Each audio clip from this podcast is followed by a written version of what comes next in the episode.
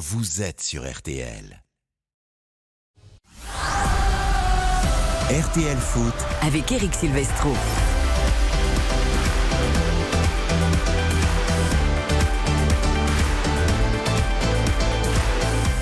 Bonsoir à tous, 4 heures d'émission vous attendent. Un multiplex de folie, la 37e journée de Ligue 1, des enjeux partout. En haut pour le titre du Paris Saint-Germain. Pour Lens et pour Marseille, la Ligue des Champions. Pour Lille, pour Monaco et pour Rennes. Peut-être pour Lyon aussi, la Ligue Europe. Et puis en bas du classement, Toulouse et Auxerre. Pour la course au maintien, il reste deux matchs, deux finales. 10 matchs en simultané ce soir à l'ancienne, comme on adore. C'est le multiplex RTL Foot jusqu'à minuit. Après, on refait le match. C'est 5h30 de direct sur RTL. Xavier Domergue, bonsoir. Bonsoir Eric, bonsoir à toutes et à tous. Et lui, pour lui, c'est 24 heures de football parce qu'il a passé toute la journée sur les terrains pour un tournoi de foot du Minot. D'ailleurs, vous êtes tout bronzé, Ouais, presque un peu rouge. Je suis un peu rouge. pour Ah, c'est le début de la saison. Vous avez mis de la crème solaire Non, non, non, non, non, non. Il faut mettre un peu de J'ai la chance d'avoir une peau qui bronze assez vite, donc euh, voilà. En tout cas, c'était un tournoi remarquablement euh, organisé à Savigny-sur-Orge, non loin de, de Paris, donc euh, voilà, très sympa. Jolie journée de foot pour Xavier Domergue, passionné comme jamais.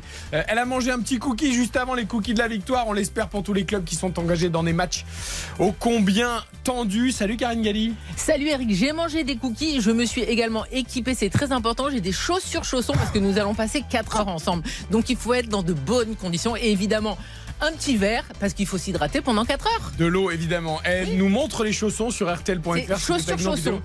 Ah, c'est On dirait des chaussons, mais c'est évidemment des chaussures parce qu'il y a des vraies semelles et c'est Et important donc vous d'être allez dans la rue avec et tout. Bah, bien sûr, c'est fait pour ça. Mais c'est génial. Et dans les studios d'RTL, il faut être à l'aise pendant 4 heures, c'est important.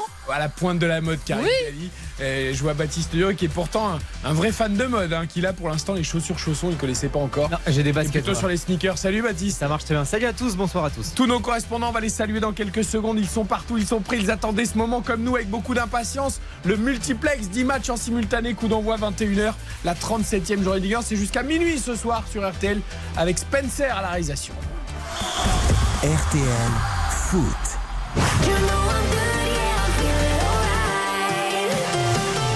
Le but La Lyonnais Monsieur Alexandre Lacazette Et le but Signé Loïs Open c'est dedans avec Benjamin Bourigeau Gaëtan Perrin qui permet la JOCR d'égaliser. Oh Alexis Sanchez exceptionnel. Le but d'Embolo en faveur de l'AS Monaco. Et le but nantais L'ouverture du score pour Nantes. Et l'ouverture du score Pour le Lille Olympique Sporting Club avec Jonathan David. Diallo de la tête. Et le but Voilà, j'espère que vous êtes en forme parce que votre soirée jusqu'à minuit pourra peut-être ressembler à ça ce soir avec nos 10 matchs du soir. Lens Ajaccio, Marseille-Brest, Strasbourg, Paris Saint-Germain, Lille, Nantes, Rennes, Monaco, Toulouse, Auxerre, Lyon, Reims, Montpellier, Nice, Clermont, Lorient et Angers 3 pour la 37e journée de Ligue 1. Saluons d'abord tous nos correspondants car ce sont eux qui font le multiplex, ce sont eux qui vous font vibrer semaine après semaine, parfois seuls, parfois en duo et ce soir à 10 parce que c'est encore mieux quand ils sont nombreux et que ça va d'un stade à l'autre. Le premier stade, celui qui sera peut-être le plus à l'honneur ce soir, il a été beaucoup pendant la saison. Va-t-il chicoter tous les autres C'est Samuel Duhamel à Lens à Bollard pour Lens Ajaccio. Salut Sam. Salut Eric, bonsoir à toutes et à tous. On en est où là? 26, 27, je sais plus. je Eh ben c'est le souviens. 26e, hein, 26e. 26e guichet fermé consécutif. Voilà Et- pour, euh, et pour la un- fête attendue à Bollard. Ah, évidemment pour un, un match euh, à, à gros enjeux, un très gros enjeu puisque le, le Racing a l'occasion de, de verrouiller sa deuxième place et donc d'assurer une qualification directe pour la Ligue des Champions. Ce serait une première depuis euh, 2001-2002. Donc vous imaginez euh, l'attente qu'il y a ici à, à Lens pour ce match. Ouais, attention, hein, Dortmund avait le titre de champion d'Allemagne euh, tout cuit à la maison face à Mayence. Je vous rappelle que Xavier a passé une journée déjà compliquée. Ne lui rappelez pas que le BVB n'est pas champion d'Allemagne, parce que là, il va pas faire les 4 heures avec nous. Je ne souhaite pas à. Lens évidemment contre Ajaccio un scénario catastrophe comme Dortmund. Mais même s'il perdait, ça Oui. changerait rien. Bah, non, mais là ils ont envie de faire la fête à Bollard. Oui, mais ils vont faire la Ah fête. bah, on, on- on leur souhaite, mais ce qui s'est passé pour le BFAOB, c'est quand même juste catastrophique. Nous en parlerons d'ailleurs. On ne peut pas être champion d'Allemagne avec 7 défaites, Dans monsieur. le Il y a conseil des à tout. de l'Europe avec David Lortolari. Rendez-vous demain pour parler de l'Allemagne. Ce soir, c'est la Ligue 1, c'est la 37e journée. À Marseille, on fait la fête, mais pour d'autres raisons. On fait la fête vintage, 30 ans après le sacre en Ligue des Champions de 93. On espère avoir un petit espoir encore de deuxième place ce soir au terme de cette 37e journée, même s'il est mince. Marseille-Brest au Vélodrome. Salut Guamelin. Salut, bonsoir à tous. Effectivement, ce Salut, petit espoir, il, euh, il continue de brûler à l'intérieur de, de l'étoile qui est sur euh, le, le maillot olympien. Tous les anciens de 93 euh, sont là, sont arrivés. Didier Deschamps, le, le sélectionneur notamment. Euh, ils seront en tribune ce soir. Ils vont être sur la pelouse tout à l'heure. Dimitri Payet, bien sûr, ce sera le, le grand absent de, de la soirée, euh, officiellement euh, donc suspendu euh, jusqu'à la fin de la saison. Et on va avoir un tifo que vous découvrirez en images dans la nuit ou, ou demain matin dans les journaux. Exceptionnel qui va recouvrir tout euh, le stade Vélodrome. Mais tu vas surtout nous le faire vivre en direct sur RTL. Tu vas nous le décrire centimètre carré par centimètre carré et tu vas tout nous raconter. D'ailleurs, même si on parle d'autre chose, quand il y a le tifo qui est dévoilé, tu nous appelles tout de suite, Hugo, et on va évoquer ce Marseille-Brest et ce tifo pour euh, la finale de 93. Yannick Collant ce soir est à la Méno où on dit au Paris Saint-Germain il manque un petit point pour être sûr d'être champion pour la 11e fois. C'est un peu le cas aussi pour Strasbourg pour être maintenu, même si c'est juste mathématique. Strasbourg PSG un point chacun et tout le monde est content, Yannick. Exactement, bonsoir à tous. Euh, voilà, on espère un petit maximum, une petite victoire du Racing Club de Strasbourg euh, ce soir. La Méno sera pleine. On parlait de tifo à Marseille, ce sera pareil ici au stade de la Méno. Avant les travaux, un immense tifo dans tout le stade. Il y a des drapeaux qui ont été euh, répartis un peu partout, euh, même dans la tribune présidentielle. Tout le monde sera prié de participer au grand tifo ici à la Méno. Et effectivement, le PSG qui peut assurer son titre euh, ce soir sur la, pelouse de la Méno. A priori, Hakimi, Nuno Mendes, Mukiele, Kimpembe qui ne peuvent pas jouer ce soir parce qu'ils sont blessés, eh bien ils sont dans le stade pour possiblement fêter le titre du PSG. Même si la grande fête ce sera lors de la dernière journée samedi prochain face à Clermont. Et vous voyez, pour tous les grincheux qui disent qu'on ne parle déjà toujours que du PSG sur les antennes médiatiques, eh bien le PSG ce soir est relégué en troisième position du multiplex, même Et s'il va fêter son onzième titre de champion. Mais de toute façon, tous les matchs sont à l'honneur, les 10, peu importe l'ordre. Mais c'est quand même bien de savoir que les Parisiens ont fait le déplacement. Oui. Non, Est-ce que Neymar a fait le déplacement c'est quand même un- important cette information parce que souvent on a l'impression qu'il y a des joueurs qui sont pas vraiment concernés par leur club. Là, il y en a certains qui sont allés à la Méno. Il y a un match qui a un très très gros enjeu ce soir. C'est Lille-Nantes. Parce que Lille joue la quatrième place qualificative pour la Ligue Europe. Et Nantes, évidemment, sa survie. Qui dit gros match en jeu Nicolas Georgerot a fait le déplacement. Salut Nicolas Bonsoir les Eh amis. Non mais toi tu as un double enjeu Nicolas. effectivement, effectivement, avec ces, ces deux équipes, euh, de l'enjeu des, des deux côtés au moment où les gardiens euh, nantais viennent euh, sur la pelouse et donc euh, Alban Lafont, la petite poignée de supporters euh, nantais qui est venu euh, accompagner euh, son équipe et qui euh, aimerait voir les Nantais prendre minimum, minimum un point pour pouvoir espérer lors de la 38e journée et ne pas être euh, condamné euh, éventuellement euh, dès ce soir. Alors que évidemment côté euh, lillois on attend, euh, une qualification européenne. Et avec ce match avec euh, l'AS Monaco avec Rennes et pourquoi pas euh, Lyon il y a du suspense. Et je ne suis pas très original par rapport à mes petits camarades. Mais là aussi il y aura un énorme tifo pour le dernier match du LOSC à domicile sur les quatre tribunes ce qui n'a jamais été fait ici euh, dans, ce stade et que l'on aura donc euh, juste avant le coup d'envoi. Ouais, Nicolas Georgerot est à Pierre-Mauroy ce soir parce qu'on a proposé à Samuel Duhamel, notre correspondant le Nord, tu as dit tu veux aller à Lens? Ou à Lille ce soir Nicolas ira faire l'autre match. Je sais pas pourquoi il a choisi Lens. Il aurait pu choisir Lille-Nantes, tu vois. Non, en vrai, Nicolas Georgerot aurait voulu faire le match à Brest, mais Brest joue à l'extérieur. Eh oui. C'est ça la vérité. on verra la Nico, 38e. Nico, il est serein. Là. Je veux dire, Brest est maintenu. Brest est maintenant. sauvé. Oui, mais justement, il aurait voulu être à Francis Leblé à moitié nu faire la fête avec Là, Eric Dimeco, euh, Eric Roy. Il est sur l'autoroute des vacances. là. Nicolas, il- a, Nicolas, il a commenté des finales de Coupe du Monde. Il, il Il ira peut-être en pour Brest-Rennes la semaine Mais prochaine. Francis Leblé, c'est très sympa. Non, parce qu'il est très proche d'Eric Roy en plus, donc je pense qu'il va passer vraiment une En tout cas, Samuel a choisi Lens-Ajaccio. Voilà. Ah, c'est- aussi parce que on est habitué à voir Lille en Coupe d'Europe. Lens en Ligue des Champions, c'est un peu plus rare. Ouais, c'est euh, vrai. Vous avez déjà plus de voix, ça m'inquiète. Oui, mais 20h13. j'ai pas reconnu. Vous allez vite prendre une cuillère de miel, Non, Samuel, parce qu'on est en tête jusqu'à minuit. Donc, Vous euh, savez pourquoi? Parce qu'il a été omniprésent au tournoi de la presse cette Ah. semaine à Clairefontaine. Moins que il vous, a- Xavier. Il a beaucoup, il a donné énormément de la voix. Non, Attention, sur la dernière prise de parole, je me suis dit, il y a quelqu'un qui a piqué le micro. Ah ouais, non mais attention, il faut dire jusqu'à minuit. La euh, voix. ça va le faire, ça va le faire. Euh, gros match également du côté du Roison Park où il y a toujours de très belles ambiances. Rennes, Monaco, deux ambitieux déçus peut-être, mais qui veulent quand même au moins jouer une Coupe d'Europe. Rennes pourrait revenir et même dépasser Monaco ce soir. Salut Philippe Audouin. Salut Eric, bonsoir tout le Alors, monde. C'est le même enjeu, mais pour les deux équipes. Exactement, et euh, malheur aux vaincus parce que euh, tu le disais Eric, Rennes et Monaco sont en dessous des objectifs. C'est surtout vrai pour Rennes qui pour le moment est à la plus mauvaise place, la sixième, celle qui ne rapporte rien en fin de saison, alors que Rennes euh, visait au moins une Coupe d'Europe, voire le podium. Et puis Monaco qui est en nette perte de vitesse peut perdre euh, ce soir sa quatrième place parce que si Rennes s'impose, Rennes dépassera Monaco avec un meilleur goal average et tout se jouerait euh, dans ce cas dans une semaine où Rennes se déplacera à Brest alors que Monaco aura l'avantage de recevoir Toulouse. Non mais là vous savez que c'est le Grand Prix de Formule 1 de Monaco ce week-end. Là Monaco a fait un très beau parcours et puis arrivé au est de la piscine, euh, juste avant la fin du circuit, poum, ils ont tapé dans la chicane et c'est fini quoi. Ça, c'est Damonil qui faisait ça. Ga- ga- Garé sur le bas-côté comme Sergio Pérez aujourd'hui lors des qualifs. hein. C'est Verstappen qui a fait la pole pour les fans de Formule 1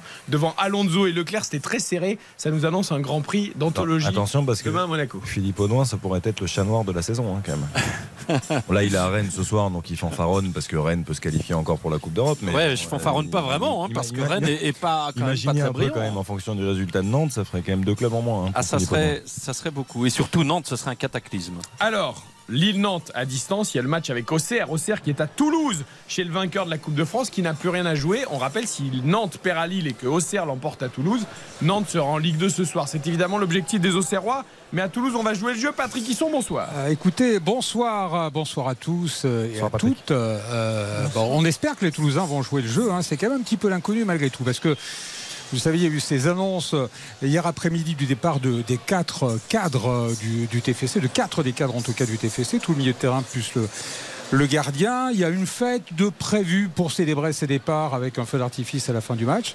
On va voir comment va évoluer cette équipe face à des Auxerrois forcément qui vont jouer extrêmement remontés en présence de 500 supporters qui ont fait le déplacement, ce qui est quand même pas mal. Et Auxerre va tout tenter évidemment pour se mettre à l'abri dès cette 37e journée. Merci Patrick, on détaille tout ça dans quelques minutes. Ensuite nous allons à Lyon ce soir pour Lyon-Reims avec Raphaël Vantard. C'est la soirée des hommages, hein. c'est la soirée du vintage, c'est la soirée des, des cadeaux. Et là ce sera évidemment pour Jean-Michel Aulas. Encore une fois Raphaël. Et oui, encore une fois, puisqu'on l'avait vécu ensemble euh, la semaine dernière face à Monaco, le premier hommage, celui-là, c'est l'hommage en grand. Il a commencé tout à l'heure avec les, les filles qui lui ont demandé de brandir avec elle le trophée de championne de France. Et Jean-Michel Aulas sera célébré toute la soirée ici au Groupama Stadium. C'est l'enjeu finalement presque principal de cette soirée, la, la ferveur autour de celui qui a marqué le foot français depuis euh, 36 ans. Parce que côté sportif, Lyon a un avenir euh, européen qui ne tient qu'à un tout petit espoir, celui que Lille et Rennes ne gagnent pas et que lui l'emporte ce soir pour espérer encore un faux pas la semaine prochaine. Ça fait quand même beaucoup, beaucoup, beaucoup de Ouais, on conjonctions, n'est pas une même si surprise c'est près. pas- hein. Voilà, on n'est pas une c'est- surprise c'est- près. C'est pas impossible, mais il faut déjà que l'OL l'emporte ce soir. C'est la première condition. Et ça serait le plus bel hommage possible au, au président Jean-Michel Aulas. Et puis il y a trois autres matchs qu'on va suivre avec beaucoup d'intérêt, même s'ils ont moins d'enjeux. Le premier, c'est Montpellier-Nice. Ce sera avec Béranger Tournier à la Mosson. Salut Béranger. Salut Eric, salut à tous. On a quand même envie de bien finir. Montpellier qui est d'ailleurs sur une super série Salut. en fin d'année. hein. Ouais, exactement. Montpellier qui est vraiment sur une très très belle série depuis le retour de, de Michel Derzakarian, euh, qui était parti de, de Brest quelques semaines auparavant, qui a fait énormément de bien depuis son, retour euh, à la Mosson. Les Montpelliérains qui ont cette envie hein, d'aller accrocher le, top 10, 5 points du top 10 euh, de la dixième place à, deux journées de la fin. C'est encore jouable, en tout cas c'est l'ambition des Payadins ce soir face à l'OGC Nice. C'est bien évidemment bien terminé devant leur, euh, leur public. Et puis du côté niçois, on n'est qu'à un point de cette huitième place euh, occupée par, par le Clermont Foot. Et là aussi, on essaiera d'aller grappiller une petite place. Voilà, pas de grands grands enjeux ce soir à la Mosson, mais, mais un match qui qui s'annonce très très intéressant. Et puis un également sur le, sur le temps. Il a fait plus de 30 degrés cet après-midi à Montpellier, donc euh, toutes les conditions sont là. Xavier aurait bronzé très certainement. Ah, hein. vous savez que je suis un fan de météo. hein. Là, je me suis dit, bon, il fait beau partout. Je vais pas poser la question. il est- il est trop Montpellier, cul, il dit même, chez moi, il faisait 30, tu vois. Ailleurs, il faisait beau, mais bon, chez moi, il faisait 30. Ah bah faut toujours que je la place celle-là quand même. hein. Forcément, forcément. On a eu, on a eu quoi on a eu Nous, 25. c'était très bien. On a eu 25-26 là aujourd'hui. C'est pas mal, c'est pas mal pour chez vous. Ouais, c'est pas mal. Non, non, de- franchement. De toute façon, on est même bien quand il fait moment. beau ici, c'est déprimant parce que tu te dis t'es pas à la mer. C'est pas faux. Oui. C'est pas faux. C'est pas Vous êtes en bleu comme la mer, Karine. Mais toujours, parce que c'est ma couleur préférée. Mais ça m'a déprimé toute la journée, vous voyez. Je me suis dit, il fait beau, il fait beau, mais on crève. Eh bien, il faudra venir à Montpellier, Karine. Voilà. Là, il y a la mer. Oui, je vais venir à Montpellier, mais j'ai mon sud à moi. hein. On C'est vrai, c'est vrai, euh. c'est vrai. Tu, tu- tu vois toujours le côté négatif des choses. Mais il faisait très Ouais, chaud aujourd'hui, positif, regarde ça- dans lequel tu es, t'es une tomate. Mais je- très bien, pas du tout, absolument pas. Mais je, non, mais c'est quand même plaisant de se lever avec le ciel bleu, le soleil, même si on n'a pas la chance d'avoir la mer. à Bien sûr, mais une petite piscine sur le toit d'un- d'une résidence que je n'ai pas, j'aurais adoré, ou euh, une mer que je n'ai pas non plus. J'ai vu sur la scène, c'est déjà pas mal, mais on peut pas se baigner pas dedans. Chirac nous l'avait promis, mais il y a eu un petit délai. Allez, il n'y a pas la mer non plus, mais direction Clermont pour l'avant-dernier Ah, match de cette 37e journée. Il y a la truffade. C'est pas tout à fait pareil. Miam, miam. Tu vas pas te baigner d'ailleurs juste après la truffade parce que sinon tu coules direct au fond de Mais là, je dis oui tout de suite pour au la fond truffade. du fleuve. Euh, Clermont-Lorient, c'est un match aussi pour rester dans le top 10 et c'est surtout un match entre deux équipes et deux entraîneurs qui pratiquent un très beau football. Pascal Gassin qui était notre invité hier et euh, Régis Lebris évidemment. Salut Guillaume Frixon. Bonjour à tous. Ouais, Salut, tu vois, tu vas avoir du beau, fa- du beau football. Ouais, exactement. Et puis alors, c'est une phrase qu'on aurait eu du mal à imaginer en début de saison, de, de se dire que le Clermont Foot euh, peut jouer une place dans le top 10. S'il gagnait ce soir, il assurerait sa place dans le top 10. Pour l'instant, ils sont 8e. Face à Lorient, 10e, un point d'écart entre les deux formations. 26 degrés à Clermont cet après-midi. Le ciel bleu est là. Bref, on devait avoir du beau jeu. Les... Et c'est ce qu'on attend parce que le stade devrait être archi complet euh, pour saluer cette équipe de Clermont qui, quoi qu'il arrive, aura fait une saison euh, pour le moins remarquable ici du côté du, stade Gabriel Montpied. Et puis le dernier de la classe, malheureusement ce soir, c'est le match des mal classés, le match des bannis, le match des relégués. Mais on ne l'oublie pas, il sera quand même avec nous. Christian Panvert pour Angers 3. Salut Christian. Bonsoir à tous, et oui, deux équipes Christian. déjà. Bonsoir. Il n'y a même reléguées. pas de chauffage au fond de la classe parce qu'il fait bon donc il n'y a plus de chauffage. euh. Ouais, deux équipes déjà reléguées hein, dans un stade Raymond Coppa euh, tout neuf pourtant. Euh, Angers, vous l'avez dit, dernier, 15 points, 3 18e, 23 points pour vous donner une idée à 10 points de Nantes.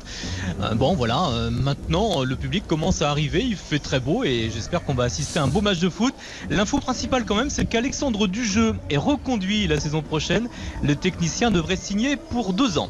Voilà, la tête d'Angers. Alors ces deux équipes, ce soir, c'est un peu un match pour du beurre pour l'honneur des bas de classés. En revanche, elles auront un rôle à jouer la semaine prochaine peut-être, puisque Angers se déplacera à Nantes et Ah que oui. Troyes recevra Lille. Donc les deux équipes auront quand même un fort enjeu la semaine prochaine. Voilà. Dé- J'aime bien, pardon j'aime bien quand euh, Christian rappelle, euh, malheureusement ça arrive lors d'une saison où euh, le club a un nouveau stade.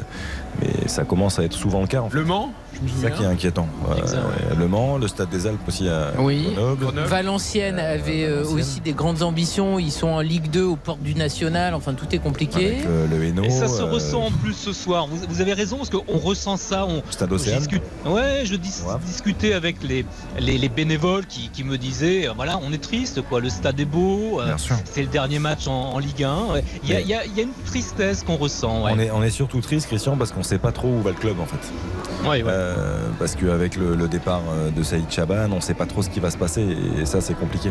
Et puis ça a été du très bon travail pendant des années et finalement il y a eu une amorce évidemment négative qui s'est enclenchée lorsqu'il y a eu le départ de Piqueux et de Stéphane Moulin. Et cette Ligue 2 qui leur tendait les bras finalement c'est ce qui leur est arrivé. Et c'est dommage parce qu'ils ont fait du très très bon travail pendant plusieurs années. Ils avaient même été honorés par France Football pour tout le travail que le club faisait que ce soit au niveau du centre de formation au niveau des infrastructures au niveau de leur recrutement. Et là tu as l'impression Ah, que, que- c'est euh, un retour dix ans en arrière.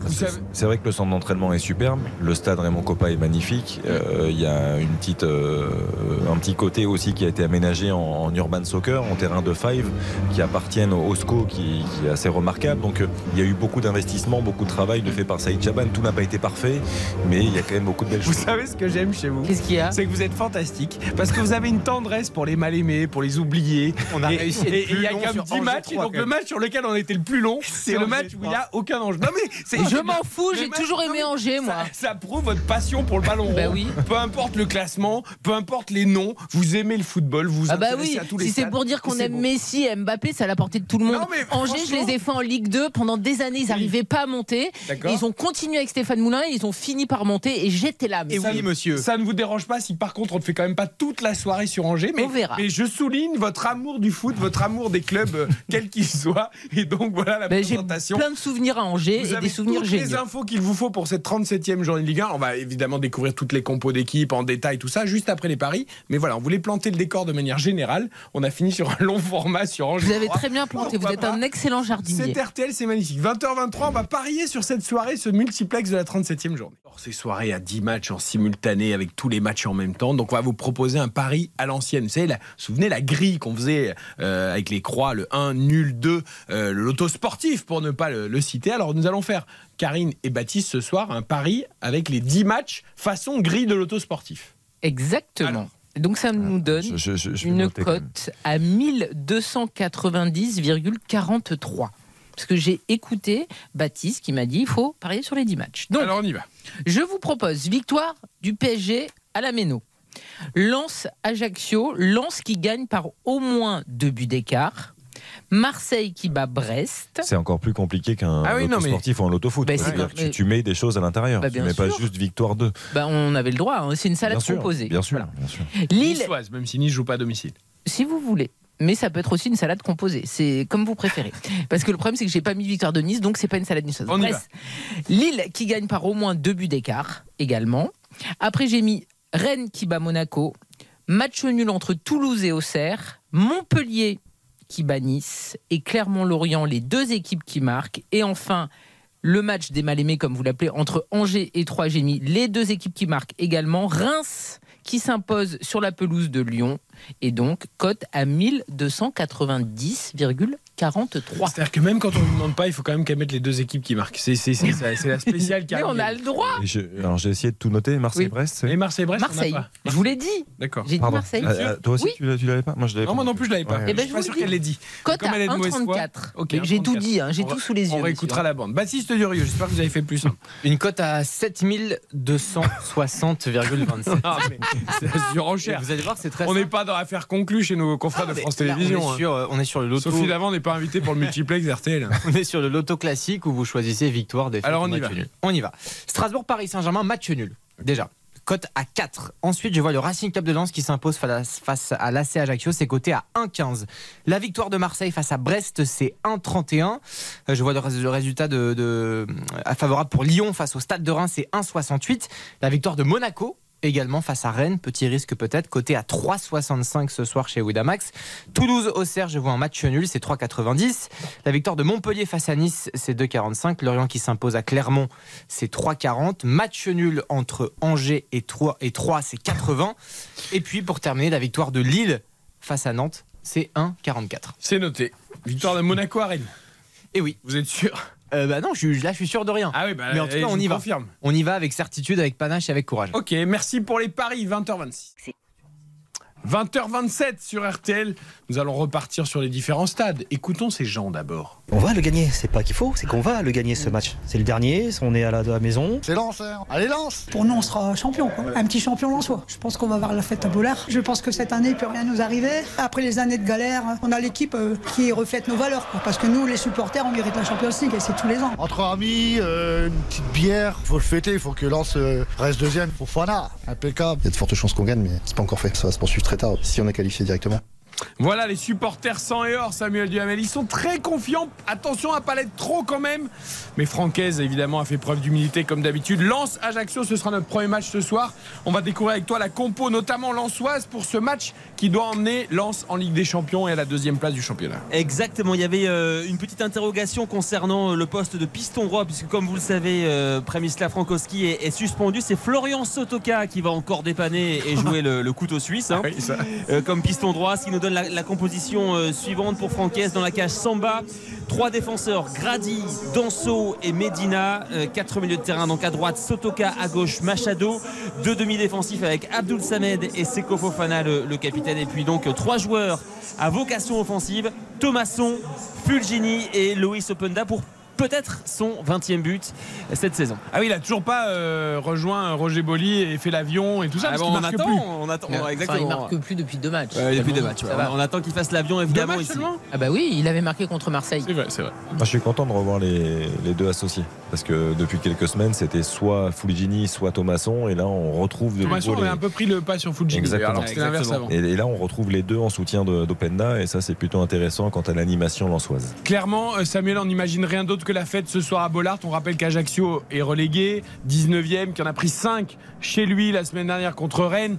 Voilà, on se méfie toujours des, matchs, il faut quand même les conclure, hein, encore une fois. Mais bon, normalement, Normalement, c'est exactement ça. hein. Pardon pour la, la- la palissade, mais c'est vrai que là, on est clairement dans le, le contexte du match des extrêmes avec euh, Lance deuxième et, et des joueurs qui sont absolument euh, déterminés et une équipe d'Ajaccio qui effectivement est euh, 19e, déjà reléguée dans une dynamique qui, qui- qui- qui est vraiment très défavorable. Donc euh, évidemment, je, je suis pas sûr que sur les 38 000 supporters de, de Lens ce soir, il y en ait un qui se dise bah, peut-être que ça va faire match nul ou qu'on va perdre le- la rencontre. Qu'est-ce qui est prévu d'ailleurs? Est-ce qu'on a déjà des petits des échos, des infos euh, d'une fiesta sur la, sur la pelouse en cas de succès ou en cas, en cas de qualification pour la Ligue des Champions Parce que si Marseille ne gagne pas contre Brest, même si Lens ne bat pas Ajaccio, ça pourrait le faire aussi. C'est sûr. Alors, ce qui, ce qui est, ce qui est évident, c'est qu'il n'y aura pas d'envahissement de terrain. En tout cas, c'est la demande des dirigeants. Et quelque part, les dirigeants, de mon point de vue, ils sont allés peut-être un peu trop vite parce que, comme vous le savez, ils ont organisé en fait une grande fête la semaine prochaine après le match euh, à, Auxerre, puisque le Stade Bollard se- sera ouvert pour que les, supporters lensois puissent assister sur écran géant au dernier match contre Auxerre, avec en plus le retour des Lensois de la baie des Champs euh, directement à, Bollard de Lys. Mais effectivement, euh, les, les Lensois risquent de se qualifier dès, ce soir pour la Ligue des Champions. Donc il y a, un, petit, de- d'inattendu. On va voir comment ça se passe. Qu'on veut absolument prolonger les fêtes à Bollard parce que donc il y aura en effet cette soirée pendant que, que Lens se déplacera lors de, de- lors de la dernière journée euh, du côté euh, d'Auxerre et il y aura aussi je crois la semaine d'après c'est ça une grande fête à Bollard pour l'UNICEF hein, Samuel Exactement. de mémoire Le, le match de- le match des héros, c'est le, le 6 juin de mémoire, le mardi soir, avec euh, une équipe de l'UNICEF contre les anciennes gloires du Racing Club de Lens, Eric Sicora, Jean-Guy Wallem, Tony Vérel et, et consorts. Et vous Mais là, c'est évidemment- quelque chose qui est Non, mais totalement- C'est génial, il faut Oui. absolument y assister. Je voulais pas l'oublier de le citer. Ah oui. Euh, y a Non, même non, c'est- Benoît Père d'ailleurs qui jouera parce qu'il n'a pas prévu d'aller en finale de Roland Garros, donc il a déjà réservé sa Non, place. c'est très bien, mais ça sera l'UNICEF. pas les Lensois actuels. Ça, Non, je veux dire, non, ils mais- sont en vacances, ce qui est normal. qu'il y aura toujours des matchs à Bollard et, et de, belles, de beaux rendez-vous à Bollard. Là, on entend beaucoup de, de ferveur derrière vous, c'est l'entrée, l'entrée pour l'échauffement Exactement, à l'instant même. Alors ce qui est étonnant, c'est que ça fait au moins euh, 25 minutes que les Ajacciens sont en train de s'échauffer. Mais voilà, les Lensois, ils ont l'habitude de faire un échauffement très intense. Donc qui dure assez peu de temps, euh, coup d'envoi dans 30 minutes. Et ils viennent d'arriver sur la pelouse de Bollard de Lys, évidemment, dans une ambiance incandescente. Ah oui, on vous entend. Euh, on vous entend bien, hein mais on sent que vous êtes au milieu On des clameurs. pousser un peu la voix. Et ça va, à mon avis, grandir tout au long de la soirée. Euh, franchement, nous, on, on prend de parti pris pour personne, Karine Galli. On essaye d'être le plus objectif possible, évidemment. Euh, mais c'est vrai que, comme tout le monde et comme tous les amoureux de football, on a envie que cette équipe de Lens, et sans faire offense à Marseille, soit récompensée de sa saison absolument incroyable. Et faire la fête à Bollard avec une qualification en Ligue des Champions, je pense que personne n'y trouverait rien à redire. Oui, et puis ils ont fait ce qu'il fallait. Moi, honnêtement, je pensais que Marseille arriverait à garder cette deuxième place et que Lens serait un très beau troisième et ça serait déjà une saison réussie. Mais au final, la réalité, c'est que Lens a réussi à vaincre des gros que Marseille n'a pas gagné et cette deuxième place, il la mérite largement. Ça a été une équipe cohérente. Ils ont tous, de toute façon, dans cette saison, connu des trous d'air. Toutes les équipes ont eu des trous d'air. Lens en a eu un, mais ça a été l'équipe qui a euh, énormément proposé de jeux globalement sur la saison, qui a vu encore des joueurs éclore, des nouveaux joueurs qu'on ne connaissait pas, qui se sont exprimés dans ce championnat de France comme euh, Openda. Danso, il a pris une autre dimension. Brice Samba, c'était un gardien qui ne jouait pas à l'OM il y a des années. Il est venu à Lens et c'était un pari gagnant et bravo à lui. Donc Lens mérite cette deuxième place et Marseille est à sa place en étant troisième si ça bouge pas. Mais il faut conclure, Xavier, mais c'est vrai que voilà, Lens mérite, comme dit Karine, cette deuxième place. Oui, on lance la mérite, euh, qui est de la valider ce soir à Bollard. C'est-à-dire qu'à Bollard, ils, ils ont pris, je crois, si je ne m'abuse, 49 points sur 54. Vous imaginez un peu la. 16 victoires sur 18 matchs, Exactement, c'est- quand même assez exceptionnel comme, euh, comme bilan, euh, comme ratio à domicile. C'est aussi en ce sens-là que on ne voit pas comment Lens ne, ne pourrait pas s'imposer ce soir face à une équipe d'A- d'Ajaccio qui a connu une saison plus que, plus que difficile. Cinq victoires consécutives en Ligue 1 aussi pour les Lensois. Je veux dire, on a, c'est une équipe qui nous a enchantés, qui nous a procuré beaucoup d'émotions et Dieu sait que l'émotion est importante dans le, football et dans le fait d'aimer ce sport plus que tout. Et aujourd'hui, on a envie de l'avoir récompensé le plus tôt possible parce qu'effectivement, il y a, y a cette fête euh, suite euh, à la dernière journée à Auxerre. Mais, mais s'ils peuvent le valider ce soir, ils vont pas s'en priver. Et si en envahissement de terrain, on sera très heureux de voir ces images à Bollard et je pense qu'elles arriveront. Allez, on va écouter Francaise, l'entraîneur nommé hein, lui aussi. Et il n'y a pas grand doute d'ailleurs. euh, Il va l'avoir. Il va l'avoir, le titre de meilleur entraîneur demain soir pour les trophées UNFP où Baptiste Duru d'ailleurs sera en direct. Et n'oubliez pas que nous avons fait, grâce aux correspondants et tous les journalistes du service des sports, notre 11 aussi de la saison. Et on a fait nos votes, nos propres votes. Tout ça est à découvrir demain à partir de 20h avant le début des trophées UNFP. Mais Francaise, je vous l'annonce, sera bien placé également dans les votes de RTL pour le titre de meilleur entraîneur. On l'écoute en tout cas euh, avant ce match euh, face à Ajaccio. Profitez, c'est le mot d'ordre. Vous savez, on a 78 points, 78. Euh, c'est jamais arrivé dans l'histoire du club. Alors bien sûr, toutes les saisons, on peut avoir des regrets, mais enfin, je vais pas en avoir trop quand même cette saison sur les points, les points lâchés en route. De toute façon, ça fait 26 fois qu'on fait la fête à Bollard. Donc, euh, qu'on l'a fait, en plus à guichet fermé. Donc, euh, je sais pas ce que sera le match, on n'en sait rien, mais je doute pas que ça sera une, une belle fête avec nos supporters. Voilà pour Francaise, donc euh, Lance Ajaccio, ce sera notre première affiche du soir. Sam, on te retrouve euh, juste avant les coups d'envoi euh, de cette rencontre. Lance Ajaccio. Marseille-Brest, il a tout écouté avec beaucoup d'attention, Hugo Hamelin.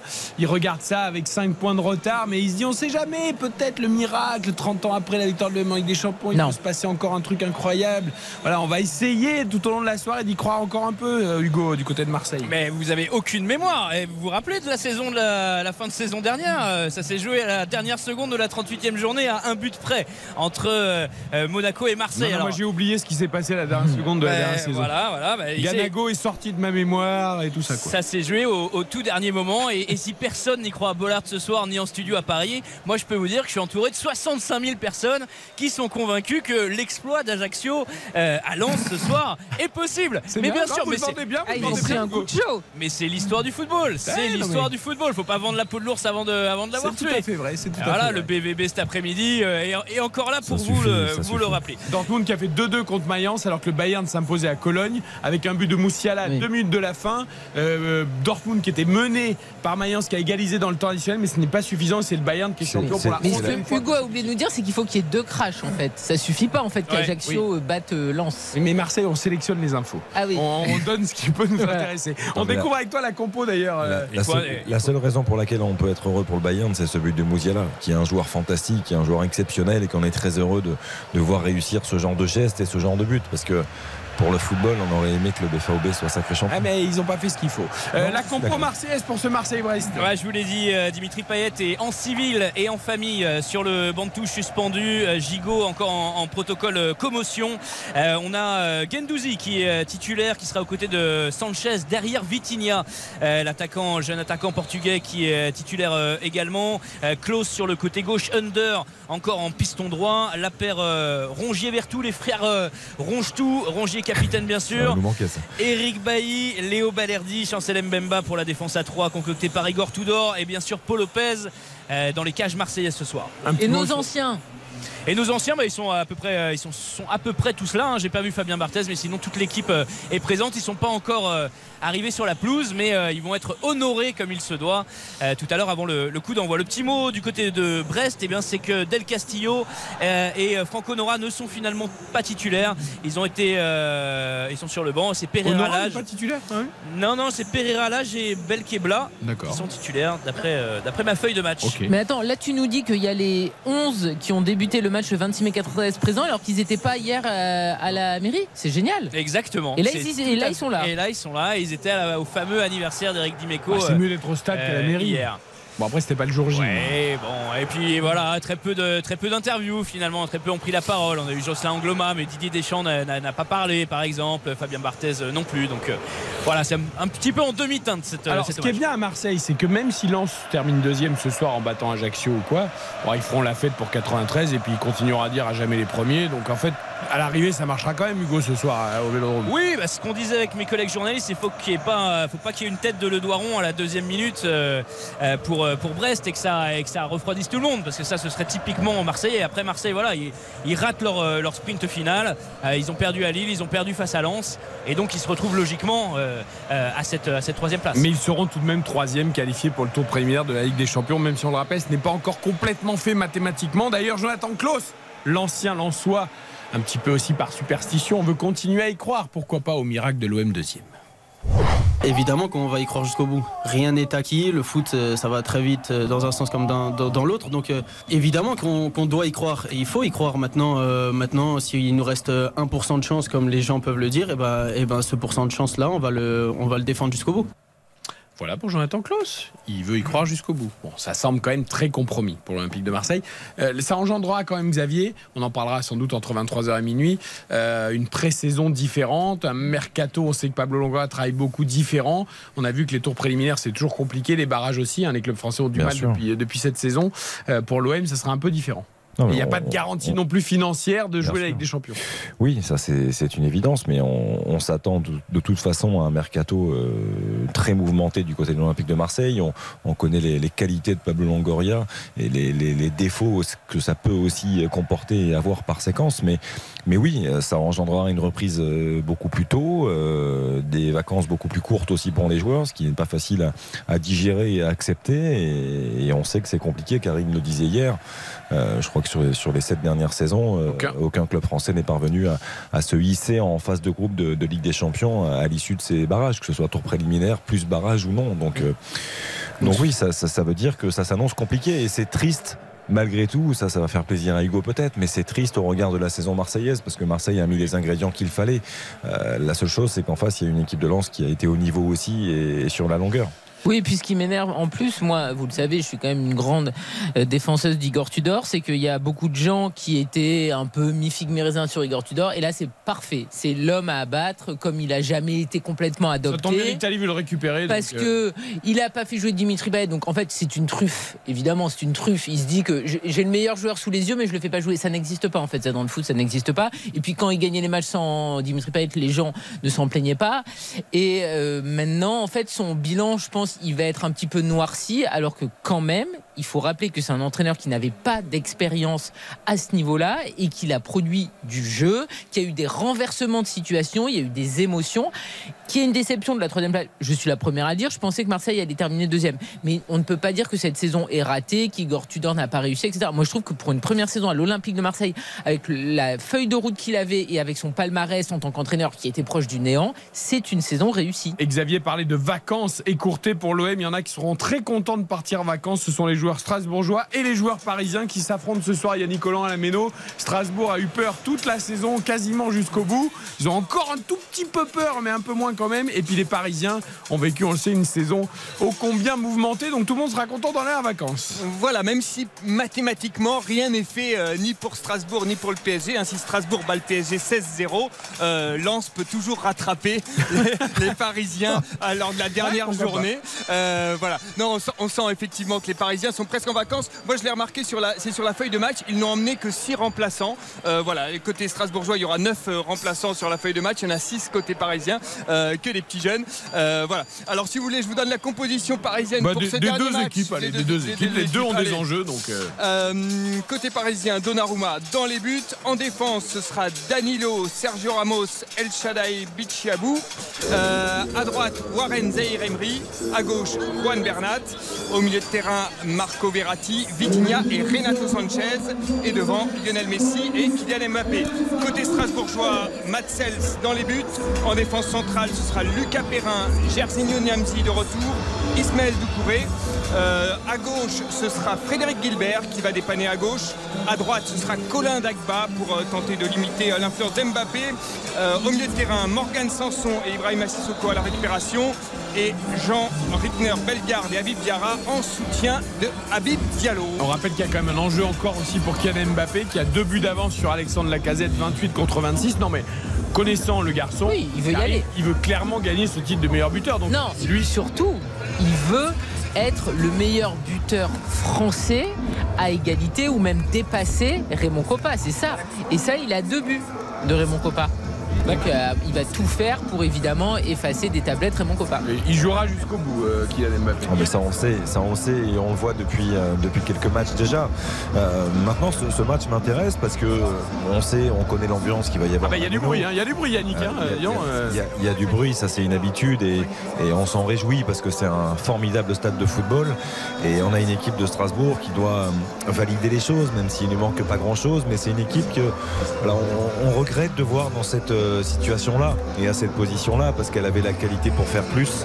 Euh, elle a montré notamment sur la deuxième partie de saison avec l'arrivée de joueurs comme Gilbert, comme Sanson qui ont changé beaucoup beaucoup de choses et euh, attention attention au PSG parce que cette équipe de Strasbourg a, a de l'ambition l'ambition je pense de faire tomber le, le code de la capitale ce soir Et juste, excusez-moi, parce qu'évidemment, je suis une truffe, mais heureusement, Nicolas Vous Georgerot. aimez bien le mot truffe, j'ai l'impression. Oui, alors que Vous je beaucoup. raffole pas de la Non. truffe, mais c'est pas grave. Mais j'aime bien le mot truffe. Même dans les pattes, un peu gratté, là Mm, C'est pas ma passion.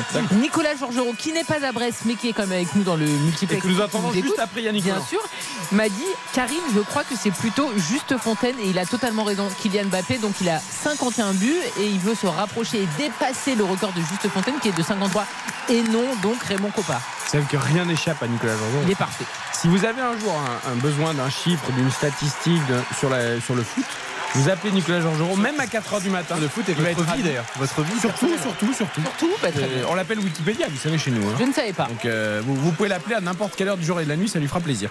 Euh, on en parle avec Nicolas d'ailleurs dans quelques secondes. Je voudrais qu'on écoute Christophe Galtier, quand même le coach du Paris Saint-Germain, peut-être 11e sac ce soir pour le Paris Saint-Germain. Ce serait un record dans l'histoire de la Ligue 1. Lui, ce qu'il veut d'abord, Christophe Galtier, c'est gagner. On est dans la compétition, on est quand même le Paris Saint-Germain, et on a toujours une obligation de résultat. Euh, Strasbourg est encore à la lutte pour le maintien, mais ils sont quand même dans une position très très favorable, comme nous sommes dans une position aussi très très favorable pour, euh, pour l'obtention du, titre. Vous venez de dire que quand même on, a eu quand même de belles performances à l'extérieur, il y a eu quelques accros, Euh, c'est vrai, mais voilà, j'espère qu'on pourra avoir un bon résultat et un très bon résultat pour fêter le titre avec eux déjà euh, à la Méno. Voilà, être tranquille et faire une belle fête au Parc des Princes la semaine prochaine euh, contre Clermont euh, pour la dernière de la saison. Strasbourg-Paris Saint-Germain, ce sera donc avec Yannick Collant à la Méno. Nicolas Georgerot, donc on le retrouve à la Décathlon Arena Pierre Mauroy pour Lille-Nantes. Là aussi, match très très intéressant ce soir dans ce multiplex de la 30. Mais qui dit là le monsieur qui crie comme ça derrière Il a besoin de crier comme ça? Ah non, c'est, je Non, pense mais pas c'est sur mon à terrain, Strasbourg. hein, c'était à c'est Strasbourg. Strasbourg, c'est à Strasbourg, C'est je. Diarra ou Diallo bon, Oui. Un deux. au un les, deux. deux, les deux qui ont fait une très grosse saison. exactement Euh, Nicolas, on est bien à Pierre Mauroy avec toi euh, pour ce Lille-Nantes. Je le disais. Monsieur Fontaine. Monsieur Fontaine, oui, autre chose parce à faire que à c'est- 4h du matin hein, d'ailleurs au passage. Donc, euh, C'est ne- c'est grâce à ne Nicolas. Georgerot que je- j'ai euh, rattrapé ma bourde. Tout à fait. Lille-Nantes, Nicolas, on découvre les compos avec toi parce que c'est vraiment un match. je ne dis pas que c'est le match où il y a le plus d'enjeux parce qu'il y en a dans beaucoup de terrains, mais là en plus on est tellement sur des enjeux différents que c'est le couteau entre les dents pour tout le monde. Oui, l'Europe peut-être pour euh, donc le, LOSC euh, euh, valider l'Europe et puis peut-être pourquoi pas aller chercher la, la quatrième place, le, le 11 de, Paolo Fonseca avec Lucas Chevalier dans, le but, une défense avec Diakité, Fonte, Alexandro et Wea. Au milieu de terrain, André et Baleba sont associés, les quatre devant, avec Bamba, David, Cabella et Bayo qui est titulaire pour Ah bon la première fois, oui, Mohamed Bayo, depuis le 1er février. Euh, donc ça, ça remonte, il est euh, titulaire dans cette euh, rencontre et on rappelle il y a beaucoup d'absents quand même. Bah oui. Angel Gomez qui est suspendu et puis les, les blessés comme André Gomez ou encore Ismaili et, et Zegrova. Et ce 11 nantais où euh, Pierre euh, Aristouille a fait des, des choix avec notamment Palois sur le banc, Mollet sur le banc. On a un temps pensé aussi que Blas, un peu miné par la situation, serait sur le banc, mais il est titulaire. Lafont dans le but, une défense à 3 avec Castelletto, Girotto et Traoré euh, qui euh, n'a joué que 8 minutes sur les trois derniers mois et c'était euh, récemment lors du Toulouse-Nantes. Sur les côtés, Joao Victor et Merlin. Au milieu de terrain, Moutoussamy associé à Chirivella. Et puis les euh, trois devant avec Coco, Blas et Ganago pour un FC Nantes qui n'a toujours pas marqué de but depuis 4 rencontres.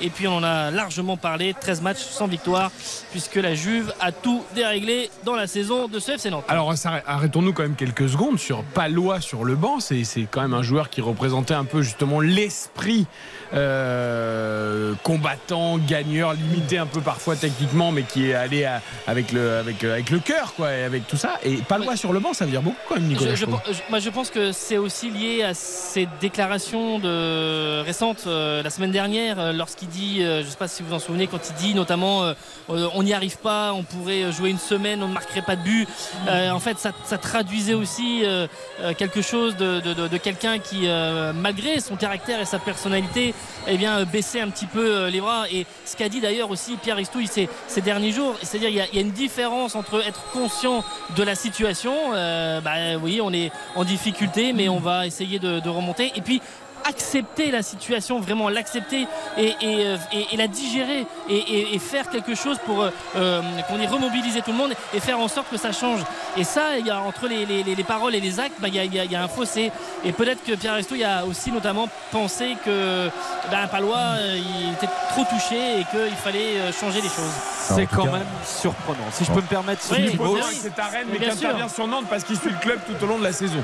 c'est quand même surprenant et euh, Nicolas a très bien contextualisé les choses par rapport à Nicolas Palois. Effectivement, lui qui euh, en général est très prudent dans ses paroles avait été un peu surprenant en disant ça il y a huit jours. Mais faut se souvenir qu'il y a huit jours déjà, Pierre Aristouille avait choisi de sortir Palois en cours de match. Alors déjà, c'était une surprise. Donc je dirais qu'au-delà de la petite phrase de, de Nica- de Nicolas Palois, manifestement, Pierre Aristouille, il y a quelque chose qui lui échappe chez Nicolas Palois. Et nous, ça nous est- échappe aussi parce que c'est quand même celui qui emmène l'équipe en général. Phi- Philippe, Nico, il est, il, il est marqué.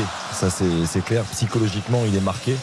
Euh, J'ai pu échanger un petit peu avec lui ces dernières semaines et, et ça fait bizarre d'ailleurs de le voir comme ça. Parce que c'est c'est quelqu'un qui lâche jamais rien. C'est un guerrier. C'est quelqu'un qui est prêt à se battre pour, euh, pour son club, pour ses clubs. C'est même sa qualité première, j'ai envie de dire, sans lui faire offense. Bien sûr, il l'a montré par le passé, mais là, il semble vraiment psychologiquement très éprouvé. Et c'est peut-être aussi pour ça qu'il y a ces choix. Il y a ce choix, mais il y a ses choix surtout.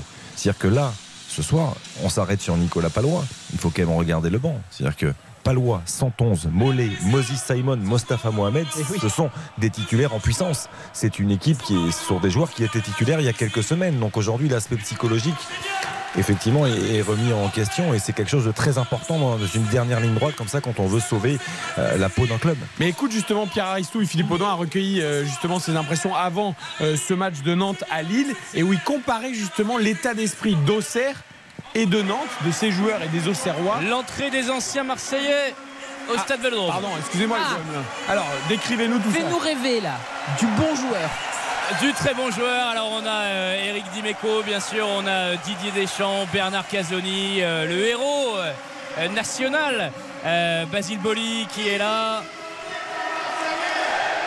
Et qui ne saute pas, n'est pas marseillais, lancé par euh, Dédé Fournel, le speaker du stade Vélodrome.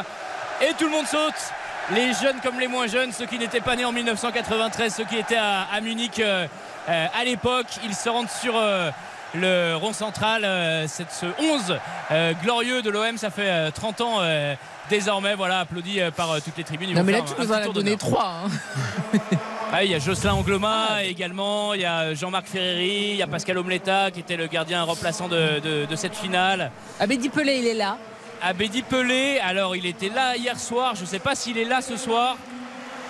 Euh, je le vois pas, non, non, sur les, sur, euh, sur les images. Le passeur décisif, Fa- quand même. Fa- Bah oui. ouais, Fabien Barthez, qui est le héros, qui est l'homme du match de, de cette finale face au Milan AC, euh, euh, n'est pas présent euh, également. Bon, vous savez quoi? Belle fête à Marseille, évidemment, on va continuer Oui, d'en voilà, parler. on fait- on mais fait la là, fête est à avec 9 ceux qui minutes sont, des quoi. coups d'envoi de la 37e journée de Ligue 1. Donc je voudrais quand même qu'on se replonge dans les enjeux. Et alors, juste Bah, attendez, excusez-moi, mais Merci. si Marseille a du mal à marquer, peut-être que Alain Boxic qui était présent hier peut intervenir. à Oui, mais moment. là, ce soir, je pense pas. Qui pourrait faire Ah bon du bien, en effet Bah, Euh, peut-être que Igor Tudor va choisir de le mettre. Il y a un garçon qui voulait vous saluer tout de même depuis Bollard. Bonjour, Yohan. Bonjour Mais je vous entends pas, il y a une ambiance extraordinaire ici. Et pour une fois que je vois un match en vrai dans un stade, avec Sam Duhamel, vous m'entendez parce que j'arrive à entendre personne, il y a un bruit extraordinaire. On vous entend. Vous revenez bien demain soir quand même Oui, demain je vais aller à Berck-sur-Mer me promener demain matin et j'arrive demain après-midi. Voilà, bon, profitez bien du match à Lens en tout cas. Bisous. Yo-Yo, profite. J'ai déjà pris une merguez, une chipolata, deux frites, ketchup, sauce américaine, j'ai pris déjà 3 kilos et demi. Parfait, Johan, bon match du côté de Bollard pour Lens Ajaccio. On était sur l'île Nantes. Euh, Je voulais vous faire écouter Pierre Aristouille sur les, sur les différences de- de- d'état d'esprit de Auxerre et de Nantes. On l'écoute. La première chose que j'ai dit aux joueurs cette semaine, c'est que pour pouvoir s'engager totalement dans une mission, il fallait euh, accepter la situation. Quand je dis accepter la, la situation, c'est de ne pas être dans le déni. J'ai la sensation que certains sont dans le déni de se dire qu'ils jouent le maintien. Alors qu'il y a deux mois, ils jouaient contre la Juve. La meilleure façon de, s'engager dans, quelque chose, c'est déjà d'accepter. Il y a une phase entre en avoir conscience et, l'accepter pour s'engager. Auxerre euh, a, semble-t-il, aujourd'hui des dispositions mentales bien meilleures que celles de Nantes. Auxerre, depuis la première journée, ils ont admis qu'ils seraient dans cette mission-là. Et finalement, il ne pouvait y avoir qu'une bonne surprise. Nous, ça fait que quatre journées qu'on y évidemment qu'ils en ont conscience. Mais je leur ai posé une question lundi. Je leur ai dit, est-ce qu'il y en a un dans la salle qui peut me dire que si on avait été à la place d'Auxerre hier hein, à 0-2 au bout de 8 minutes de jeu, on n'en prenait pas 6 contre le PSG J'ai pas eu de réponse. Mais moi, la réponse, euh, je l'ai un peu en tête quand même. Donc, euh, travailler sur le mental, c'est évidemment leur rappeler tout ce qu'ils ont fait de bien. Et puis, c'est leur rappeler qu'aujourd'hui, il faut assumer la situation pour pouvoir s'y engager totalement. Et puis, trouver les hommes. Parce qu'on peut dire des choses, euh, et après, il y a ce qu'on fait aussi. Voilà, Pierre Issou, les mots sont. Ah, moi, je trouve que les mots, pour une fois, sont assez forts. Je le trouvais un peu euh, euh, bisounours aussi euh, depuis sa prise de fonction. Bah là, je trouve que c'est pas inintéressant ce qu'il nous dit. Tu crois que ça va marcher? Ah, Je sais pas si ça va marcher, mais en tout cas, il, il a essayé quelque chose. Lille-Nantes, donc, ce sera avec Nicolas Georgerot. Parce qu'on a, on a quand même pas parlé, mais on va en parler plus tard. hein. Mais juste un petit mot sur Chirivella. C'est-à-dire qu'il Le a, retour. il a pas joué depuis je ne sais combien de semaines. C'est-à-dire que là, on, on se rend compte de son importance. C'est-à-dire qu'il revient, je pense qu'il est complètement à court de rythme, et il le met euh, à l'avant-dernière journée de championnat. Il y a deux choses. D'abord, il est extrêmement généreux. Bien sûr. Et puis peut-être que lui n'est pas complètement miné par le doute puisqu'il n'a pas vécu ces matchs catastrophes. Donc on Oui. tente un, c'est- on tente Ça, c'est un coup de poker en fait. Oui, on tente Parce qu'il a euh, un petit peu rogné sur son temps de retour, donc euh, ça a été quand même accéléré. C'est une prise de risque, c'est ça aussi Et souvenez-vous, il était notre invité grâce à Philippe Audouin avant la finale de Coupe de France Toulouse-Nantes et, et il, bou- il bouillait d'impatience et voilà, il avait très mal de ne pas jouer ces- cette finale. Philippe, juste un petit mot aussi sur Rennes-Monaco. Il y a beaucoup d'enjeux là aussi. Monaco est quatrième au coup d'envoi de cette 37e journée, mais sous la menace de Lille et de Rennes. On rappelle qu'en cas de défaite, et Monaco va mal en ce moment, Rennes reviendrait à hauteur de Monaco, mais avec une meilleure différence de but. Est-ce qu'il y a des surprises compo des deux côtés Alors, pas de surprise euh, du côté rennais, c'est l'équipe euh, annoncée. Ce que je peux juste vous dire en ce qui concerne euh, Monaco, c'est que Matsima en défense et Caio Henrique sont sur le banc et c'est Aguilar et Jacobs qui leur ont été préférés. Du coup, Dizazi Maripane dans l'axe? Exactement. D'accord. Devant Ben Yedderjou Euh, Ben Yedderjou, évidemment, Golovin et Ben Seguir. Ok, c'est parfait pour ce Rennes-Monaco. Beaucoup d'enjeux et là aussi beaucoup d'ambiance. Hein Eh oui, belle ambiance. Et euh, si les anciens de l'OM ont été présentés au Vélodrome euh, tout à l'heure, en même temps, il y avait un certain Olivier Monterrubio et Alexander Fry euh, qui ont été présentés euh, au Razon Park avec une magnifique ovation. Euh, un petit mot égal. Qu'est-ce qui se passe? Quand j'entends Justice, ce morceau à chaque fois me. Ah, c'est vrai que j'ai un DJ dans le studio. J'oublie à chaque fois. Genesis, je vous conseille ce morceau de Justice, parce qu'on connaît d'autres morceaux de Justice, mais celui-ci est, exceptionnel pour l'entrée des joueurs euh, au Roison Park. Avant de marquer une courte pause et de faire euh, ensuite les coups d'envoi de ces rencontres, je voudrais un petit mot de Toulouse-Auxerre également avec Patrick Hisson. On rappelle Ouais. qu'Auxerre joue son maintien ce soir à Toulouse. Oui, et avec une euh, belle ambiance au moment où les joueurs font leur apparition sur cette pelouse du stadium hein, TFC et qui va être porté encore une fois par ses supporters. C'est ce qui peut-être va les pousser à vraiment jouer le jeu à fond, à essayer de s'imposer face à Auxerre qui va lui aussi essayer de venir rappuyer les trois points de la victoire, ce qui leur permettrait peut-être de conserver dès ce soir le place en Ligue 1. On en est très très loin, le stade est n'est pas comble, mais il y a beaucoup de monde, plus de 25 000 spectateurs, 500 Auxerrois. Un très joli euh, tifo également de la part des supporters du TFC. Coup d'envoi dans quelques minutes maintenant. Eh bien, le tifo également à Lyon. En quelques mots, Raphaël Vantard euh, en hommage à Jean-Michel Aulas. Magnifique tifo effectivement des deux virages. Respect éternel pour un grand homme de Lyon. Et ouais, le visage de Jean-Michel Aulas qui apparaît de partout, y compris sur les écrans. On le voit très très ému au bord des larmes. Jean-Michel Aulas aux côtés de Bernard Lacombe qui est venu le soutenir dans ce dernier match ici à domicile. Alors que le stade entier, le Groupama est en train de scander son nom. Et à Marseille, Hugo Hamelin, la Ligue des Champions est déployée dans les tribunes. Ouais, dans euh, la tribune Jean-Bouin, en face de moi, bleu, blanc, rouge, la carte de France, Basile Boli, qui soulève en taille géante, hein, je vous parle de ça, c'est un tifo gigantesque. Euh, qui soulève donc cette euh, Ligue des Champions dans le virage nord, c'est Patrice de Peretti, euh, le nom, celui qui a donné son nom au virage, supporter emblématique de l'OM en, en 93, qui avait eu l'occasion de soulever la coupe. Et puis dans le, virage sud, toute la bande de, de Bernard Tapie autour du trophée aussi, qui est donc reproduit trois fois dans euh, ces tribunes du, du Vélodrome. L'OM en Europe, l'OM en France, l'OM dans le monde. C'est un tifo de 65 000 personnes. Et je vais vous transférer euh, les images euh, tout de suite. À voir sur RTL.fr dans quelques minutes, c'est absolument magnifique. Il y a Deschamps aussi qui soulève. C'était le 26 mai. Euh, Voilà ce qui est inscrit aussi dans le stade Vélodrome. Non, non, il n'y a pas d'échange. Ah bon? Bah je reconnais sa tête. Alors, euh, torse nu. euh, C'est pas Deschamps pour vous?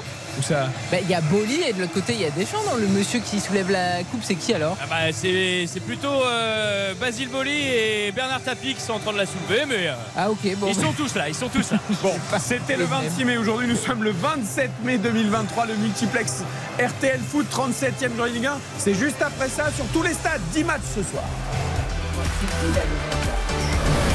RTL Foot. Présenté par Eric Silvestro. Eric Silvestro. RTL Foot. Nous y sommes et nous sommes là jusqu'à minuit sur RTL avec vous pour vous faire vivre la 37e journée de Ligue 1. Lens Ajaccio, Marseille, Brest, Strasbourg, Paris Saint-Germain, Lille, Nantes, Rennes, Monaco, Toulouse, Auxerre, Lyon, Reims, Montpellier, Nice, Clermont, Lorient et Angers 3 avec tous nos correspondants. Les coups d'envoi sur toutes les pelouses dans quelques secondes. Chacun évidemment donnera son coup d'envoi et ensuite nous passerons dans un multiplex classique à l'ancienne avec 10 matchs. Ça va aller très très vite. Soyez bien à l'écoute et on vous décryptera au fur et à mesure également les évolutions du classement euh, pour Nantes, pour Auxerre, pour les luttes en Coupe d'Europe, pour éventuellement Lens ou Marseille euh, pour la Ligue des Champions. Le premier qui prendra la main pour son premier coup d'envoi ne gagnera rien à part notre euh, affection jusqu'à la fin de la saison et même euh, pour la vie entière. 20h59 et 55 secondes. Qui va dégainer le premier pour le coup d'envoi parmi nos correspondants C'est parti à Strasbourg Eh ben c'est Yannick Collant, c'est parti à Strasbourg. Avec les Parisiens qui donnent ce coup d'envoi. 5 secondes de jeu ici sur la pelouse de la Méno, sous les sifflets du public strasbourgeois. Parti à Lens. Parti à Lens, Samuel Duhamel. Exactement, avec les Lensois euh, qui ont déjà euh, récupéré euh, ce ballon pour un- une transversale de, de Fofana, mais c'est mal ajusté, 15 secondes de jeu. Parti à Lille. C'est parti. Oh, j'ai rien entendu. Parti à Lille. À Lille, Nicolas Georgerot. Le coup d'envoi donné par les Nantais. Autre coup d'envoi. Au stadium. À Montpellier aussi. J'ai entendu Patrick Coup Hisson. d'envoi donné par les Auxerrois. C'est parti depuis déjà 30 secondes. Et j'ai entendu Béranger Tournier aussi à Ouais, Montpellier. exactement. 35 secondes de jeu ici à la Mosson entre Montpellier et Nice. Autre coup d'envoi à Clermont. À Clermont, Guillaume Frixon. Et c'est parti depuis 29 secondes et c'est Romain Fèvre, l'orienté, qui a, qui a donné le coup d'envoi de cette rencontre. Allez. Début du match à Rennes. Début du match à Rennes, Philippe Audouin. Depuis 40 secondes et déjà Monaco à l'attaque avec un premier corner. Raphaël Hugo pour les derniers. Et pas Coup loin de. Rennes, c'est parti à Angers. C'est parti à Angers, Christian Panvert. Et oui, c'est parti à l'instant même. À Lyon, Raphaël. Et c'est parti à l'instant même. On a pris un peu de retard avec euh, les festivités et ce sont les Rémois qui viennent de donner le coup d'envoi. Et Hugo pour Marseille. Et c'est parti également au stade Vélodrome, coup d'envoi donné par Matteo Gendouzi, les Marseillais dans un euh, maillot spécial euh, 93 avec une grosse étoile sur le maillot blanc, 5 points d'écart avec l'enceinte but d'écart au, au, au goal average, mais impossible n'est pas marseillais, le miracle est toujours possible. Allez, c'est parti partout. Très bon multiplex à tous. Très bon match, chers auditeurs et auditrices. On va jouer au hashtag premier buteur RTL. Vous avez le droit de donner un buteur sur n'importe quelle pelouse, y compris pour nos correspondants. On commence avec Samuel Duhamel. Eh ben, je vais rester à Volart et je vais dire Loïs Openda. Openda, Hugo Hamelin. Euh, Alexis Sanchez. Alexis Sanchez, Yannick Collant. Habib Diallo. Diallo, tout le monde reste sur son stade pour l'instant. Nicolas Georgerot. Euh, David. Jonathan David, on reste à Lille aussi. Philippe Audouin. Openda. Openda, il va à Lens. C'est noté. Patrick Hisson. Allez, euh, Dalinga. Dalinga pour Toulouse. C'est Patrick Hisson. Raphaël Vantard. La casette. La casette pour la lutte avec Mbappé. Le 27e peut-être. Béranger Tournier. TJ Savanier qui a été exceptionnel à l'échauffement. DJ Savanier. Ouais, mais c'est au match qu'il faut bon. Guillaume Frixon. Le clin d'œil de Clermont pour Mohamed Bayo à Lille. Ah oui, titulaire avec Lille ce soir en effet. Christian Panvert. Allez, Bappé. Bappé. Oui, c'est vrai que personne ne l'avait cité. Xavier, ton premier buteur. Wabi Kazri. Kazri. Karine. Le roi, l'unique Alexis Sanchez. Sanchez pour, euh, pour Karine. Ce sera Ben Taleb à Angers. Ben Taleb à Angers pour Baptiste Durieux. Ouvrier.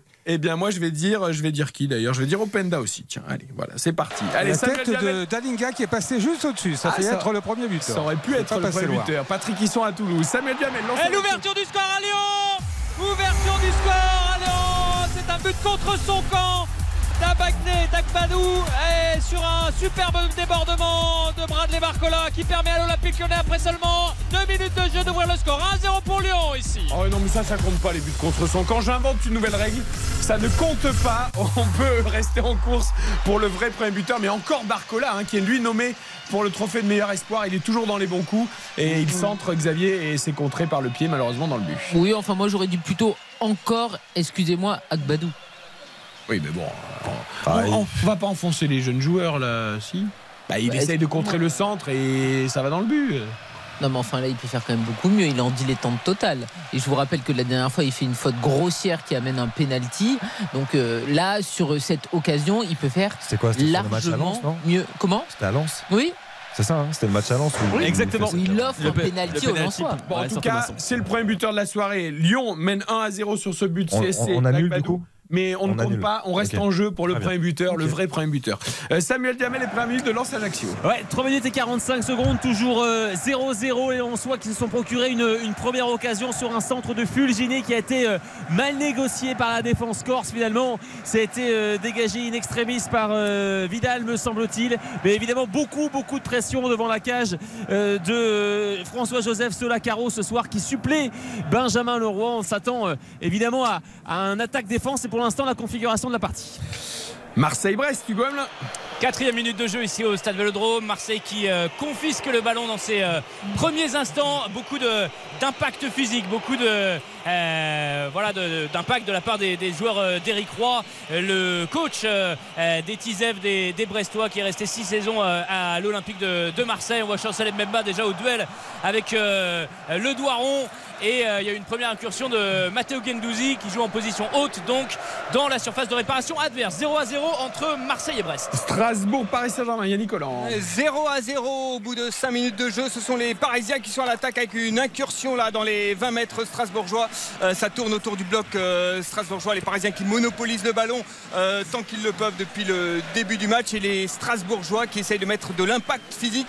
Tout à l'heure, ils ont récupéré une balle, ils ont réussi à rentrer dans la surface parisienne. C'était Colin Dagba qui a été euh, repoussé. Euh, alors que là, Messi et Mbappé tentent de combiner, mais c'est récupéré par les Strasbourgeois qui mettent une longue balle en avant vers Habib Diallo. C'est mal donné et c'est récupéré par Sergio Ramos 0-0 après 5 minutes 30 de jeu. Je vais aller à Toulouse euh, voir Patrick Son parce qu'il m'a semblé voir une belle frappe au Serroise. Ouais, une belle frappe de Gauthier Hain qui est passé de très très peu au ras du poteau gauche. Des buts de Maxime Dupé qui a répondu donc à cette tête de Dalinga sur ce coup franc de 22 avec un très gros, énorme engagement des deux équipes et notamment et surtout de la part des Océrois pour l'instant. Toujours 0-0. Lille-Nantes, Nicolas Georgerot. 5 minutes et 30 secondes dans cette euh, partie pour l'instant 0-0 euh, ici euh, au Stade Pierre-Mauroy et avec un petit peu d'observation sur les premières minutes mais beaucoup d'agressivité mise par les Nantais pour notamment essayer de récupérer assez haut la balle. On a vu aussi David essayer de se mettre en valeur sur le côté droit mais il n'y a pas eu encore de frappe cadrée sur les deux buts. 0-0 sixième minute. Rennes-Monaco, Philippe Audouin qui avait évoqué un début de match canon des Monégasques. Est-ce que ça s'équilibre Exactement, c'est Monaco qui a. Oh le but Le but à Montpellier Oui, Et c'était J. Savanier, je vous l'avais dit, je vous l'avais dit, c'était. Savanier. Joli. Il a été extraordinaire à l'échauffement et bien là il récupère un ballon à l'entrée de la surface de réparation et avec son pied gauche il vient tromper Casper Schmeichel et ça fait 1-0 pour le Montpellier c'est globalement mérité c'était bien rentré dans cette rencontre les Payadins et c'est le capitaine T. Savanier qui ouvre le score après 6 minutes de jeu ici à Montpellier à la Mosson Béranger, c'est ton premier multiplex ou pas? C'est mon premier multiplex Bah, exactement Premier multiplex, beau, premier vainqueur du premier buteur, TJ Savanier. bah, je m'en souviendrai pendant longtemps C'est beau. Il gagne quoi? Fantastique. Un Il gagne bravo. quelque chose. Ah bah il gagne, il gagne, il gagne un mariage. Parce que vous savez que Apparemment, j'ai- ouais.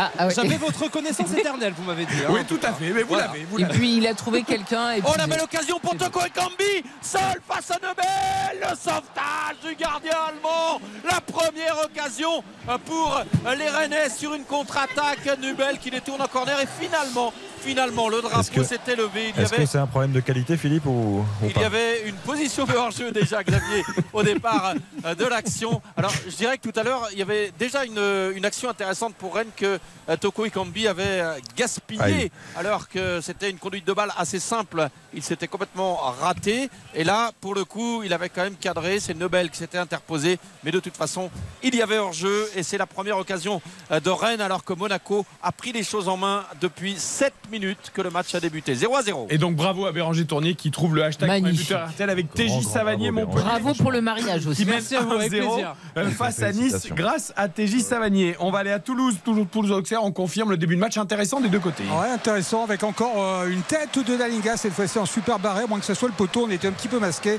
Le poteau droit ou alors vraiment magnifique arrêt de Radou quasiment à, à bout portant. Ça joue vraiment très bien des, des deux côtés. On ne s'ennuie pas dans ce stadium et toujours 0-0. Et encore une l'occasion pour Rennes. Magnifique 1-2 avec une action euh, amorcée Bourigeau. par Gouiri côté gauche.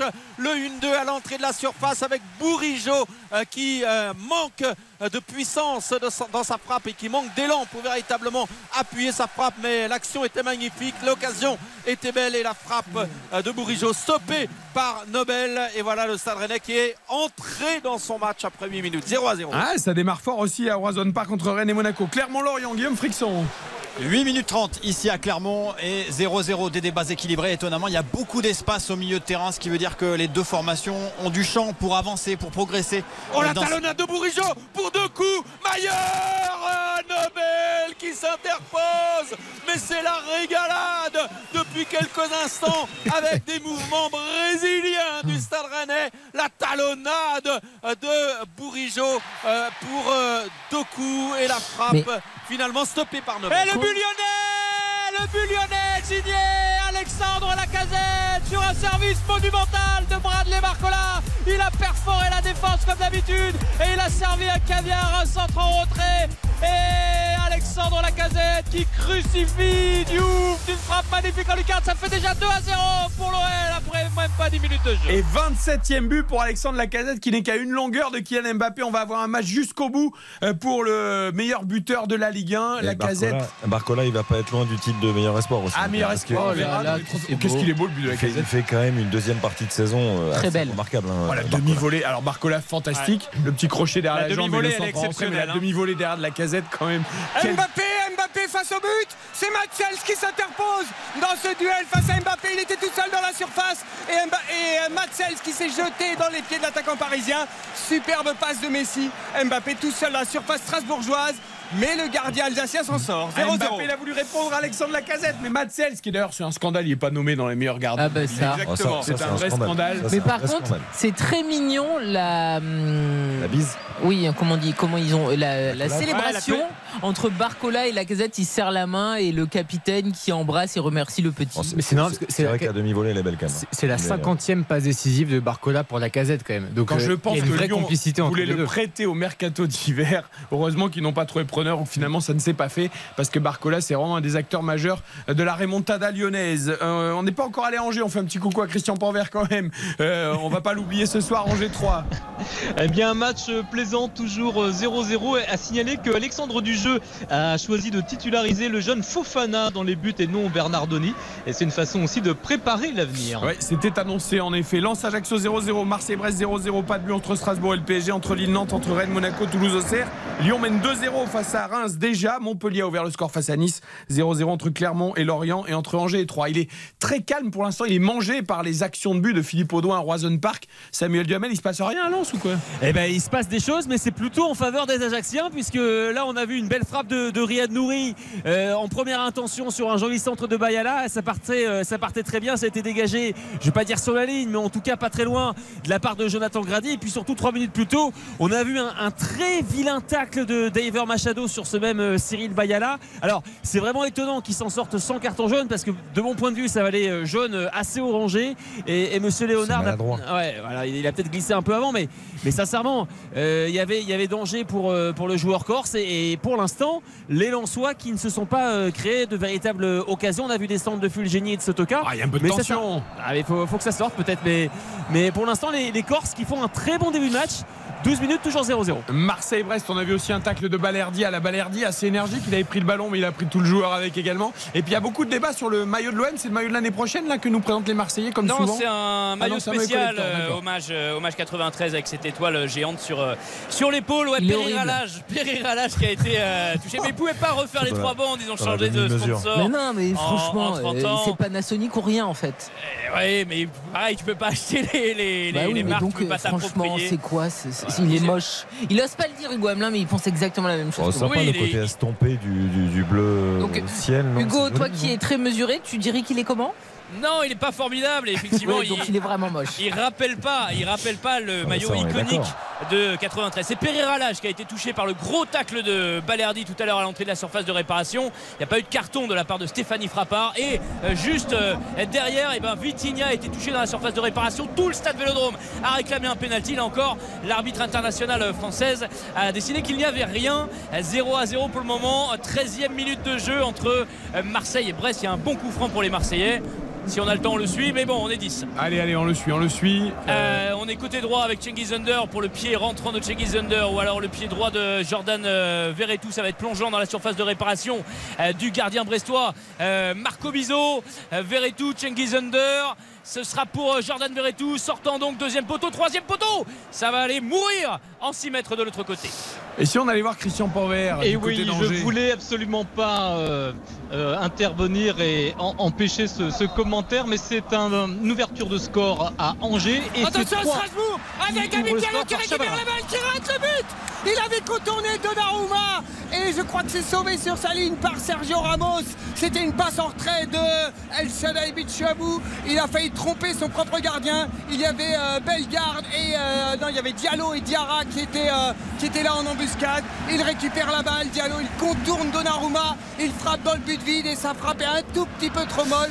Elle est sauvée sur la ligne. Alors Christian Pavard n'a pas voulu interrompre Hugo Hamelin, mais il y a donc ouverture du score à 3. C'est Chavalrin, c'est ça, à Angers, C'est pardon ça, c'est ça. Pour Contre trois. le cours du jeu, euh, Chabalrin, reprise de volée dans la surface de réparation, euh, bien servi et le pauvre et jeune Fofana ne pouvait rien faire. Collant, lui, il est rentré dedans, il a raison. Mais oui. Paris Saint-Germain, c'est de la folie 0-0 pour Depuis quand il y a eu de la politesse dans les multiplex maintenant Et, et super, super but de Chavalin. hein. Franchement, techniquement, c'est pied gauche, ça, c'est magnifique. Ouais, dans la course au maintien, c'est important en plus. euh. Oh, arrête, Allez, les deux sont relégués, on le Le rappelle, entre esthétique, Angers Baptiste et Durieux. 3. On marque une courte pause, le premier score flash de la soirée après un quart d'heure de jeu, on récapitule tout juste après ça. RTL Foot. Présenté par Eric Silvestro. RTL. 21h15, y a-t-il un but quelque part? Droite, une tête surpuissante du piston gauche colombien, c'est David Machado qui vient tromper la vigilance de François-Joseph Solacaro et sur leur première occasion, les Lensois ouvrent le score, 16 minutes 1-0 pour Lens. Ah, Machado qui débloque la situation pour Lens. Quelle tête, Xavier Magnifique. Superbe centre. Alors, le, cen- le centre est superbe, mais la, la tête, on voit, on voit toute l'importance de l'engagement. C'est-à-dire qu'il arrive lancé, il arrive de loin et il vient passer au-dessus des, des deux euh, défenseurs ajacciens. Et but à Montpellier Béranger Tournier Et le but, devinez qui Devinez qui C'est forcément TG Savanier Évidemment Évidemment il est. Penalty pour... euh, Oh, quelle frappe de Clermont Coffrier sur la barre Est-ce qu'elle a rebondi à l'intérieur du but? Non, visiblement pas de VAR, mais quel missile envoyé par le défenseur Santal Coffrier à l'entrée de la surface qui s'écrase sous la barre transversale bien déviée par Mvogo. Première grosse action à Clermont, mais toujours 0 à 0. Et le doublé donc pour TJ Savanier. Pas d'autre but quelque part, on peut lancer le score flash. C'est parti. Les scores, le nom des buteurs, le temps qu'il reste à jouer en première période sur les 10 pelouses pour ce multiplex de la 37e journée. C'est parti très fort. Et notamment du côté de Lens, Lens Ajaccio, Samuel Duhamel. Exactement, Lens qui mène un 0 but de Machado, il reste 28 minutes en première période. Marseille-Brest, Hugo Hamelin. Vitinha vient de rater sa reprise en majeur 0 à 0 C'est rare. toujours entre Marseille et Brest 17e minute L'ouverture du score pour l'UFC Nantes sur un ballon de récupéré. Quentin Merlin qui vient battre Lucas Chevalier c'est Nantes qui mène à 0 après 18 minutes de jeu Ah évidemment Nantes n'est plus relégable désormais c'est Auxerre qui l'est on regarde ça juste après ouverture du score nantaise Quentin Merlin Strasbourg PSG Yannick Collant 0 à 0 après 17 minutes de jeu. Rennes Monaco Philippe Audouin 0 à 0 à 28 minutes de la mi-temps. Toulouse Auxerre Patrick Hisson Là aussi 0-0 à 28 minutes de la pause. hein. Lyon-Reims Raphaël Vantard 2 à 0 pour l'OL, il reste 27 minutes à jouer dans cette première mi-temps. Montpellier-Nice Béranger Tournier 2-0 pour Montpellier, but de Savanier à la 6ème minute et sur penalty 10 minutes plus tard à la 16ème minute. Clermont-Lorient Guillaume Frixon Score nul et vierge, 0-0 entre Clermont et Lorient. Il reste 27 minutes dans ce premier acte. et Angers 3 Christian Panvert C'est 3 qui mènent à Angers, un but signé du capitaine Chavalrin à la 13e minute. Il reste 25 minutes à jouer. Direction tout de suite Lille, Lille-Nantes, longue ouverture du score nantaise, Nicolas Georgerot. Mais quelle erreur de la défense lilloise Alexandre, Oui. parfait. hein. Énorme erreur d'Alexandro qui euh, en fait n'est pas assez prompte pour euh, prendre cette euh, balle et qui, euh, qui est complètement et ratée, Quentin Merlin qui est là et qui euh, je vous disais tout à l'heure qu'il est noté qui mettent d'une façon générale beaucoup d'agressivité euh, sur le porteur du ballon qui sont euh, présents dans les duels. Et, euh, et là Quentin Merlin qui, qui est là qui est présent qui récupère ce ballon. On est vraiment 3-4 mètres devant la surface de réparation. Et ensuite il s'approche il entre dans cette surface de réparation. Il vient défier euh, Lucas Chevalier. Et donc euh, marqué. Et euh, l'ouverture du score tout de suite euh, Pierre Aristou a bondi de son banc pour euh, aussi parler énormément à, à Chirivella qui a euh, énormément euh, d'activité. Et on les sent euh, mentalement euh, pleinement dans la, dans la rencontre Un point sur le classement avec Baptiste Duris, c'est important évidemment. Nantes n'est plus relégable. Exactement, Nantes est 16e à l'instant où l'on se parle, 36 points, 35 points, c'est pour la JOCR qui est donc 17e et relégable à l'instant où l'on se parle. Un petit mot sur le Racing Club de Lens qui officiellement avec le nul de Marseille et cette victoire qui se profile pour les Lensois euh, sont deuxième et donc qualifiés directement pour la Ligue des Champions. Il faut parfois aussi un peu de réussite. Là, elle est venue de la passe complètement ratée en retrait d'Alexandro. Alors évidemment, le match Ça- ne fait que débuter. Bien sûr. Euh, mais voilà, un peu de réussite pour les Nantais. Mais ça me rappelle euh, l'intervention de théâtre. Vous vous souvenez de l'intervention de théâtre où il, il est sur son mauvais pied, il est trop facile pour mettre le ballon en retrait, il rate sa passe. Il y a, il y a quelques semaines de ça. Et c'est exactement la même chose. Alexandro, il est en avance. Il veut mettre ce ballon pied gauche, il rate complètement sa passe en retrait. Et derrière, effectivement, il en, il en, il en profite. Quentin Marlin, c'est remarquable. hein, mais... Si, si je peux me permettre, messieurs, Rennes est désormais européen aux dépens de Lille. Exactement. Exactement, tu as raison. Cinquième pour la Ligue Europa Conférence, tu as raison, à égalité de points, mais avec une meilleure différence de but. Exactement. Rien à Ouais, rajouter. Lille, Philippe a Lille est en train de tout gâcher hein, quand même, hein, globalement. Oui, ça fait 20 minutes. À, à l'image de la saison. Oui, c'est que le début du match. Non, de la deuxième partie de saison surtout. Enfin, je, je trouve qu'ils sont en train de tout gâcher, Lille. Bien sûr. Philippe Audin, il est en train de se dire Rennes, peut-être pas de Coupe d'Europe, Nantes peut-être en Ligue 2, puis là d'un seul coup, Rennes en Coupe d'Europe, Nantes en Ligue 1. Il Ouais, reprend. c'est- Il reprend. C'est plus un Black Cat, Il c'est revit, euh, noir revit. Et du, du côté juste de, de Lyon qui mène 2-0, on, on le rappelle, ils sont 7e les Lyonnais, mais ils reviennent à un point effectivement Eh, ils, sont, euh, ils sont dans le coup. du LOSC et du Stade Rennais, donc tout pourra jouer pour- sur la 38e Et pour l'instant, Monaco prie que ça ne change pas. Lille battu, ils tiennent le coup. Ah ben j'ai l'impression Euh, que Neubel ce soir s'est transformé en Thibaut Courtois qu'on entend. Mais c'est bien, il a joué les deux derniers matchs de la saison. Ouais. C'est mieux tard que jamais. Les hein. trois, les trois. On va euh, les trois, allez, on va à Lens parce que c'est important. Lens, ça y est, peut-être le plus dur effet avec ce premier but, Samuel, et j'imagine que Bollard euh, pousse encore pour euh, se donner de l'air. Exactement le, le but de Machado à la, à la 16e minute sur la première frappe lançoise. hein. C'est vrai que le premier quart d'heure a été assez compliqué avec des, des Corses qui défendaient bien, des Corses qui se sont également montrés euh, dangereux à, à une ou deux reprises. Mais voilà, la qualité de centre de, de Thomasson, euh, la tête euh, puissante de, de Machado au deuxième poteau, son quatrième but de la saison euh, pour le Colombien. même, Eh, C'est vraiment une, une excellente saison. On se souvient que l'année dernière, ça a été très compliqué pour lui, avec beaucoup de pépins physiques. Et évidemment, depuis ce but, euh, c'est. Habib Diallo dans la surface, c'est l'arrêt de Donnarumma ici à la Méno. Habib Diallo qui reçoit Et le deuxième but en soi Avec ce ballon en profondeur de Facundo Medina qui trouve celui qui a réalisé la passe décisive il y a quelques minutes et qui se transforme en buteur. C'est Adrien Thomasson qui vient marquer ce deuxième but et lance des goals dans cette rencontre 2-0, 22e minute. Qu'il aura été décisif, Thomasson, déjà buteur lors de la dernière journée. Euh, 2-0 cette fois, on y va tout droit. Samuel, la fête va être belle. On peut avoir peut-être un carton à Bollard ce soir. Eh ben ça, on prend euh, le chemin. On se souvient que les Corses en ont pris 5 au Parc des Princes. Ils en ont pris 5 également la semaine dernière euh, contre le Stade Rennais. Et là, Ah, effectivement, bon bilan, là. ouais, là, ça part assez vite à vouloir de lys. C'était pratiquement les deux seules frappes, hein, mais ça fait but à chaque fois. Hugo Hamelin à Marseille, vous pouvez repasser le match de 93. hein, je pense que. Je vais devoir changer, hein. euh, je vais changer mes billets d'avion pour cet été. euh, au lieu d'aller à Cuba, je vais aller au fond de La frappe au ras du poteau de Ganago sur un très bon mouvement entre Merlin, Blas et Ganago. Mais la conclusion n'est pas à la hauteur du, du mouvement initié. Et ce ballon qui passe à un mètre. Les Nantais vraiment qui font euh, bonne impression sur ces 22 premières minutes. Les Lillois qui sont à la peine. Nantes qui mène à 0. On le rappelle grâce au but de Quentin Merlin à la 19e. C'était Nicolas Jean-Jean. Juste pour finir avec Samuel, j'avais pas vu, c'est une belle passe de Medina. hein. Très belle passe ici de Exactement, Medina. hein. passe dans la profondeur de, de Medina. Medina qui a été convoqué, hein, c'est assez rare pour être souligné euh, par les champions du monde. Bien Il va sûr. jouer- Voilà, effectivement, il était en, en concurrence avec de nombreux défenseurs. Et ça y est, il a été convoqué, il a, il a fait la différence a priori. Et ce soir, il se montre encore offensivement avec cette passe décisive. Sam, c'est la, qualité de Medina. C'est pour ça aussi qu'il est important, qu'il est précieux. Pas simplement par rapport à la grinta, l'en- l'envie qu'il qu'il manifeste à chacune de ses sorties, à son, à son caractère précieux dans les L'ouverture du score en faveur des Auxerrois. Oh, que c'est important sur une frappe euh, à l'entrée de la surface de réparation qui a frappé comme ça en but absolument magistral. Euh, Raveloson, effectivement, et qui est ballon qui va se loger au ras du poteau. Et Auxerre qui était menaçant depuis 2-3 minutes, euh, qui ouvre la marque 1-0 pour les Auxerrois. Il avait trouvé la barre la semaine dernière Vélosson, il a une frappe de titan et là au classement Baptiste Durieux, on inverse à nouveau les rôles. On inverse effectivement, c'est Nantes qui malgré sa victoire pour l'instant face euh, au LOSC 1-0 est 17ème et Auxerre grâce à, à cette ouverture du score passe devant avec un point supplémentaire et est 16ème à l'instant où l'on se parle.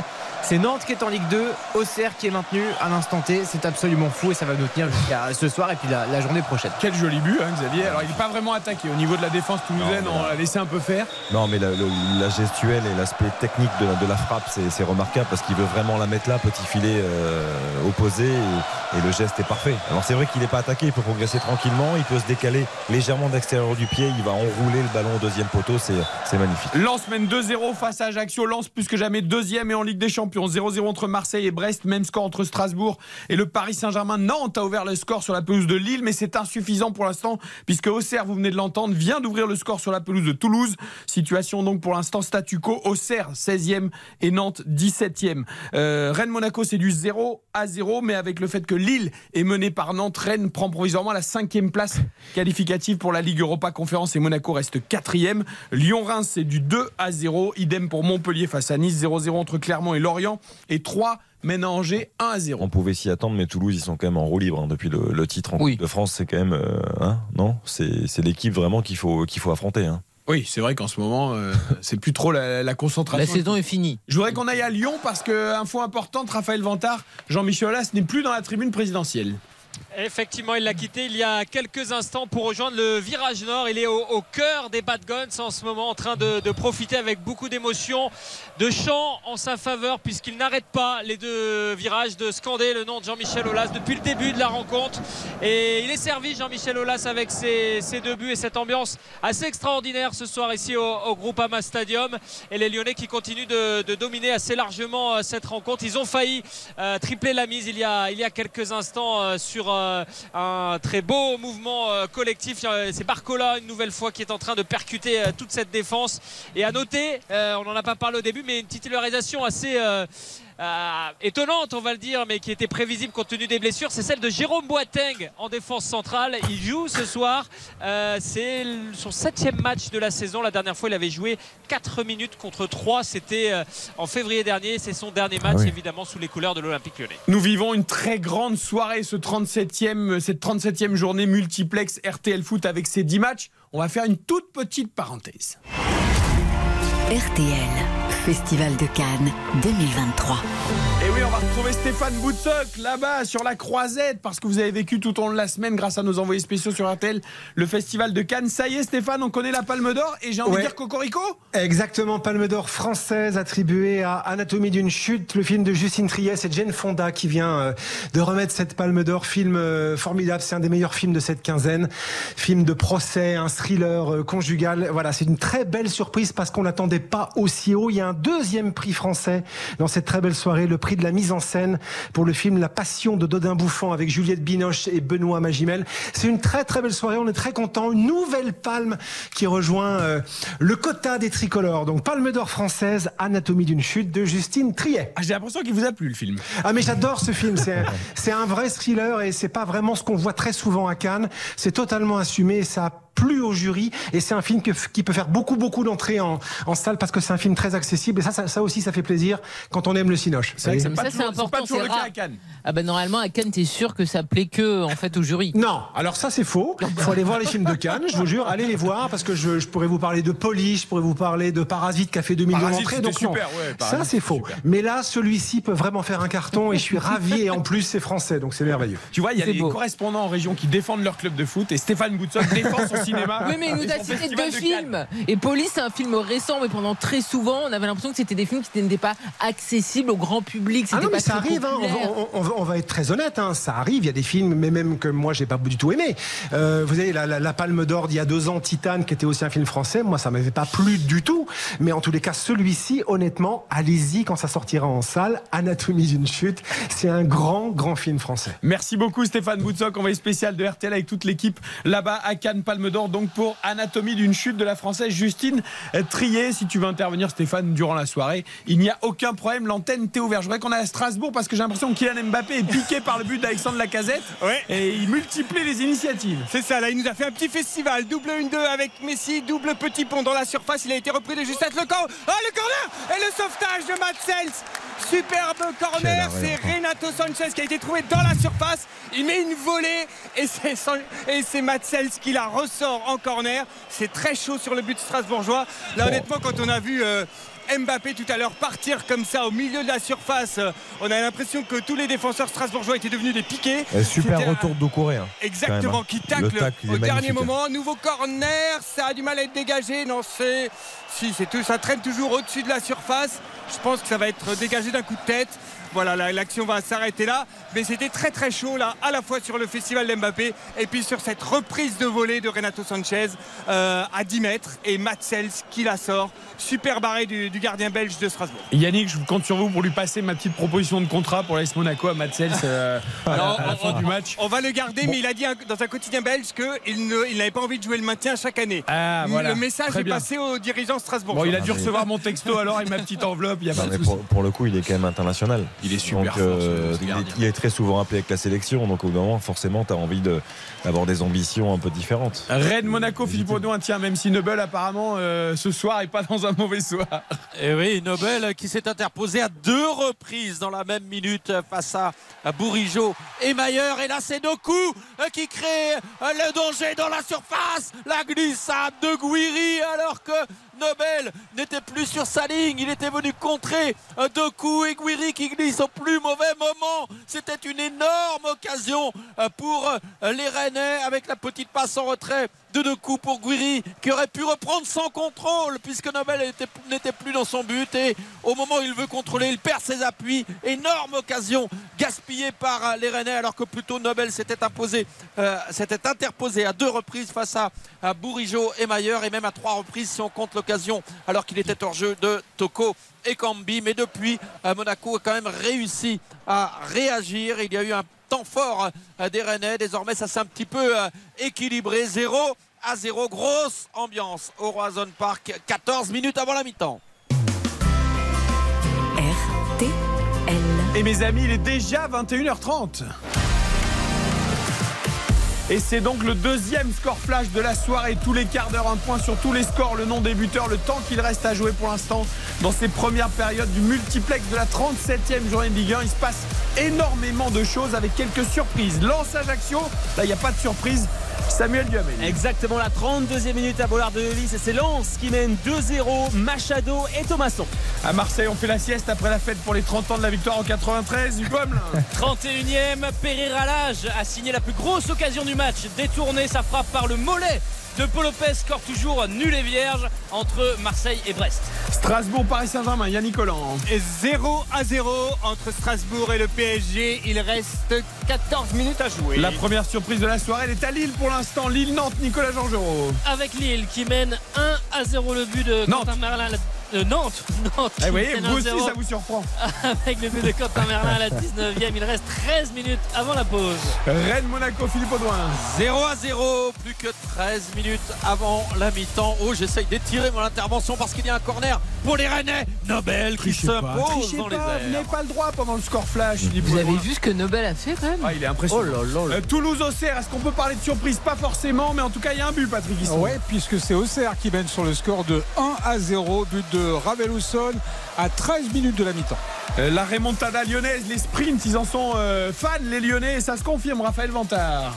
Et oui, 2 à 0 pour l'Olympique lyonnais. But de Dagbadou contre son camp à la deuxième, de Lacazette à la neuvième. Et Lyon qui mène 2 à 0 face à Reims à domicile. Montpellier-Nice, Béranger Tournier. 33e minute de jeu ici à la Mosson. 2 à 0 pour Montpellier. But de Théo Savanier à la 6e minute et à la 16e minute. Clermont-Lorient, Guillaume Frixon.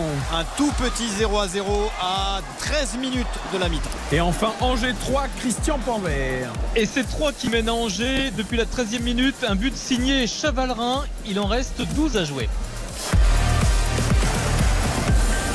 Allez, on va partager un peu le bonheur des Lensois. Ouais, d'autant en- qu'il y a un penalty. Ah ben voilà. Il y a un penalty pour le Racing Club de Lens. Vous arrivez euh, au, au moment opportun, Eric, puisqu'il y a euh, une faute dans la surface de réparation. Je crois que c'est Omar Gonzalez Ouais. qui a ceinturé un, un- Openda. voilà, Loïs Openda ou alors peut-être euh, et c- Peut-être une main, peut-être un pénalty à Strasbourg. On attend de voir. Il y a eu un centre d'Abib Diarra sur la main de El Shaddai euh, Bichiabou. L'arbitre ne l'a pas vu.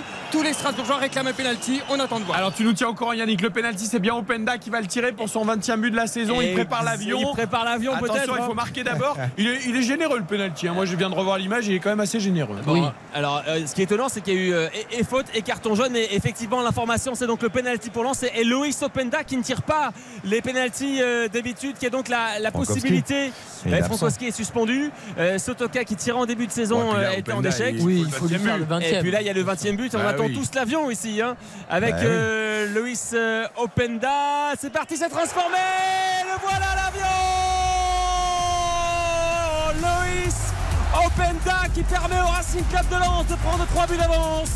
Incroyable première mi-temps des Lensois 3-0 après 36 minutes. Et l'avion évidemment pour Roger Boli. Si vous avez été à l'écoute d'RTL ces dernières semaines, Roger Boli, recordman de buts sur une saison avec Lens, qui avait simplement demandé à Loïs Openda de lui rendre hommage et de lui faire un clin d'œil en faisant l'avion sur sa célébration. Et tout le monde pose pour la photo. Exactement. ça. Les Lensois qui sont, qui sont tous montés pour aller poser à côté de Louis Openda. Il y a même que- Choupi en Lensois. Alors eh, exactement parce que c'est son, surnom dans le vestiaire Openda Choupi c'est vrai qu'il se ressemble un petit C'est peu vrai, c'est vrai. et, et là il a trompé euh, le gardien corse euh, Solacaro 3-0 pour Lens la fête est belle Alors Karine nous regarde bizarrement parce que je pense qu'elle ne connaît pas Ah, l'existence Choupi, de c'est les Choupi. histoires que vous lisez aux enfants. Vous voyez, je suis sûr que si on demande à Nicolas Georgerot, Bah, connaît qui est à Lille ce soir pour Lille Nantes, il lit les Choupi ou il a lu les Choupi à, à sa petite- à son petit bout. Ah oui. Ah bah oui, oui. Moi, je les lis pas Dodu. Bah, vous devriez, peut-être qu'il aurait le moral. Choupi, Bien sûr.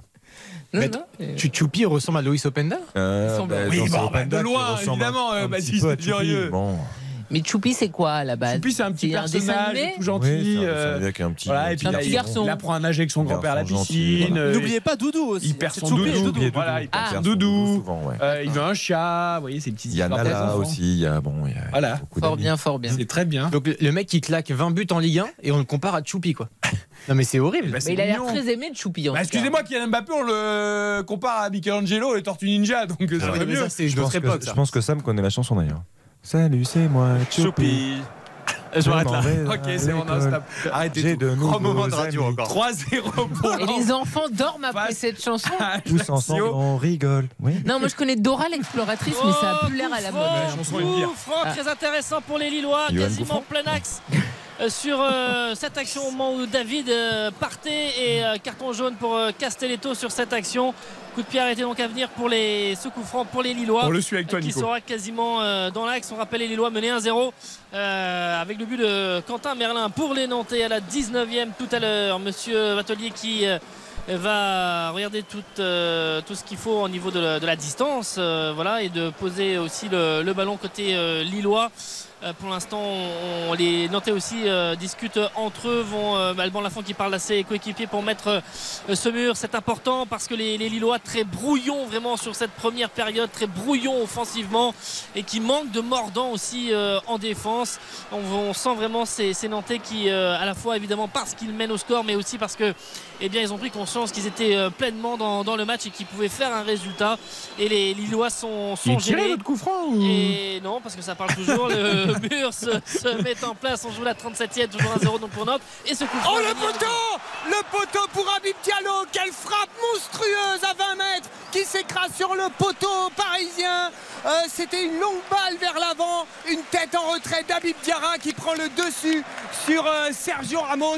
Et une frappe énorme d'Habib Diallo qui vient fracasser le poteau gauche de Donnarumma. Quelle occasion pour les Strasbourgeois, toujours 0 à 0, 37e minute. C'était Yannick Collant à la Méno, un peu de l'extérieur, mais j'ai l'impression que Strasbourg bouge vraiment le PSG. hein. Ah, ah oui, ils font. ils- ouais, ouais, ils, se mettent au niveau. Non, pas ils se mettent au niveau. C'est encore un grand Paris Saint-Germain. Allez, on retourne à Lille quand même. Le coup franc, Nicolas Jean-Jean va finir par être tiré quand même. Ça discute entre Cabella et Encore Baleba, le jeune milieu, mais euh, Cabella va sans doute le frapper avec euh, donc les Nantais qui sont dans, dans le mur prêt à jaillir. Il est peut-être un petit peu trop près ce coup franc. On va voir que- ce que va en faire euh, Cabella avec Monsieur Vatelier qui va siffler avec Cabella. Euh, C'est dans le mur, ça revient. Baleba la frappe et euh, c'est au-dessus de la barre transversale. 1-0 pour Nantes.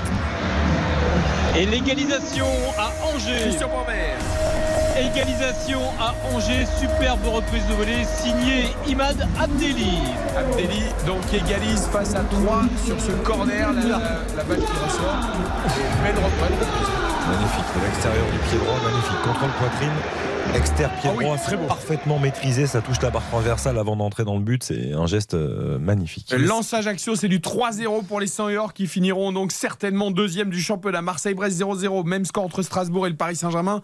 Nantes mène à Lille 1-0, Rennes-Monaco 0-0. De Auxerre a pris l'avantage à Toulouse 1-0, 2-0 pour Lyon face à Reims et pour Montpellier contre Nice 0-0 entre Clermont et Lorient et un partout entre Angers et Troyes. Les principaux enseignements à 5 minutes de la mi-temps au classement avant qu'on tourne très rapidement. Exactement, le Paris Saint-Germain est virtuellement champion. Lens qui est deuxième et donc en Ligue des Champions qui mène 3-0. On le rappelle face à l'AC Ajaccio. Marseille est donc troisième, euh, Monaco quatrième et Rennes cinquième et donc européen.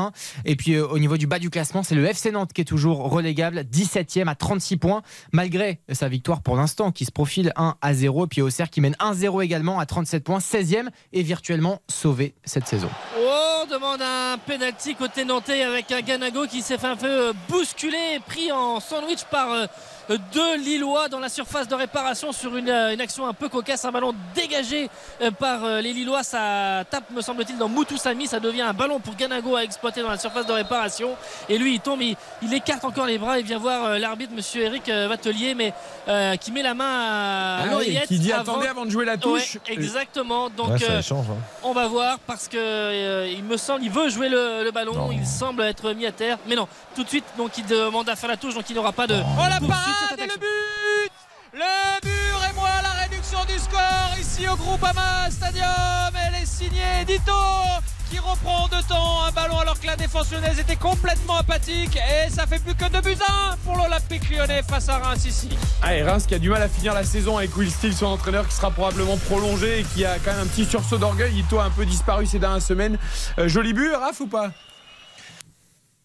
Non, c'est plutôt, euh, c'est plutôt la défense lyonnaise hein, qui se trouve complètement, notamment dans un premier temps Castello Luqueba Ah oui. sur un centre euh, pas vraiment, euh, pas vraiment dangereux. Il se trouve, il ne joue pas le ballon de la tête derrière. Ito reprend une première fois, super parade de Lopez qui lui En remet fait, dessus. Et en deux temps, euh, c'est c'est toute la défense qui En bouge fait, pas. Raph, j'ai- Coup j'ai- franc à j'ai- Strasbourg. hein. J'ai l'impression que c'est Loukeba en Oh la parade sur sa ligne derrière. La parade sur sa ligne d'Envongo pour le Lorientais sur une tête qui n'a pas été touchée visiblement euh, par Grayson Kay, un centre de Morer. Il a essayé de jouer la petite déviation, il l'a boxé sur sa ligne. Rien. euh, ou attention, c'est reparti déjà de l'autre côté avec Fèvre et peut-être le, Le annulé. Le penalty pour Lorient avec cette faute de Johan Gatien dans la surface sur Romain Fèvre. Le penalty pour Lorient, la Alors, grosse action pour Clermont Lorient, et but penalty pour. Lorient. À quel endroit le but annulé Le, le but est annulé à Lyon euh, pour une assistance. Enfin, il y a une assistance vidéo en cours, mais a priori, il sera, il sera invalidé pour cause de hors-jeu. Pas du tout évident au départ. hein. Et coup franc de Euh, voilà. Messi, Messi à 25 mètres face au but strasbourgeois, plein axe. Et c'est parti, c'est bien frappé, ça passe juste à côté. Ça passe à, à mon avis à 50 cm de la lucarne. Ouais. La Matzels pouvait rien Zéro- faire. pour Voilà, le coup. 0-0 toujours entre Strasbourg et le PSG. On va à Clermont parce qu'il y a un penalty pour Lorient. Penalty, j'ai aperçu qu'une image furtive, mais me semble-t-il indiscutable. Ouais, indiscutable la faute de, de John Gatien qui essaye de tacler sur un crochet euh, de, de Romain Fèvre sur son pied gauche. Il lui euh, attrape le, le pied d'appui.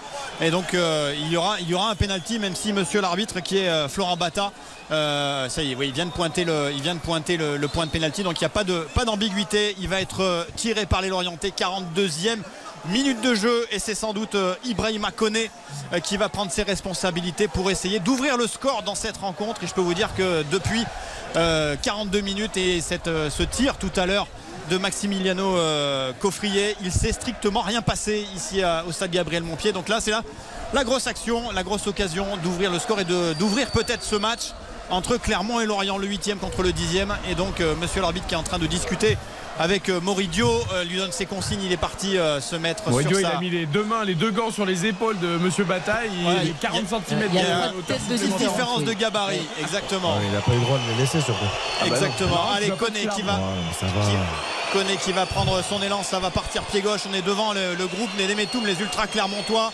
Ça, il y a du brouhaha, du, des sifflets pour le l'attaquant l'orienté. Ça va partir euh, pied gauche pour l'attaquant euh, Ibrahima Konaté. C'est Koné, c'est parti et c'est arrêté par Moridio qui s'est allongé sur son côté gauche. Le ballon n'était pas forcément très bien frappé, pas assez de puissance pour l'attaquant l'orienté. L'orienté et l'arrêt de Moridio qui fait lever le public 0-0 entre Clermont et Lorient à 3 minutes de la fin de ce premier acte. Et je tiens à rendre hommage à Karine Galli, si vous avez suivi en vidéo sur RTL.fr, qui a annoncé que le penalty allait être arrêté. Donc bravo Karine. Et je vous annonce que je vais ouvrir mon cabinet, cabinet Irma Karine. C'est pas. Restez journaliste. Horaire dans la surface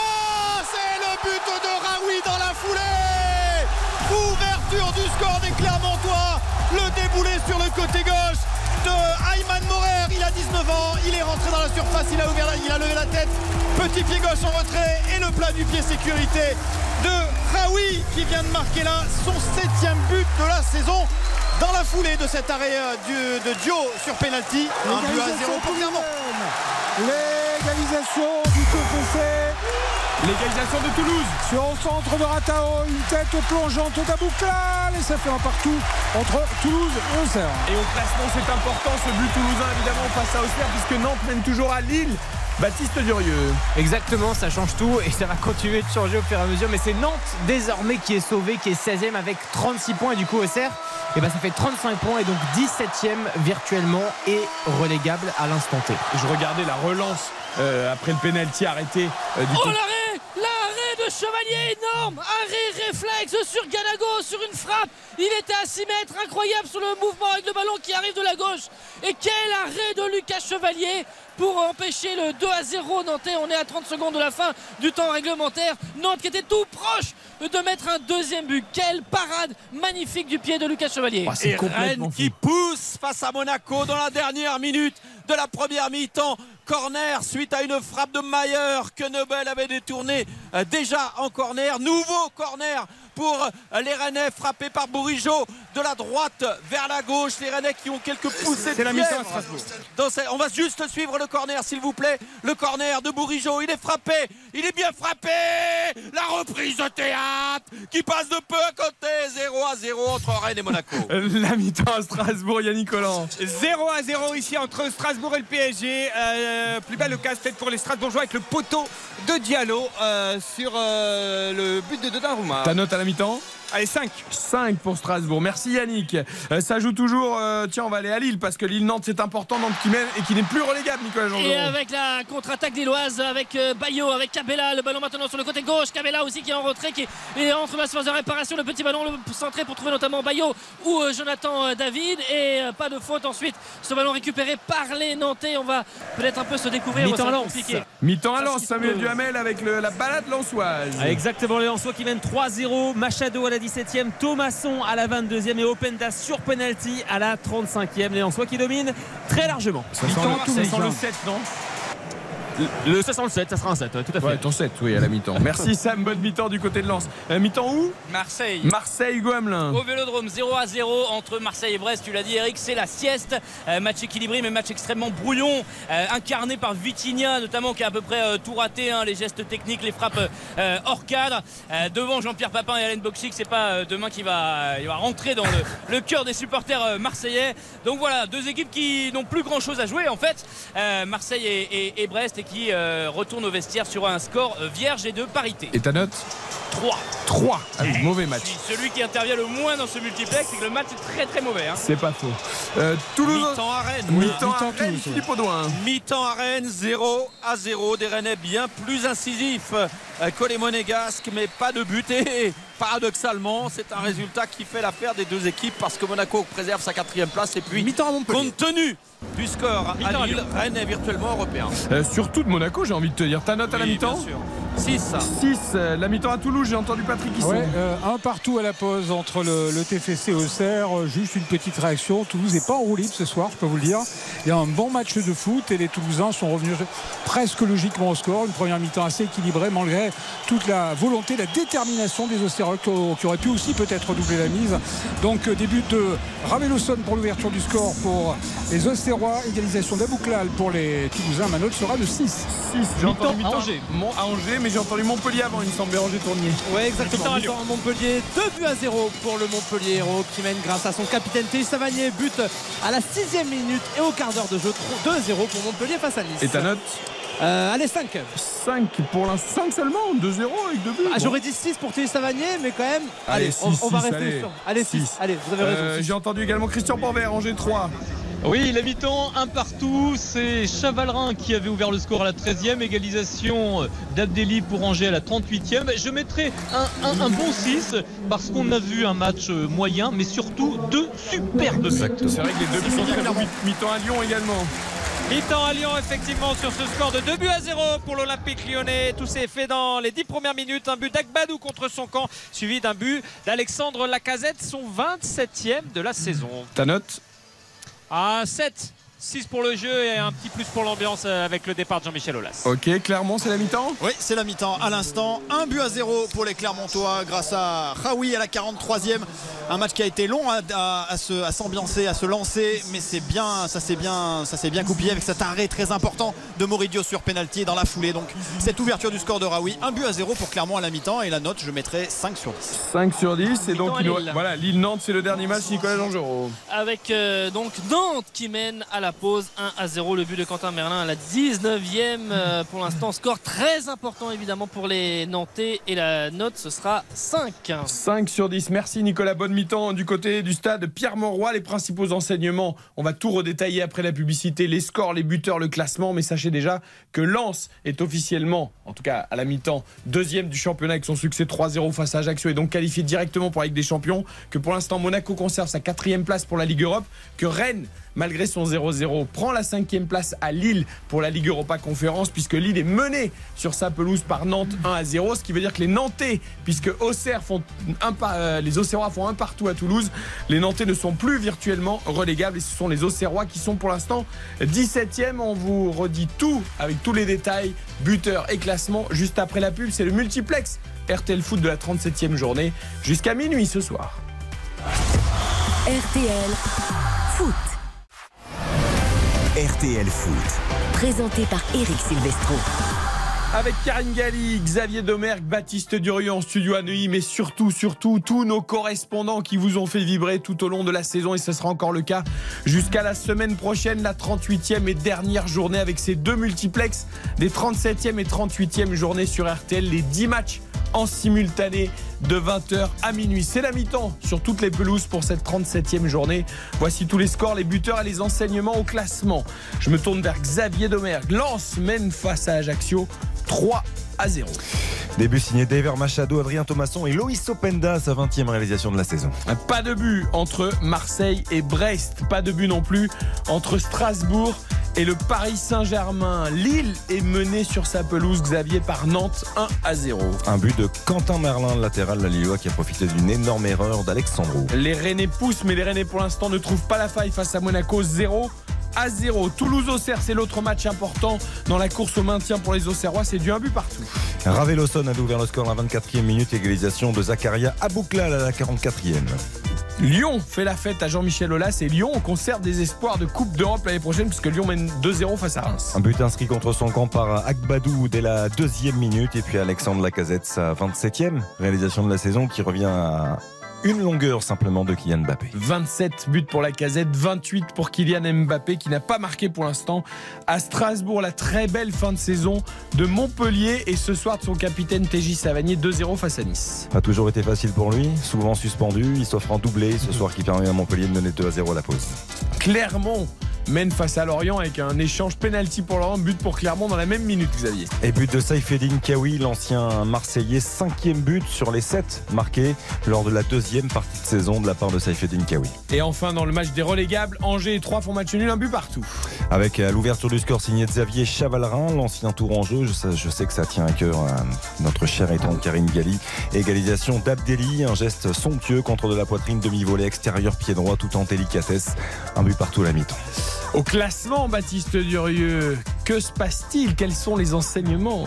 Le principal enseignement euh, à l'instant T, c'est que le Paris Saint-Germain est virtuellement champion de France. Un 11e titre qui se profile. Lens est deuxième actuellement, une bonne deuxième place et puis assuré de disputer la Ligue des Champions, peu importe le résultat du, dernier match lors de la 38e journée. Lens euh, donc est deuxième, Marseille est troisième, Monaco quatrième et Rennes qui est cinquième, qui passe devant Lille. Rennes euh, donc qui jouera la, la Coupe d'Europe virtuellement, la Ligue Europa Conférence. Lille est donc sixième et puis dans le bas du classement, effectivement, ça se joue entre Nantes et Auxerre. Pour l'instant, avantage aux Nantais qui mènent au score 1 à 0. Les Nantais sont 16e avec 36 points, un point de plus que la JOCR qui est 17ème et donc virtuellement relégable ce soir. Karine Galli, quelle est la première chose que vous retenez ou la première image que vous retenez de cette première mi-temps du multiplex de la 37e journée? Alors il y a deux choses, même si ça compte pas, c'est le but et on en parlait euh, là pendant la pause parce qu'il est absolument euh, magnifique d'Abdelli, mais surtout c'est la victoire de Nantes parce que Nantes qui est en train de s'imposer sur la pelouse de Lille, c'est euh, quelque chose que je n'imaginais même pas. Alors ça vient d'une erreur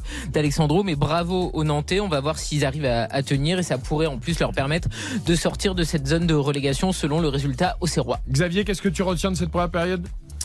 Complètement d'accord avec Karine sur le, le, but nantais, le but de Quentin Merlin. Effectivement, ça vient d'une énorme erreur, mais Nantes est en train de réaliser 45 premières minutes de grande qualité. Ça fait longtemps qu'on n'avait pas, pas vu Nantes à ce niveau-là. Au contraire, je me demande si Lille a vraiment envie de jouer la Ligue Europa Conférence la saison prochaine. A priori, non, puisque Lille offre un visage quand même qui est euh, hallucinant, je trouve, dans cette première période. Nantes, ça n'enlève rien à la qualité de Nantes hein, et au travail des, euh, des joueurs nantais dans, dans ces 45 premières minutes. Et puis, euh, l'autre image, c'est le 3-0, cavalier seul de Lens qui, qui, assume, qui assume et qui assure euh, cette deuxième place au, au, classement grâce à Loïs Openda qui inscrit quand même un 20e but de la saison. Ça n'était plus arrivé depuis Roger Boli. C'est quand même un symbole assez fort qui vient récompenser la, la saison lançoise. Tiens, on va l'écouter justement. euh, C'est très court. Loïs Openda chez nos confrères de Prime Vidéo après ce 20e but, cet avion en hommage à Roger Boli. Lens qui fonce vers la deuxième place et vers la Ligue des Champions la saison prochaine.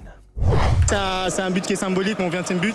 Je rattrape une, une légende du club et, et, je sais très bien que pour lui, ça lui, ça, ça lui fait aussi plaisir. Donc, euh, donc je suis très content d'avoir marqué ce 20e but. Ouais, le joli clin d'œil de Loïs Openda à Roger Boli. Ton image, ce que tu retiens, toi, Baptiste Durieux, de cette première période? Euh, Démonstration lançoise, euh, Bollard, qui, qui, en fait, on se posait la question justement, est-ce qu'ils allaient être euh, concentrés comme d'habitude ou est-ce qu'ils allaient être un petit peu plus, euh, entre guillemets, en roue libre? Et non, ce serait la, la dixième victoire en, en 11 matchs pour le Racing Club de Lens qui fait un finish absolument extraordinaire et qui évidemment n'aura pas du tout volé cette magnifique deuxième place qui les attend et franchement Bollard en fait c'est l'image de la soirée pour l'instant. Mais moi je retiens surtout, je, préférais parler du magnifique but d'Abdelli ou d'autres buts qu'on a vu magnifiques, mais pour moi l'image de cette première mi-temps c'est la passe ratée d'Alexandro, euh, tu l'as dit un peu Xavier, c'est cette, cette passe complètement manquée. Je l'ai dit aussi. Son hein. gardien Lucas Chevalier, non mais vous imaginez euh, C'est vrai Karine. J'ai commencé par le dire mais il a non, mais déjà tu te rends compte Nantes qui est la tête dans, euh, au fond du saut, même s'ils avaient fait une bonne première mi-temps les Nantais contrairement au match précédent, qui sont relégables. Auxerre qui ouvre le score à Toulouse. Et en fait, t'as cette passe d'Alexandro, à quoi ça peut tenir un maintien? À rien, quoi. C'est l'histoire du foot, monsieur. Bah, c'est l'histoire du foot. Non, mais quand on est trop facile, c'est toujours pareil. Je, je, je, faisais la comparaison avec Théâtre qu'il avait fait il y a quelques semaines avec Rennes. C'est exactement la même chose. Je, moi, je, je, ne comprends pas comment on peut avoir cette attitude-là. C'est-à-dire que, il, en plus, il est en avance sur sur l'attaquant, euh, qui n'est pas un attaquant, en plus, qui est un, un, latéral. Et il vient couvrir. Et il doit s'appliquer. Il est sur son pied gauche. Il est plutôt à l'aise du pied gauche. Ouais. En plus, avec son ah, Complètement. Ça, elle est même pas. C'est même pas qu'elle est pas assez appuyée. C'est qu'il il, il, la prend, je sais pas, un peu par. Ouais, mais par mais, dessus. Ouais, mais pour le coup, c'est un problème de concentration. C'est ouais. qu'il se relâche parce qu'il se sent en avance. Ça a peut-être sauvé, non C'est un geste qui paraît simple, mais, mais si on met pas l'application qu'il faut, ça ne l'est pas. Et, et, là, Merlin en profite et Merlin qui marque quand même très très peu euh, en Ligue 1 euh, vient marquer le but le plus important de la saison nantaise. Et, si, le, et si le coup de baguette magique, puisqu'on parle de Merlin, venait de Pedro Chirivella, l'espagnol international milieu de terrain absent depuis tellement de semaines et qui joue ce match alors qu'il n'est pas prêt encore euh, pour reprendre la compétition, mais il incarne aussi ses valeurs de combat euh, et d'abnégation. Pedro Chirivella, le milieu de terrain espagnol euh, de Nantes, que l'on écoute chez nos confrères de Prime après cette première mi-temps, Nantes qui mène à Lille 1-0. On avait travaillé ça pendant toute la semaine. Je crois qu'on a, on a bien suivi le plan tactique du coach. Euh, on se sent costaud. J'espère qu'on va continuer comme ça en deuxième mi-temps. Ouais, moi je pense que très honnêtement, le fait qu'il n'ait pas joué les matchs où tout s'est mal passé, euh, parce que c'est vrai que, ben oui, quand, quand tu es dans le doute, que tu sais plus comment faire, que tu perds ton football. Lui, évidemment, il a vécu les choses euh, de l'extérieur, mais quand même, il n'a pas joué ses matchs. Donc lui, il arrive. Peut-être qu'à titre personnel, il doute moins. Il, évidemment qu'il doute. Euh, non, t'es relégable au coup d'envoi, mais non, tu crois pas que ça peut il y a, apporter Il y, a, il y, a deux lectures en fait. Il y a deux lectures et Karine le disait. C'est tu peux avoir cette lecture-là et te dire qu'il a été moins touché peut-être parce qu'il était moins concerné directement par les, les, derniers mauvais résultats, cette série de 13 matchs sans victoire en Ligue 1. Mais d'un autre côté, moi je pense que c'est ce qui prime. Et Karine le disait tout à l'heure, euh, il n'avait plus joué depuis le 2 avril dernier. Donc euh, tu, tu manques quand même cruellement de compétition. Là, c'est c'est un coup de poker tenté par le, le nouvel entraîneur du FC Nantes. Oui, enfin, c'est pas lui qui explique que Nantes mais non, mène non. en zéro. Non, mais Nantes fait une bonne première mi-temps. Mais Lille, Nantes- Lille leur a fait cadeau d'un but. Non, mais Oui, non, on mais Nantes. qu'il y a d'autres choix parce qu'il y a Nantes pas a souvent- banc, il y a Mohamed Non, sur le banc. Eric, Nantes a souvent fait des très bonnes entames de match et il s'écroulait parce que visiblement cette accumulation de matchs avec la Coupe d'Europe, avec la Coupe de France, leur a énormément euh, pesé sur la fin de saison. Là, c'est pas le cas pour l'instant, mais c'est vrai que Lille ne met pas un rythme de dingue. Mais ce qui était vraiment euh, marquant sur les derniers matchs des Nantais, c'est qu'en fait, tu avais l'impression qu'ils avaient plus de jus. Donc, euh, Moi, ce que je trouve fou, c'est qu'il y a quand même des, des choix qui sont euh, terriblement significatifs. On l'a dit en présentation de ce match, mais on a parlé de, de Palois. Euh, tu viens d'évoquer Mostafa Mohamed, Moses Simon, Mollet, 111, des joueurs qui étaient quasiment systématiquement titulaires dans le dernier match. Je pense à Sissoko, qui est comme Palois un joueur d'expérience quand même et qui peut apporter quelque chose dans, euh, à deux journées de la fin, à mon sens. Et ces joueurs-là, ils s'en passent. Ils s'en passent et à l'arrivée, il arrive à mener 1-0 la mi-temps. Alors attention, tu l'as dit et tu as une nouvelle fois raison. euh, Nantes s'est souvent effondré, c'est souvent écroulé aussi. Donc attention au retour des vestiaires parce que Lille est une équipe qui peut avoir deux visages par séquence et un deuxième visage très offensif et très séduisant. Donc attention. Baptiste Durieux. Juste l'autre image rapidement, c'est le Paris Saint-Germain 0 à 0 face à Strasbourg qui est encore amorphe, apathique, qui pourrait célébrer un 11e titre. Ce n'est jamais arrivé dans le football français. Et là aussi, il concède 7 tirs face à Strasbourg. C'est le Paris Saint-Germain qu'on a vu toute la saison, mais c'est l'une des images tristement Diallo- malheureusement de. Diallo a touché le poteau. là. Exactement. RTL. Il est 22h, on va retourner sur les pelouses pour cette 37e journée de Ligue 1. Est-ce que c'est reparti quelque part À Rennes. Alors c'est parti à Rennes, Philippe Audouin. Et c'est reparti donc avec Oh le coup d'envoi donné par les Rennais Il est 0 chaud, il est chaud Philippe Audouin. C'est reparti dans tous les À Lille. À Lille, Nicolas Georgerot. avec un changement, Bayo transparent qui est sorti à Adam la pause et entrée de Adam Nas effectivement Ah, pour voilà. cette euh, seconde période alors que Nantes mène toujours 1-0 donc. C'est reparti à Lens, Samuel Duhamel. Exactement, avec les 22 mêmes acteurs et en soi qui mènent 3-0 et a priori qui veulent continuer puisqu'on les a vus en fin de, de première mi-temps vraiment accélérer. Ça vient de repartir. C'est reparti à Toulouse aussi, Patrick Hisson. Exactement, les Toulousains qui sont à l'attaque en ce début de seconde période, toujours en partout. Autre coup d'envoi. C'est reparti à Strasbourg donc. Yannick Collant. Euh, depuis une minute sur la pelouse de la Méno, toujours 0 à 0 entre Strasbourg et le PSG. Et à Marseille, avec une toute petite voix, Hugo Hamelin. C'est reparti à Marseille, un peu cher. 0 à 0 voilà. entre Marseille et Brest. La sortie de Vitinha, euh, remplacé par euh, Nuno Tavares. Malheureusement, non, c'est c'est euh, c'est Nuno. c'est pas le même niveau, dis donc. Le, le pigeon killer, le tueur de pigeons. Et donc Alexis Sanchez re- reprend l'axe. Euh, c'est reparti quelque part encore. C'est reparti, reparti à à, Lyon. Angers. À Lyon, Raphaël Vantard. Et ce sont les Lyonnais qui ont donné le, le coup d'envoi. Pas de changement de part et d'autre, ni du côté de Reims, ni du côté de l'Olympique lyonnais. Le- Et toujours Angers, 2 à 0 donc, pour Lyon. Christian Panvel. Le pauvre Christian Porvert, il parle avant tout le monde et à chaque fois il se fait couper Ouais, la chine. eh, c'est parce qu'il a pas le match le plus important, mais terrible. on lui Mais donne oui, quand même la parole. Oui, j'ai pas le match le plus important, même si c'est pas le Mais plus tu as le plus joli but, tu as le plus joli but, C'est ça, depuis ça. le début du, du- de la 37e journée.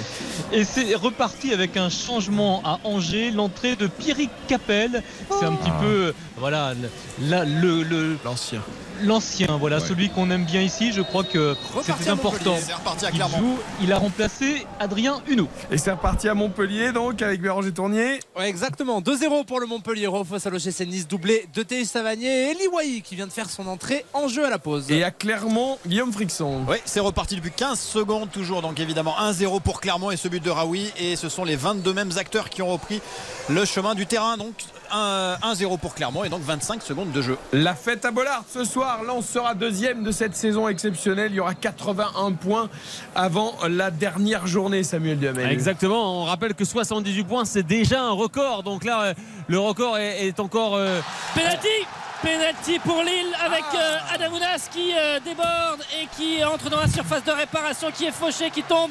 Monsieur Vatelier qui désigne le point de penalty. Le Stade Pierre-Mauroy a exulté. Il faudra d'abord frapper ce penalty. Mais euh, donc euh, Indiscutable. possibilité. Euh, oui, il fait un crochet, il se fait euh, bien attraper. J'ai pas vu, j'ai pas Ah, l'identité il est du toujours, il est défenseur. toujours au sol. hein. Je crois que c'est Traoré qui euh, fait cette faute.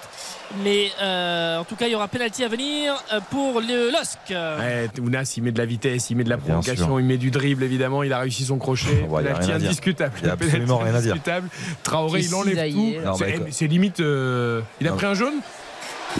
Ouais, il a pris un jaune. Non, mais non, il non, non, ah non j'ai pas vu de Ah, jaune Ah, je pense qu'il va prendre un jaune. Parce que Ah Charles, bah oui. Charles Traoré, il n'avait pas joué depuis longtemps aussi, hein, je crois. hein. Oui, il a Donc, joué, euh, il, a, il a- il a été blessé et puis euh, il avait joué 8 minutes euh, simplement contre Toulouse l'autre Mm. jour, mais, mais sinon, euh, entre la blessure et puis le fait qu'il soit sur le banc, et, euh, il a quasiment pas joué. Et Ounas c'est toujours au sol. hein. Lui, il a été blessé souvent. Il a mal à la cheville là. euh, Ah bah non, Baptiste. il a tout pris, il l'a découpé. Ah oui, il l'a découpé. Il l'a découpé pour le Petite coup. mais après- parenthèse, mais Adam Ounas qui a joué deux matchs cette saison figurait dans le 11 de la saison de, de quelqu'un qui est assis à cette table. Je ne dirais pas qui, mais. Ah, ça, un, ce un sera- petit mot sur le tifo à la Méno, l'immense tifo pour Dimitri Liénard sur tout le mur bleu, Euh, la- un tifo à son image, une décennie à honorer nos couleurs, 10 ans que Dimitri Liénard joue au Racing Club de Strasbourg, c'est euh, toute une tribune de la Méno qui est à son image, c'est assez impressionnant. Euh, voilà, pour les 10 ans de Dimitri Liénard. Jonathan David. Magnifique, euh, on y Jonathan. revient. Yannick, mais le penalty de Jonathan David, 1-0 pour Nantes face à Lille, penalty lillois.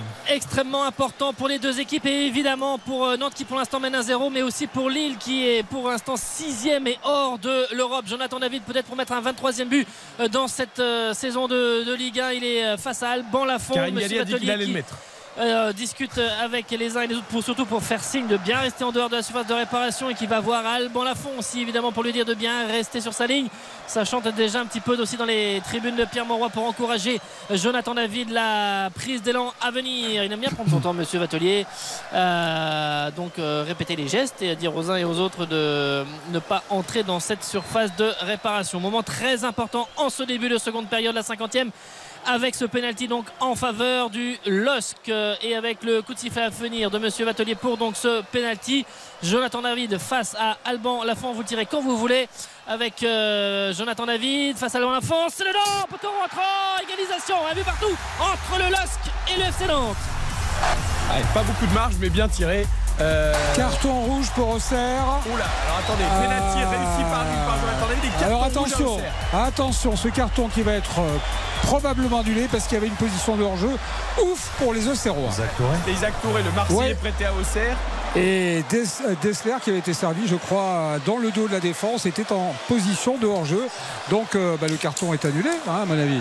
Il n'y a, pas de Ah, souci. normalement, s'il y a hors-jeu, il y a- le Ah carton oui, est annulé. Oui, oui, c'est annulé. Il n'y a pas de problème. Il reste sur le terrain.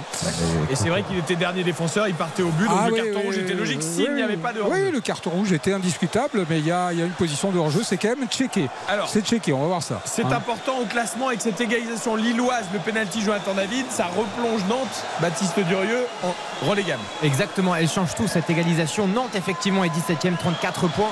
Auxerre du coup 16ème, 35 points est virtuellement sauvé du côté du haut du classement. C'est Lille qui reprend la 5ème place au Stade Rennais. Lille 5ème avec 64 points. Oh, et le Stade frappe 63 de. Makengo, le Lorientais, qui va s'écraser sur l'équerre du but clermontois. Une frappe pied gauche à 20-25 mètres. Début clermontois, enroulé du pied gauche et elle tape l'équerre du but de Moridio.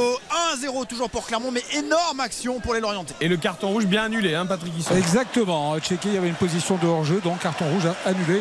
Ouf pour les Auxerrois. Pour revenir à Makengo, Makengo c'est un pur talent. hein. C'est un pur talent et qui a toujours eu du mal à confirmer, mais euh, à l'époque à Caen c'était quelque chose. Quoi. Patrice Garand disait que c'était l'un des meilleurs joueurs qu'il avait jamais côtoyé et eu au quotidien.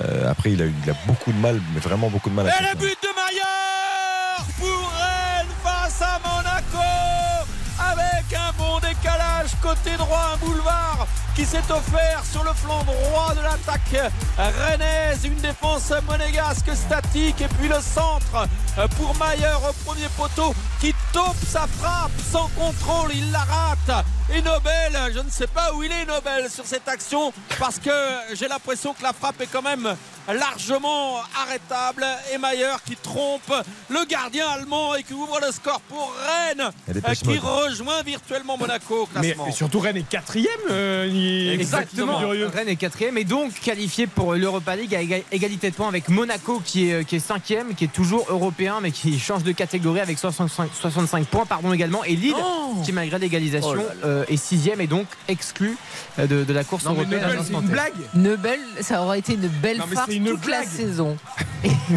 C'est une blague.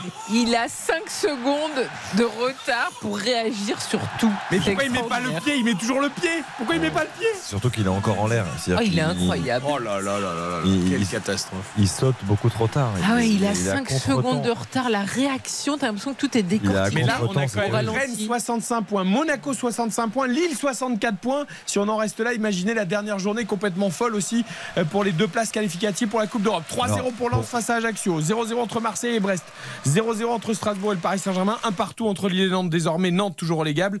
Rennes vient d'ouvrir le score face à Monaco, un partout entre Toulouse et Auxerre, 2-0 pour Lyon face à Reims, 2-0 pour Montpellier contre Nice, 1-0 pour Clermont contre Lorient et un partout entre Angers et Troyes. Je, je pense à Stéphane Powell qui disait Il va que sans doute y avoir un carton rouge à Lyon. Pour, Pour, Reims euh, ou pour Lyon? Enfin, pour contre Reims, pour Lyon ou Agbadou. contre- Oui. Ah, pour tiens. Agbadou, Agbadou, pas- c'est la suite à, ouais, à annulation, d'action de, but parce qu'Alexandre Lacazette partait au but, il a été complètement ceinturé.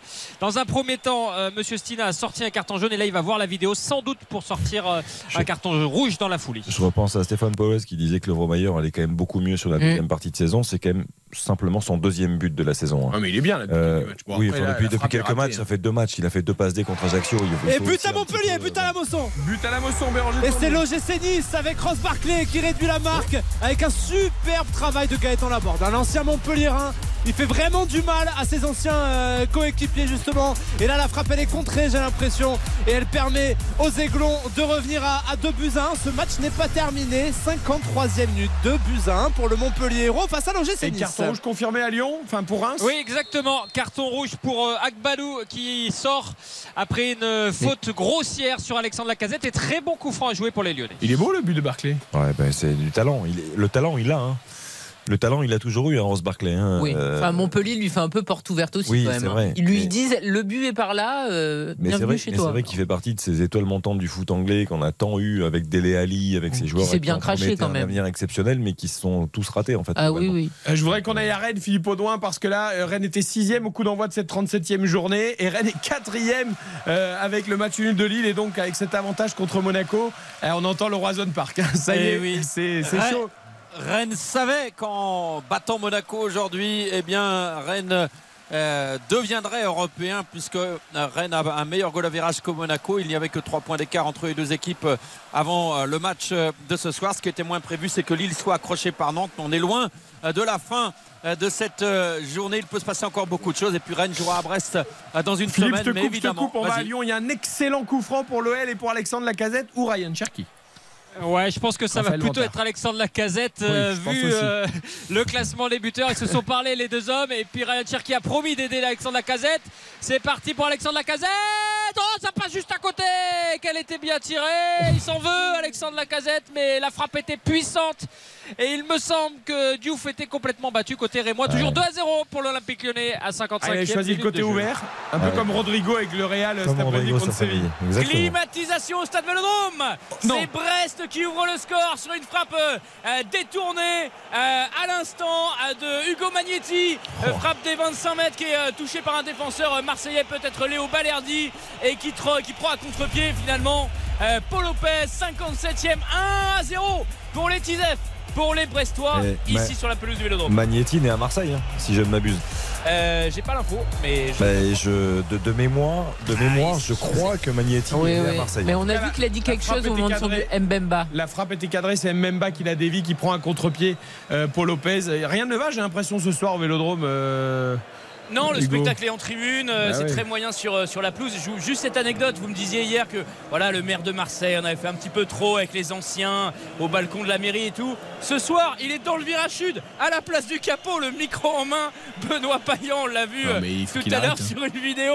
Incroyable, incroyable, le maire de Marseille dans le virage sud du vélodrome en Les train de lancer politiques ne les savent jamais rester à leur Ouais. truc. Non mais encore, qu'il fasse ce qu'il veut dans le virage, bon, je trouve ça exagéré. Mais hier, on fêtait les acteurs du 26 mai 93, les héros du 26 mai 93. Ah Donc, ouais, mais là c'est encore plus, là, il était dans sa mairie hier. Non, là, mais- mais- Excuse-moi, c'est alors, le je- même maire qui trouve que le loyer du Vélodrome est pas assez cher. Non mais bien sûr, non, mais, non, plus. hier Ah, voilà. trouvé ça scandaleux, surtout que c'est l'un des premiers qui est sorti avec les bras levés qui se faisait acclamer. On était là à se dire, mais attends, il était sur la feuille de match ou pas? Je comprends pas. Mais bon, là après qu'il continue son folklore en virage, c'est autre chose. La sortie de Gendouzi. Ouais. euh, la sortie de, de Matteo Gendouzi, euh, beaucoup d'activités, mais euh, qui n'a pas permis de débloquer match, la, la situation et c'est euh, Ruslan euh, Malinowski qui rentre effectivement. C'est peut-être la dernière fois qu'on voit Matteo Gendouzi sous les couleurs olympiennes au Vélodrome. Juste un petit mot par rapport au classement. Il y a 8 points d'écart, 8 points entre l'Olympique de Marseille 3e et le Racing Club de Lens. C'était des deux concurrents La qui étaient. pour la deuxième place. Voilà, qui étaient- Oh, Damounas, qu'est-ce qui gâche? Qu'est-ce qui gâche dans la surface de Le but réparation de sur Messi Le, Le but, de Messi, euh, pour le Paris Saint-Germain sur cette action menée par évidemment euh, Kylian Mbappé qui est remise avec euh, Lionel Messi et qui ajuste Matt Selt. Il était dans la surface. Aucune chance pour le gardien strasbourgeois.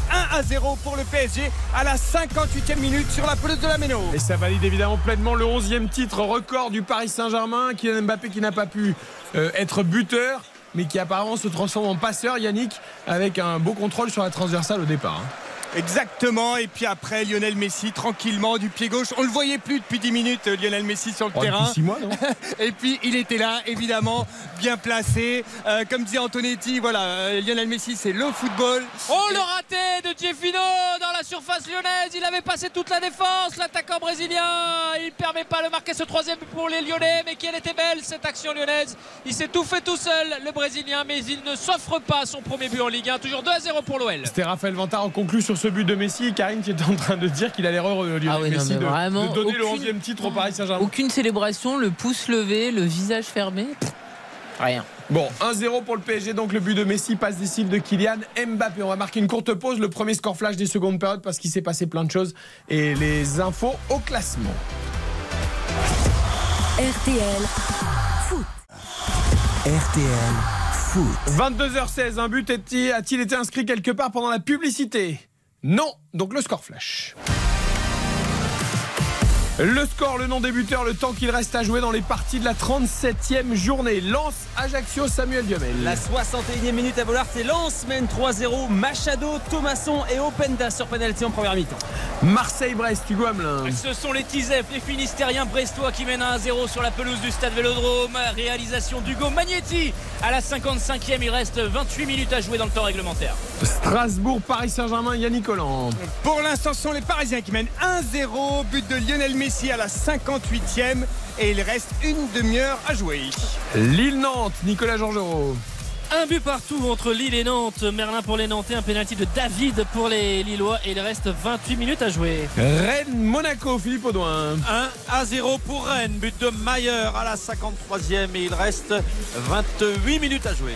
Toulouse-Auxerre, Patrick Hisson. Un but partout entre Toulouse et Auxerre. Le but auxerrois signé Ravelo son égalisation d'Abouklal pour les Toulousains à 28 minutes de la fin du temps réglementaire. Lyon-Reims, Raphaël Vantard. 2 à 0 pour l'Olympique lyonnais. Début de Dagbadou contre son camp et de Lacazette. À noter qu'Agbadou est sorti sur carton rouge. Il reste 27 minutes à jouer. Montpellier-Nice, Béranger Tournier. 61e minute de jeu, 2 buts à 1 pour le Montpellier Héros. Doublé T, Savanier en première période et réduction de l'écart de Ross Barclay à la 55e minute de jeu. Clermont-Lorient, Guillaume Frixon. Les Clermontois mènent au score 1 but à 0 grâce à Raoui à la 43e minute de jeu et on est rentré dans la dernière demi-heure de cette rencontre. Angers 3, Christian Panvet.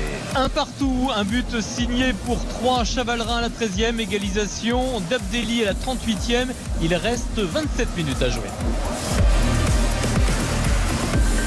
Et allons au Roison Park parce qu'il y a une image très symbolique qui est en train de se dérouler. Philippe Audouin, Monaco qui est mené 1 à 0 par le Stade Rennais. Et pourtant, pourtant, le capitaine Ben Yedder est sorti à l'instant. Exactement, triple changement pour euh, Monaco avec euh, les sorties de Ben Yedder, Ben Seguir et euh, également Camara, remplacé par euh, Matazo, Folland et Mbolo et euh, les Monégasques qui ont un retard d'un but dans ce match, qui n'ont pas montré grand-chose sur le plan offensif. Et juste avant sa sortie, Ben Yedder avait une occasion avec un, coup franc à la limite de la surface de réparation. Le deuxième but euh, toulousain. Et alors, ce ballon piqué. Patrick Hisson. Ce ballon piqué, il était en position de hors-jeu. Le but est refusé. Ah bah alors, Et, vous ah, faites peut-être une bah, rature sur mon bah, cahier. euh, malheureusement, c'est Soiseau. Soiseau qui s'était infiltré. C'était parfaitement joué, parfaitement donné. Mais euh, le timing n'était pas totalement bon puisqu'il était en position de hors-jeu. On reste là, un partout. Et donc un partout entre Toulouse et Auxerre, un partout entre Lille et Nantes. Pour l'instant, Nantes toujours virtuellement relégable et Auxerre virtuellement 16e. On termine sur Ben Yedder et sur Monaco qui tire la langue et qui n'y arrive pas, Philippe Exactement, et Monaco qui pour le moment est européen, mais ça ne tient qu'à un fil, parce que si Lille marque un Deuxième but euh, face à Nantes. Monaco passerait sixième euh, avant la dernière journée dans une semaine. Et Rennes, en revanche, qui passe quatrième. Toko Kambi qui s'échappe dans la surface. Oh, il est repris in extremis par un tacle décisif de Maripane qui est revenu de nulle part alors que au départ Toko Ekambi avait plusieurs mètres d'avance sur les derniers défenseurs monégasques et euh, les monégasques qui peuvent se dégager définitivement un but à zéro pour Rennes après 20 minutes en deuxième mi-temps allons à Toulouse parce qu'un hommage est rendu aux cadres qui vont s'en aller en fin de saison il, Patrick il- Hisson. il vient de se terminer l'hommage à surtout au capitaine toulousain qui vient de sortir qui a été remplacé par euh, Shaibi euh, et c'est euh, Bibiche comme le surnomme ici de Jagereux Euh, Bibiche qui est, qui est sorti vraiment une main sur le cœur pour saluer tout le public et, et évidemment le, le virage Brice Taton qui était debout comme tout le stadium pour saluer les dernières secondes de Bibiche sur la pelouse ici devant son public hein. Donc c'est de Jagereux, c'est ça? De Jagereux exactement Ah, on a Choupi, on a Bibiche, Ah on, a, non, on a tous les surnoms ce soir. je l'avais dit une fois de Jagereux Euh, j'ai dit Toulouse- trois fois Bibiche Toulouse Auxerre c'est du un but partout statu quo donc puisque c'est le même score Nicolas Jean-Jean entre Lille et Nantes même si Lille a l'air de pousser en seconde période hein. Je vous le confirme, un but partout. euh, Lille va un petit peu mieux. On a procédé deux changements côté euh, nantais, les entrées de Mostafa Mohamed et de Sissoko à la place de Chirivella et de Ganago. Mais il y a aussi pas mal de- d'espace entre les lignes. hein. L'occasion que tu nous, que tu nous décrivais d'Adamounas, euh, on a été coupé à ce moment-là, c'est une énorme occasion. Alors, en fait, il y a un service de, de Jonathan David qui voit euh, très bien arriver euh, Ounas qui entre dans la surface de réparation et qui euh, le sert très très bien. Et il arrive euh, lancé et, et en fait, il est, il est mal sur les, sur Les les appuis. appuis. Du coup, le- le- sa, sa reprise, ce, ce- ce ballon part largement au-dessus du, du but d'Alban Lafont alors qu'il y avait, il, a, il a même pas cadré alors qu'il était à 7-8 mètres. Attention Mais- d'ailleurs avec Mostafa Mohamed pour de mettre ce ballon dans la surface de réparation. C'est dégagé par la défense lilloise. Et après, 24 tu nous, minutes. tu, 1-1. tu nous confirmes qu'il a quand même changé beaucoup de choses depuis son, son entrée sur la pelouse. dans le, termes dans de- le rythme, effectivement. D'ailleurs, on le cherche principalement tout de suite quand les, les offensives lilloises se, se déclenchent, de trouver sa, sa vitesse sur ce côté droit de, de l'attaque nordiste. On va aller à Lens quand même parce que même s'il n'y a plus de suspense, c'est quand même la fête à Bollard et c'est l'une des infos de la soirée. Lens jouera la Ligue des Champions, Samuel Duhamel la saison prochaine. Exactement la 67e minute, les Lensois qui mènent toujours 3-0, Machado, Thomasson et Openda. Et le spectacle euh, désormais est vraiment euh, dans les tribunes avec des, remerciements pour tous les joueurs et même pour les dirigeants. On a entendu le, public de Bollard euh, chanter, reprendre la chanson de Roger Bouli et changer euh, simplement le prénom du début. hein. Vous savez, Roger va au, Brésil, il danse la samba, bah, c'est devenu Luis. On a entendu des, merci Flo, des merci Seco. Bref, la, fête est, totale. Et sur le terrain, les Lensois qui auraient pu marquer un, quatrième but si euh, Seco Fofana justement avait réussi sa talonnade. C'est finalement passé à côté du poteau de Solacaro. Et la parade réflexe de Nebel sur sa ligne qui était tout près d'être pris à contre-pied, s'est euh, bien rattrapé en détournant in extremis sur sa ligne une frappe de Louvreau Mayer. Le corner à suivre pour Rennes, renvoyé de la tête par la défense de Monaco. Mayer, deuxième chance euh, qui va tenter de remettre ce ballon peut-être euh, dans la boîte. Non, finalement, il y a un pressing monégasque euh, qui oblige à Mayer à revenir derrière, toujours à 1-0 pour Rennes. Et il reste 22 minutes à jouer. Euh, Strasbourg, Paris Saint-Germain, Strasbourg qui a besoin d'un point pour se sauver, mais avec les résultats actuels, euh, ils n'en ont même pas besoin et c'est surtout le PSG qui va fêter son 11e titre de champion, Yannick Collant. Exactement, mais euh, Strasbourg qui pousse quand même, qui ne veut pas finir cette saison sur, ce, sur cette défaite 1-0. Dimitri Liénard est entré en jeu sous l'ovation de la Méno et il pousse, il encourage ses coéquipiers à faire le pressing, euh, même sur les arrières latéraux euh, parisiens. Donc c'est Oh le but à Montpellier L'égalisation Elle est signée Gaëtan Laborde. Il avait déjà délivré une passe décisive il y a une dizaine de minutes pour Ross Barclay. Et bien là il est à la réception de, cette, euh, gros, de ce gros cafouillage hein, dans la surface de réparation et c'est lui qui vient placer sa tête pour permettre aux Aiglons d'égaliser deux buts partout entre le Montpellier Héros et le GC Nice on joue la 67e minute ici à la Mosson Un peu de déconcentration de la part des Montpellierins qui menaient quand même 2-0. Il y a un petit contre favorable aussi sur l'action, tu as raison Béranger. Mais la board, hein, toujours euh, précieux, collectif et qui se bat jusqu'au bout, qui a été prompt euh, pour réussir le petit piqué, même si le compte touche le ballon derrière, c'est la tête. C'est pas mal. hein. Il y a toujours un garçon sur qui on peut compter, Gaëtan Laborde.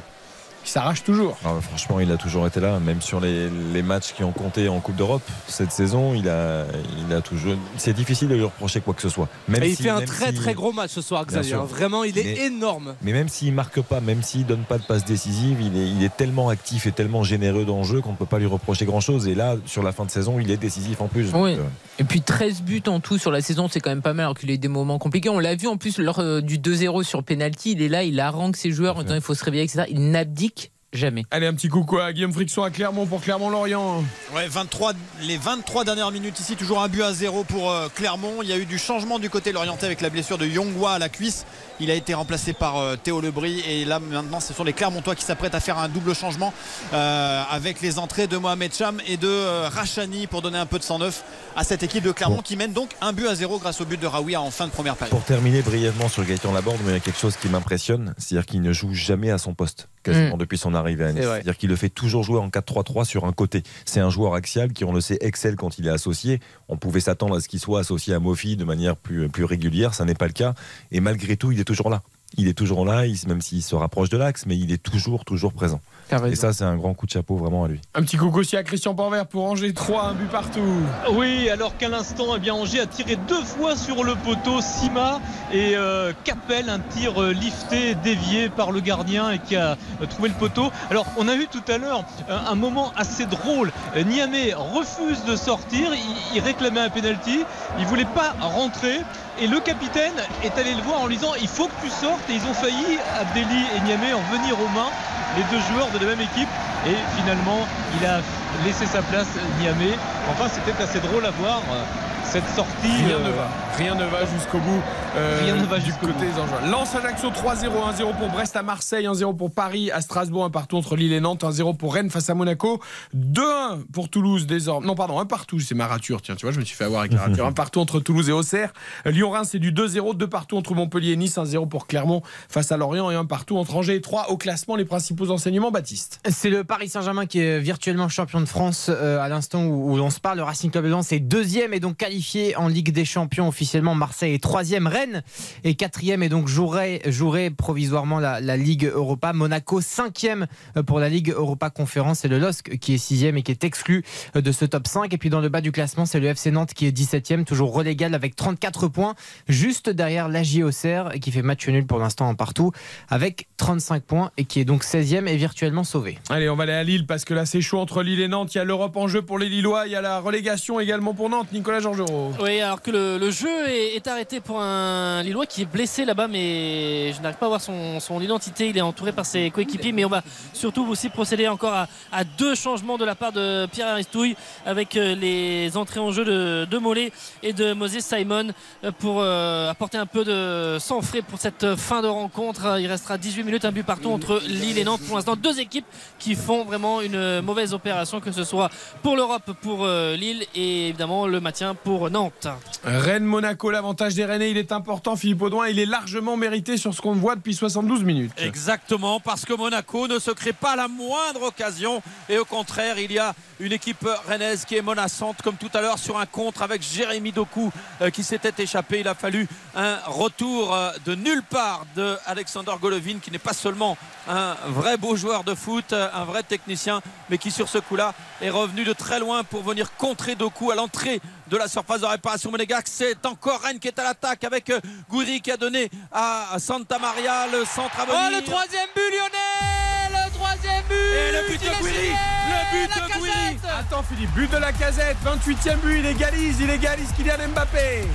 Exactement, sur un superbe offrande signé Ryan Cherki, l'anglais fermé, mais il n'est pas assez fermé pour un buteur comme Alexandre Lacazette qui rejoint donc Kylian Mbappé en tête des buteurs. Ça fait 3-0 pour l'OL ici face à Reims. Et le but de Gouiri qui va assurer la victoire rennaise, Philippe Audouin. Le 2-0 pour Rennes avec Guiri servi au premier poteau à l'angle des 6 mètres. Un contrôle, une frappe de l'intérieur du pied au premier poteau sous la barre et Nobel qui est battu pour la deuxième fois à un quart d'heure de la fin. C'est peut-être le deuxième but décisif dans la course à l'Europe. En tout cas, à l'orée de la 38e et dernière journée. Rennes euh, qui rejoint et qui dépasse même Monaco à la quatrième place. 2 à 0 pour Rennes. Alors il y a deux enseignements à tirer de ces deux buts coup sur coup. D'abord la casette reste un formidable buteur. Karine, t'as vu la frappe euh, d'une puissance inouïe, la volonté de marquer, de faire mal au gardien adverse. Le Et puis- décalage est bon de Cherki aussi. hein. Et puis pour Rennes Monaco, ça part d'une mauvaise sortie de Noble, d'Izazi qui va pas sur le ballon, qui laisse Gouiri s'en emparer parce qu'à Monaco on dort.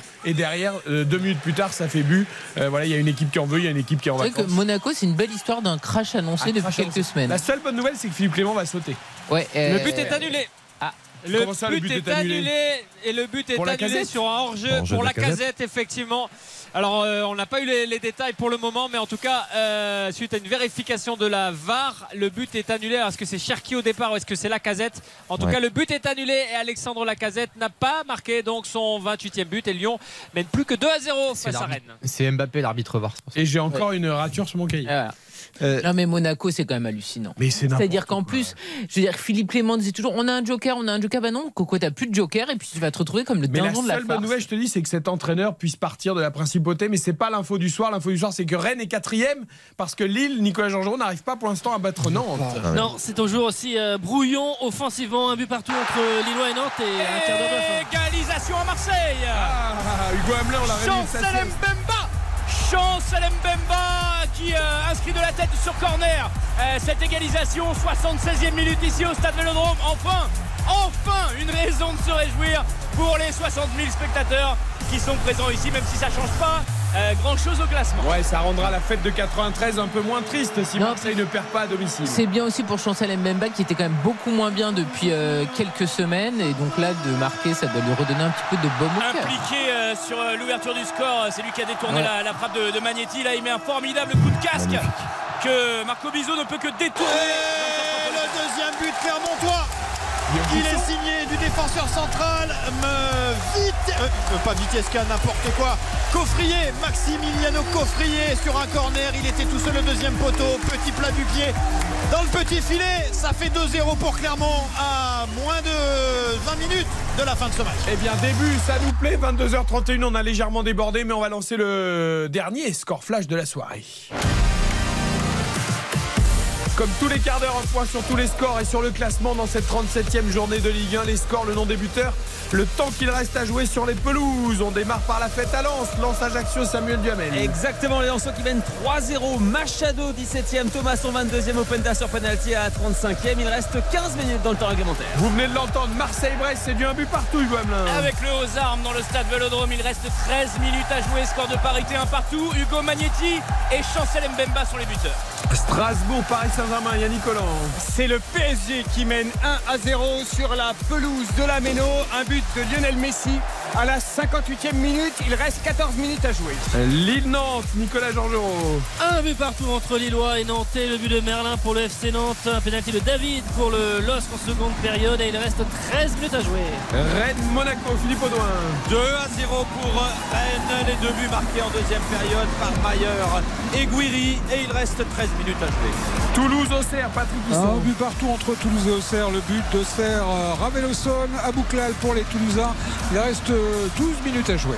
Euh, Lyon-Reims, Raphaël Montard.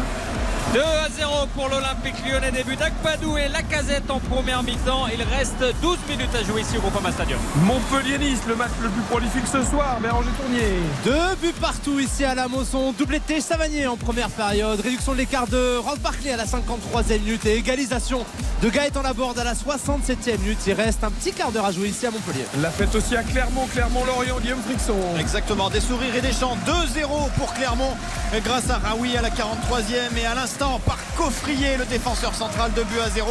Et il reste 14 minutes à jouer dans le temps réglementaire. Et Angers 3, Christian Pormer.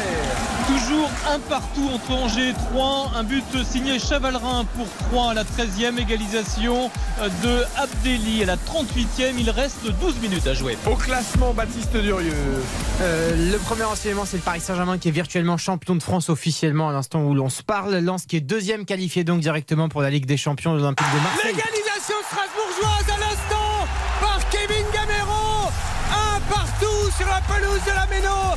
Quelle action des Strasbourgeois qui se sont baladés sur l'aile droite du PSG et ils sont rentrés dans la surface Kevin Gamero qui a buté d'abord sur Donnarumma, qui a servi, euh, qui a servi Morgan Sanson, qui bute sur Donnarumma, et Kevin Gamero qui arrive à la pousser au fond. Kevin Gamero qui venait de rentrer, un partout ici à la Méno. Écoutez le speaker. Fantastique. Ah, magnifique, magnifique.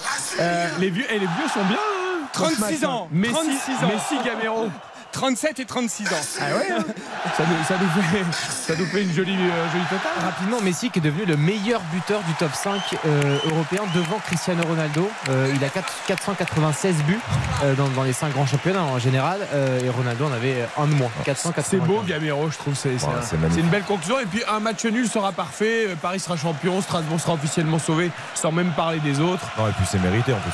Sur, l'ensemble du match, euh, je sais pas, Strasbourg, Yannicka, tient, mais ouais, franchement, Strasbourg tient franchement le, le niveau du PSG. Ah oui. Euh, c'est euh, voilà, c'est mérité maintenant. Oui. Effectivement, Mbappé a peut-être les informations sur le but de la casette. Il va peut-être Qui a essayer. été refusé, qui a été refusé. Ah oui, c'est vrai, c'est vrai. Le deuxième a été refusé. Il a plus qu'une longueur d'avance. Mais Gamero, il fait quand même une saison encore à 10 buts en Ligue 1. Eh oui. C'est- c'est- Et en jouant, Pas toujours titulaire. en jouant pas tous les matchs. Et C'est un sacré exemple, hein, à 36 ans, ce qu'il ce fait encore, ce qu'il réalise. Alors, il y a des joueurs qui ne fêtent pas forcément leur but contre leur ancienne équipe. Là, il Et a là, Kevin Gamero, il est, il est allé. Hein. Mais il a commencé sa carrière en Ligue 1 contre le PSG. hein. C'était, au Ouais. Parc des Princes il y a très longtemps, il y a après, la 17 façon ans. dont on l'a écarté aussi. euh, Oh, avec euh, sur un corner Lillois, Alban Lafont qui est sorti mais qui a un petit peu bousculé tout le monde et Monsieur Atelier, beaucoup de Lillois autour de l'arbitre euh, pour euh, juger de la sortie d'Alban Lafont. Ouh, Il y c'est aura limite, un hein. corner, bah oui, tout à fait. Parce qu'il n'a pas euh, tellement bousculé, Nicolas. C'est surtout qu'il allait mettre le poing dans le visage d'un Lillois. Et je, il y a un je- petit peu court. au stade Vélodrome. C'est Brest qui revient. Brest qui reprend l'avantage. 2 buts à 1 pour les Finistériens. 81e minute. Un cafouillage dans la surface de réparation suite à à un centre, un corner. Et au deuxième poteau, vraiment au ras du poteau, euh, un Brestois qui vient mettre euh, la tête buteur en cours d'identification euh, sur ce corner détourné au point de pénalty. Ah, au duel. Et ouais, c'est. euh, Oh le but ici à. Montpellier et le doublé de Gaëtan Laborde Oh là là là là Il est incroyable Gaëtan Laborde ce, ce, ce soir ici à la Mosson dans son ancien stade Oh, 3 buts à 2 pour l'OGC Nice face à Montpellier Et monsieur Latelier qui va voir les images. y aura Et penalty, oui, Nicolas, attention, c'est très sûr, très Nico. important. Très très important évidemment. Nico, dans, dans tous les cas, dans tous les cas, c'est soit penalty, soit 6 mètres. Eh oui, Mais parce qu'il prend pas le ballon, la fond. Mais. Alors, et Nico, on reste avec toi, c'est très important. C'est Il y a un très important, évidemment, Nantes. Et pour Nantes. penalty pour Lille Et pour Lille, à la fois pour l'Europe, à la fois pour le maintien. Monsieur Vatelier devant les euh, écrans avec euh, Alban Lafont qui discute avec euh, Benjamin André. Chacun défend sa, sa position. Il n'y a pas d'animosité, mais chacun donne ses, ses arguments. Les Nantais qui sont en train de, aussi de certains Nantais de Nico, parler avec le quatrième 100 arbitre. fois. Et avec monsieur Vatelier qui va donc donner sa décision sur cette sortie aérienne Penalty. de de d'Alban Lafont. Penalty. évidemment. Penalty pour le LOSC qui restera moins de 10 minutes à jouer. Le Qui était mené à 0 par Nantes et qui a égalisé sur un penalty de Jonathan David et qui va avoir un deuxième penalty. Maintenant, évidemment, Moutou Samy, le capitaine nantais qui discute avec Eric Vatelier. C'est Jonathan Bamba qui va peut-être euh, et sans doute quitter le LOSC en fin de saison qui a pris le ballon dans les mains qui va attendre beaucoup de Nantais autour de l'arbitre et notamment Alban Lafont Ouais, il faudrait se concentrer il faut retourner a- sur la il ligne faut, il faut bien préciser, il n'y a aucune discussion. Lafont rate sa sortie, il touche pas le ballon avec son poing et il envoie le poing dans le visage du Lillois. Le ballon Ouais, est déjà, je le crois, ballon est déjà pris, passé, euh, certes. et qui a été sonné un petit peu sur ce coup-là Il n'y a pas de scandale, hein, franchement, il n'y a aucun scandale. Alban Lafont là il faut se concentrer aller sur la ligne là-bas avec d'ailleurs c'est ce que lui dit euh, l'arbitre sur ce penalty. Tout à l'heure c'était un poteau rentrant et Jonathan Bamba a laissé à Jonathan David. Et c'était poteau rentrant tout à l'heure de la part du, du Canadien. David qui se concentre il a le ballon sous le bras. Il va attendre de poser parce que tout le monde est autour de ce point de penalty. Ça discute j'ai pas l'impression que Et le euh, troisième but lyonnais.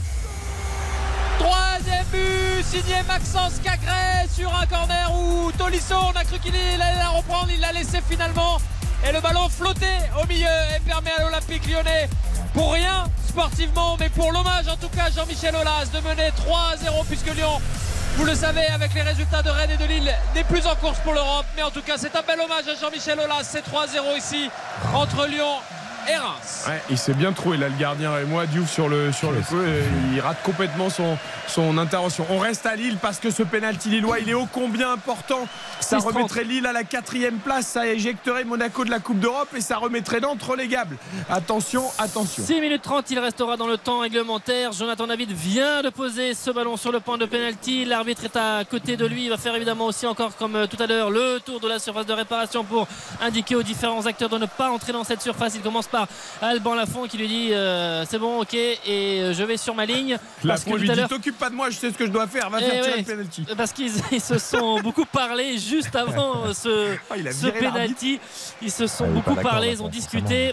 Ils ont évidemment, côté nantais, contesté cette euh, décision, même si euh, eh bien, cette sortie euh, aérienne d'Alban Lafont n'était pas du tout euh, maîtrisée. La course d'élan à venir de la part de Jonathan David, peut-être pour marquer un doublé ce soir et son 24e but cette saison en Ligue 1. La course d'élan, Jonathan David face à Alban Lafont.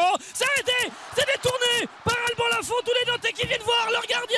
Il a détourné, main opposée, avec la main droite, il a détourné ce ballon. et Les Lillois vont tenter de jouer rapidement ce Mbappé, corner. Mbappé dans la surface, l'arrêt de Matsels du pied. Matsels qui tacle Mbappé qui était parti pour la première fois dans le dos de la défense strasbourgeoise et l'arrêt de Matsels extraordinaire.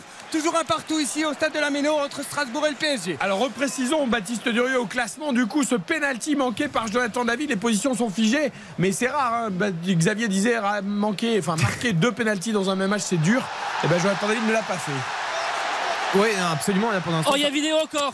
Il a, pas, Il y a il encore il pas VAR. de pied- il a pas de pied sur la ligne, Nico. Il y a encore la VAR. Les j'étais sont autour de Monsieur Vatelier. Nico. Il y a encore la VAR. Et oui. Il a, il a pas un pied sur la ligne.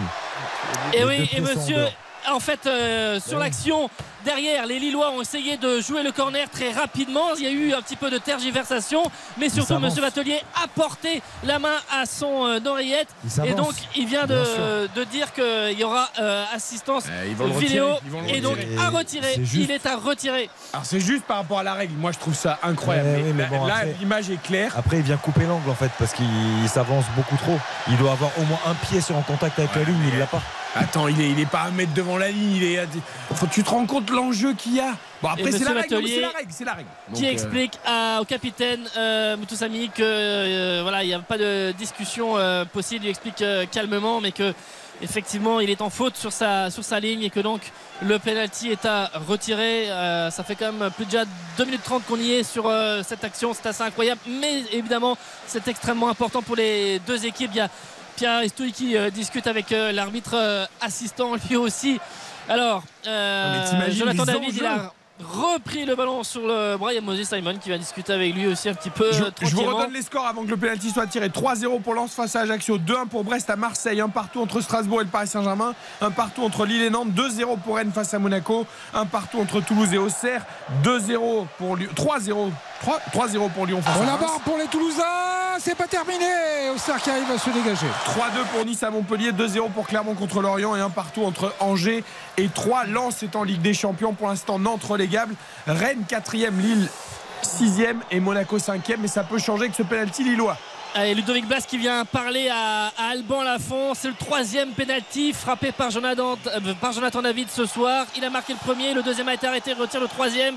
Carton jaune pour euh, Ludovic Blas. Sur, euh, j'ai pas très bien vu le, le mouvement, mais il a été averti. On le joue la moral. 88e. Et avec donc ce troisième penalty qui va être frappé par Jonathan David Le face pire- à Alban Lafont. Alban Lafont avait dit à l'arbitre c'est bon, je les connais les consignes, allez- allez-vous-en tout à Le l'heure. pire, Et- c'est qu'il y retourne et il encore les a pas respectés. Oui, bah, il y retourne l'arbitre. Ouais, Allez, c'est le la- effectivement la procédure. L'arbitre doit d'abord aller voir le gardien avant de Fort faire le tour axe. de la, de la surface. Que va faire Jonathan David? Il avait frappé les deux fois au même, euh, au même endroit euh, sur la gauche d'Alban Lafont. Le premier c'était poteau rentrant, le deuxième avait été donc stoppé. Il était un petit peu plus euh, axial. Jonathan David, sa prise d'élan face à Alban Lafont. Ce ballon est dans l'axe et c'est transformé. 2 buts à 1 pour le LOS face à Nantes. Le doublé pour Jonathan David. Et ça en fait 24 pour lui cette saison. Extrêmement important ce but de Jonathan David. pour les deux formations. 2-1, il va rester 3-4 minutes, mais il y aura aussi beaucoup de temps, de temps additionnel. Coup franc à la Méno. Au classement, Baptiste Durieux d'abord, c'est important parce que ça change notamment pour Lille. Exactement, Lille qui est quatrième à l'instant où on se parle qualifié pour l'Europa League. C'est Lille, euh, c'est Rennes pardon, qui est cinquième et Monaco qui est donc sixième exclu de ce top 5. Et puis pour Nantes, euh, ils sont toujours relégables mais à deux points cette fois de la JOCR qui est euh, 16e et donc Nantes euh, 17e euh, et officiellement euh, pour l'instant à l'instant T relégable. Alors, dans la course à l'Europe, c'est un peu ce qui avait été annoncé, même si les scénarios sont fous. Euh, Jonathan David qui est allé du même côté, mais qui a levé un peu plus son ballon, euh, Xavier. Ouais, mais c'est fort quand même. Parce que les, les trois tirs au but sont tirés du même côté. C'est-à-dire que psychologiquement, le- après, quand tu mets un peu plus de hauteur, c'est difficile pour les gardiens. Là, là il peut le refaire tirer aussi. hein, parce qu'il n'y a pas de contact avec la ligne. À, à ce petit jeu-là, effectivement, on peut les tous, quasiment tous les refaire tirer. Et il faut qu'on aille à Toulouse, Patrick Hisson, parce que si Auxerre marquait un but, Nantes serait officiellement en Ligue 2. Exactement, et ça a chauffé tout à l'heure. Il y avait un bon coup franc il y a une minute. Malheureusement, il est passé très nettement au-dessus pour les Auxerrois. Ça va d'un à l'autre. Auxerre qui finit merveilleusement bien cette rencontre qui domine depuis un quart d'heure, même si là, ce sont les Toulousains qui vont bénéficier d'un corner. Il peut tout se passer dans ce match. En tout cas, les Auxerrois ont fait rentrer deux attaquants. Pas supplémentaires, un de plus en tous les cas pour vraiment jouer le tout pour le tout pour essayer de s'imposer ce soir. Le corner toulousain frappé de la droite vers la gauche par Van Den Boumel. La reprise de la tête auxerroise pour euh, dégager ce ballon et qui va revenir dans les pieds toulousains. Euh, un mot quand même Strasbourg PSG. Yannick Collant nous faisait signe tout à l'heure, mais il a rien dû se passer puisqu'il Ouais, est pas c'était un coup franc à 18 mètres de Dimitri Liénard qui est passé juste au-dessus de la transversale. Et on a un peu zappé Hugo quand même en quelques mots. Brest qui a repris l'avantage à Marseille. Euh, Climatisation du Vélodrome 30 ans après Munich. hein. Ouais, champion d'Europe de la désillusion. C'est tellement marseillais ce scénario. Il y avait tout pour euh, euh, faire un, un excellent match face à des Brestois qui étaient déjà maintenus. Et c'est ce, dont, ce sont donc les, les Finistériens qui mènent 2 buts à 1, qui ont eu le mérite de ne pas reculer après l'égalisation d'Mbemba. Et on chante à, à Lens du coup euh, Samuel. euh, là, on profite pleinement. Ah, exactement, euh, toujours 3-0 pour le Racing Club de Lens avec les, les buts de Machado, Thomasson et, et Openda et, et Franquès qui a fait rentrer 4 joueurs à vocation offensive pour aller chercher le quatrième but avec Buxa, avec Pereira da Costa, euh, Claude Maurice et, et Wesley Saïd et évidemment eh ben, ça continue de chauffer devant la, cage de, de Sola Caro. On a vu tout à l'heure Aïdara être à deux doigts de, de marquer le quatrième but mais pour l'instant on en reste à 3-0. Et il y a un but qui n'est pas important ce soir, mais qui pourrait l'être dans la perspective de la dernière journée. C'est Angers, Christian Bordet qui reprend l'avantage. Angers, Et oui, qui sera l'adversaire de Nantes lors de la dernière journée. Voilà, Angers qui reprend l'avantage grâce à Raoult Lizoa à ont l'instant des même. buts, les Angevins, ce soir. Des buts, superbe but, superbe but. Et il l'a très bien fêté d'ailleurs ce but devant un cop euh, qui a en- vraiment encouragé Angers durant tout, euh, tout ce match. Fini Et ça, c'est aussi très beau à voir. C'est fini à Lens C'est déjà fini au stade Félix Bollard avec euh, ce succès 3-0 et surtout cette deuxième place verrouillée, sécurisée par les joueurs du Racing Club de Lens. Lens qui va donc jouer la, la Ligue des Champions 21 ans après euh, la dernière participation. C'est assez incroyable et ça va être la fête. Sam, tu restes avec nous parce que j'imagine que les joueurs vont pas partir au vestiaire tout de suite. Donc on va vivre cette fiesta à Lens avec toi. Ta note finale sur ce Lens Ajaccio?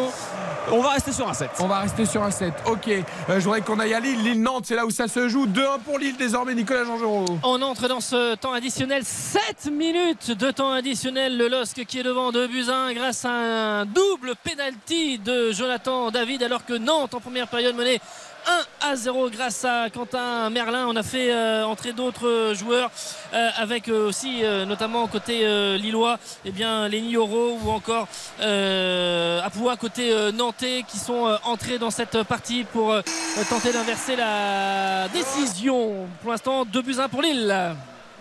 C'est fini à Strasbourg et le. PSG est champion de France officiellement avec ce match nul. Un partout entre Strasbourg et le PSG. Strasbourg qui est maintenu officiellement. Le public qui chantait on reste en Ligue 1. Ça y est, tout le monde est content ici. Le PSG 11e titre ici sur la pelouse du Racing Club de Strasbourg. On n'est même pas allé au bout du temps additionnel. On a vu Christophe Galtier, Frédéric Antonetti s'embrasser. Le match nul annoncé. Il fait l'affaire de tout le monde. Bravo au PSG, quand même champion de France pour la 11e fois. C'est un record dans l'histoire de la Ligue 1. Et bravo à Strasbourg de s'être maintenu en Ligue 1. Ta note finale, Yannick, pour ce Strasbourg PSG 6. 6. on va aller à Toulouse. Toulouse-Auxerre. Il y a du suspense deux-. Ah ouais, les dernières secondes, ils jettent toute leur force dans la bataille, les Auxerrois. Encore deux minutes de temps additionnel. Attention, ce long ballon à destination de l'attaquant d'Auxerre. C'est bon, terminé. Excusez-moi. Restez avec nous, Ouais, ouais, restez avec Non, mais la nous. voix est cassée, même Bah si j'ai pas commenté toute cette euh, rencontre, il y a beaucoup, beaucoup d'intensité ce soir et ça va vraiment d'un camp à l'autre. C'est fantastique ce que font les, les Auxerrois. Ils sont quasiment tous dans la surface de réparation. Tentative de reprise et le ballon qui est. Il n'y avait pas une position de hors-jeu, il y a une main sur ce ballon qui a été euh, contrôlé euh, par. euh, c'est. euh, c'est Massengo qui a tenté une reprise de vous imaginez qui contrôlé ce ballon de la main.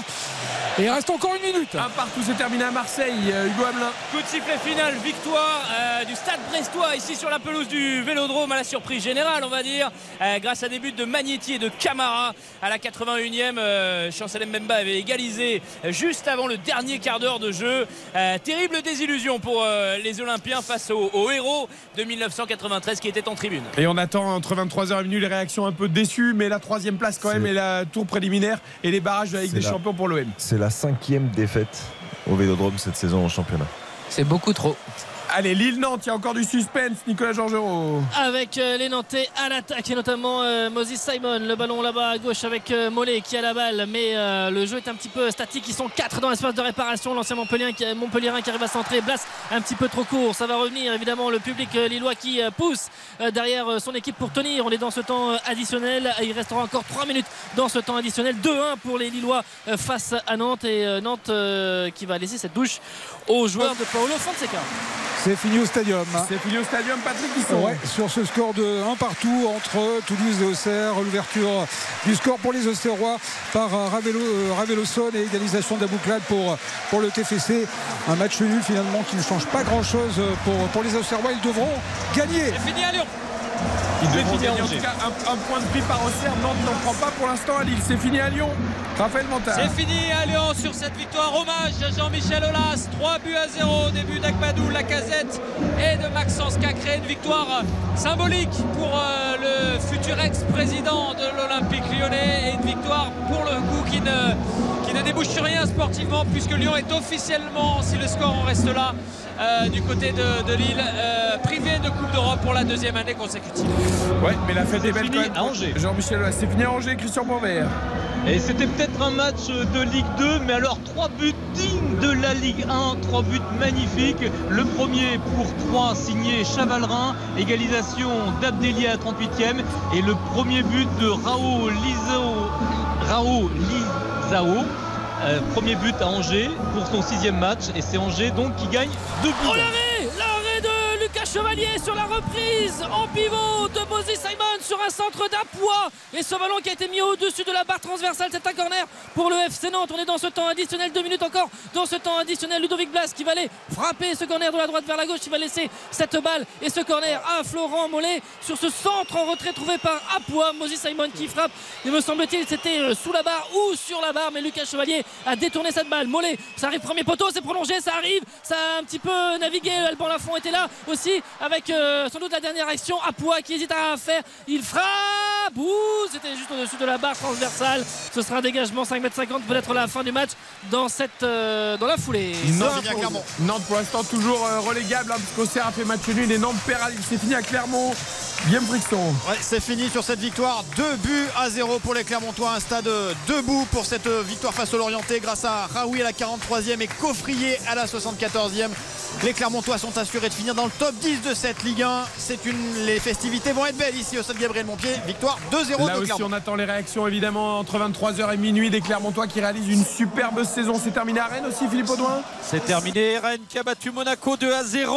Et les deux buts marqués en deuxième mi-temps par Mayer et Guiri. Rennes qui passe cinquième, qui aura donc son destin en main pour décrocher l'Europe dans une semaine à Brest. Mais attention, Monaco recevra Toulouse. Lille jouera à 3. C'est a priori plus simple pour les adversaires. Et tout est encore jouable pour les 4e, 5e et 6e places. Tout le monde peut occuper tous les rangs. On en reparle entre 23h et minuit. Merci Philippe pour tes commentaires. Roison Park, la belle victoire Agnès 2 à 0. On retourne à Lille. C'est là où ça joue encore. C'est important. Lille-Nantes, on s'approche de la fin du temps additionnel, Nicolas jean avec la sortie de Jonathan David, l'entrée du jeune euh, Amine Messoussa, 19 ans, avec tout le monde qui fait signe à Lucas Chevalier de prendre son temps pour dégager, mais il faut dégager, que va dire Monsieur Batelier, le ballon qui va avant. Et avec euh, ce ballon dans le rond central euh, qui est négocié notamment par Benjamin André qui met ce ballon loin devant justement pour euh, Messoussa, l'un de ses premiers ballons avec les Nantais qui se replient. Messoussa qui euh, passe, mais il y aura pas de faute. Fini à Montpellier rapidement. Alors non, Béranger finalement, Benoît Millot euh, s'est ravisé finalement. donc c'est pas encore on reste terminé. à Lille, tu, nous fais- tu nous tiens encore quand c'est terminé. 2-1 pour Lille face à Nantes, les dernières secondes. Nicolas Georgerot. Avec Moses Simon, il y aura euh, faute, non pas de faute euh, donnée, et avec un, si, un coup franc. Ils ont joué rapidement et avec euh, un peu dans le désordre. Alban Lafont qui a la balle qui sert de relais. Cette fois, ce c'est ballon terminé. qui va être euh, donné à Joao Victor. Euh, C'est terminé, on entérine le score. Euh, Béranger. Victoire 3 buts à 2 de l'OGC Nice, doublé Savagnin en première période, Ross Barclay et doublé de Gaëtan Laborde pour les Aiglons en deuxième période. C'est terminé, c'est terminé. Le soulagement lillois avec cette victoire 2 buts à 1, la défaite du FC Nantes. Nantes qui menait 1 à 0 avec le but de Quentin Merlin. Et ensuite derrière un double penalty de Jonathan David à la 50e. Il y avait des Nantais un petit peu énervés qui voulaient voir Monsieur Vatelier et notamment euh, ceux qui sont sur le banc comme Moutou Samy euh, qui ont surgi qui disent ah, ça sert à rien. Allez euh, tout de suite au bord du terrain, hein, ne pas discuter avec le trio arbitral. 2-1. Alors il y a deux points d'écart entre Auxerre et Nantes. Finalement ça ça change pas grand chose qu'il y ait un point ou deux puisque la différence de but est favorable au, au FC Nantes. Ce qui veut dire que euh, Auxerre, euh, lors de la dernière journée face à Nantes, ne pourra pas se contenter du match nul Ah, il y a une face toute à Nantes. petite différence quand même, Nicolas, c'est que si Auxerre perd et Nantes fait match nul, s'il n'y avait qu'un point Oui. d'écart, Nantes euh, serait passé devant, alors que là, si Auxerre perd et Nantes fait match nul, c'est Auxerre qui se sauve quand même. Oui, c'est que, Toute en fait, petite euh, subtilité. C'est-à-dire que Nantes qui va affronter Angers en cas de victoire de Nantes, eh bien euh, Auxerre est obligé de l'emporter et ne peut Voilà. pas se compter du match nul pour pouvoir se, se sauver. Et, euh, et donc euh, victoire du LOSC qui fait aussi une très bonne opération et victoire de 1. Et oui, Lille prend la fou furieux. quatrième place.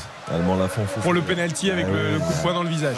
Après, je peux l'entendre parce que quand tu réussis à réaliser un arrêt comme il, a- comme il vient de faire, c'est c'est un côté très frustrant qui plus est dans, quant à la, la situation actuelle du club. Mais après, il a appliqué la règle, monsieur Vatelier. Alors je vous redonne tous les résultats. On va évidemment se poser ensuite jusqu'à minuit. Il y aura toutes les réactions. On va retourner à Lens dans quelques secondes pour la fête avec Samuel Duhamel. Lens qui a battu Ajaccio ce soir 3 à 0. Victoire de Brest à Marseille. 2 buts à 1. Un partout entre Strasbourg et le Paris Saint-Germain. Lille a dominé Nantes 2 buts à 1. Victoire de Rennes face à Monaco 2 à 0. Un partout entre Toulouse et Auxerre. Succès de Lyon 3-0 face à Reims.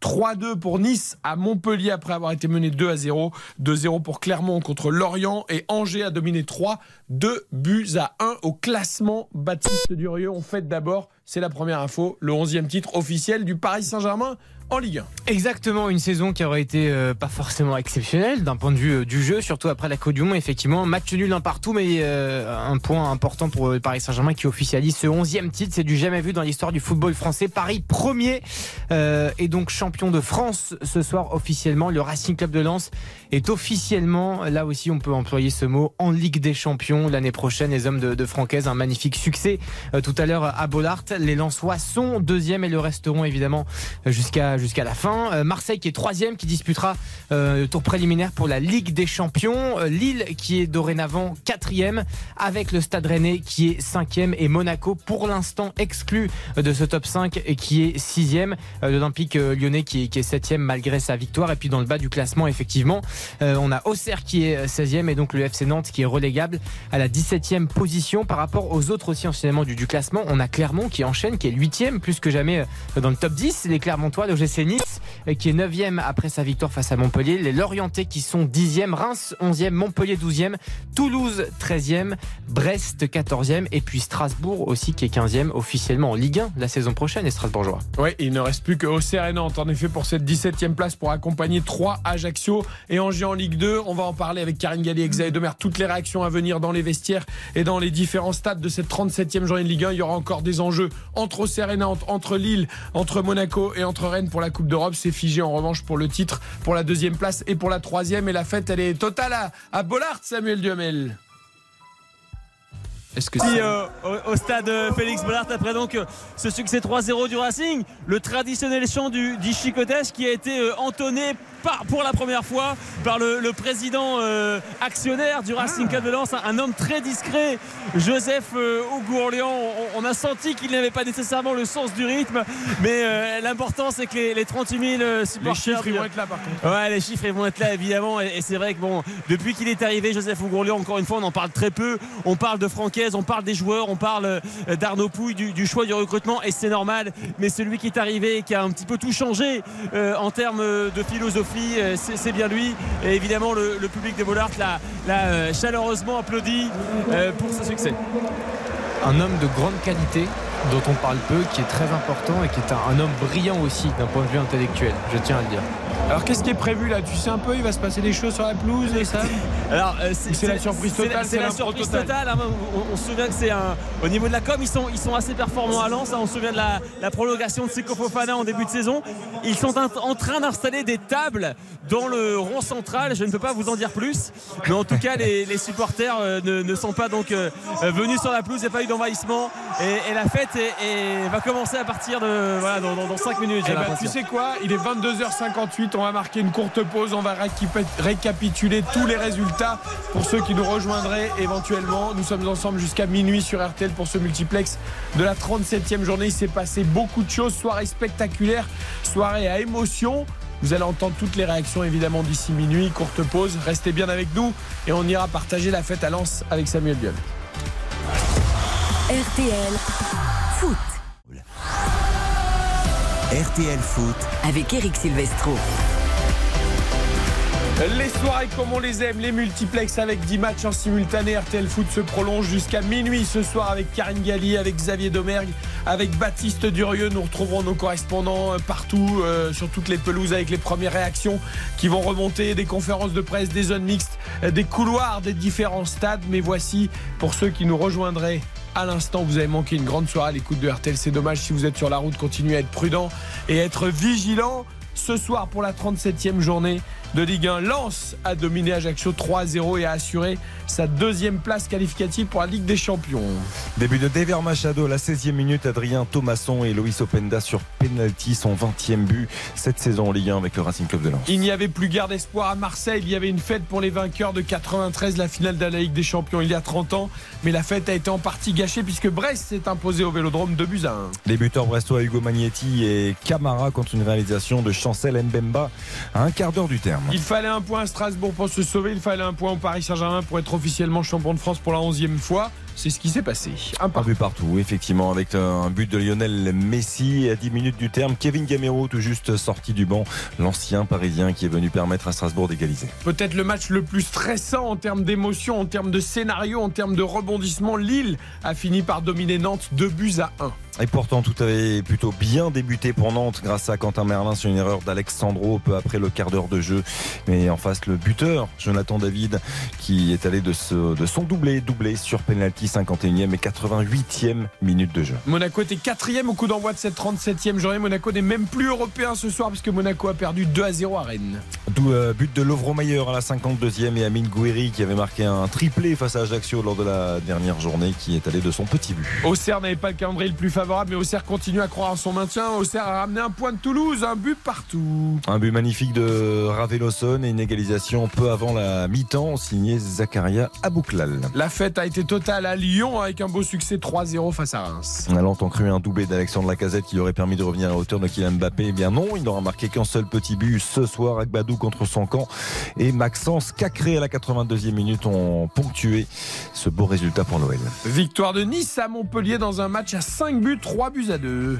Match assez incroyable effectivement avec un doublé de TJ Savanier qui avait montré la voie au MHSC avant au retour des vestiaires la belle réaction niçoise but de Ross Barclay avant un doublé de Gaëtan Laborde qui s'est une nouvelle fois signalé avec toute la qualité qu'on lui connaît. Clermont finira la saison dans le top 10 de la Ligue 1 malgré son 19e budget euh, sur 20 parce que Clermont a encore gagné et Clermont a encore égalé 2-0 contre Lorient. 2-0 effectivement but de Saifeddine Kawi l'ancien Marseillais de Coffrier à un quart d'heure du terme. Et puis pour l'honneur, Angers a signé une nouvelle victoire, c'est seulement la quatrième de la saison, mais tout de même face à 3 de buts à 1. Et pourtant, ces trois qui euh, avaient ouvert le score grâce à Xavier Chavalrin, l'ancien Tourangeau, égalisation somptueuse d'Abdelli sur un enchaînement contre le poitrine demi-volée extérieur pied droit.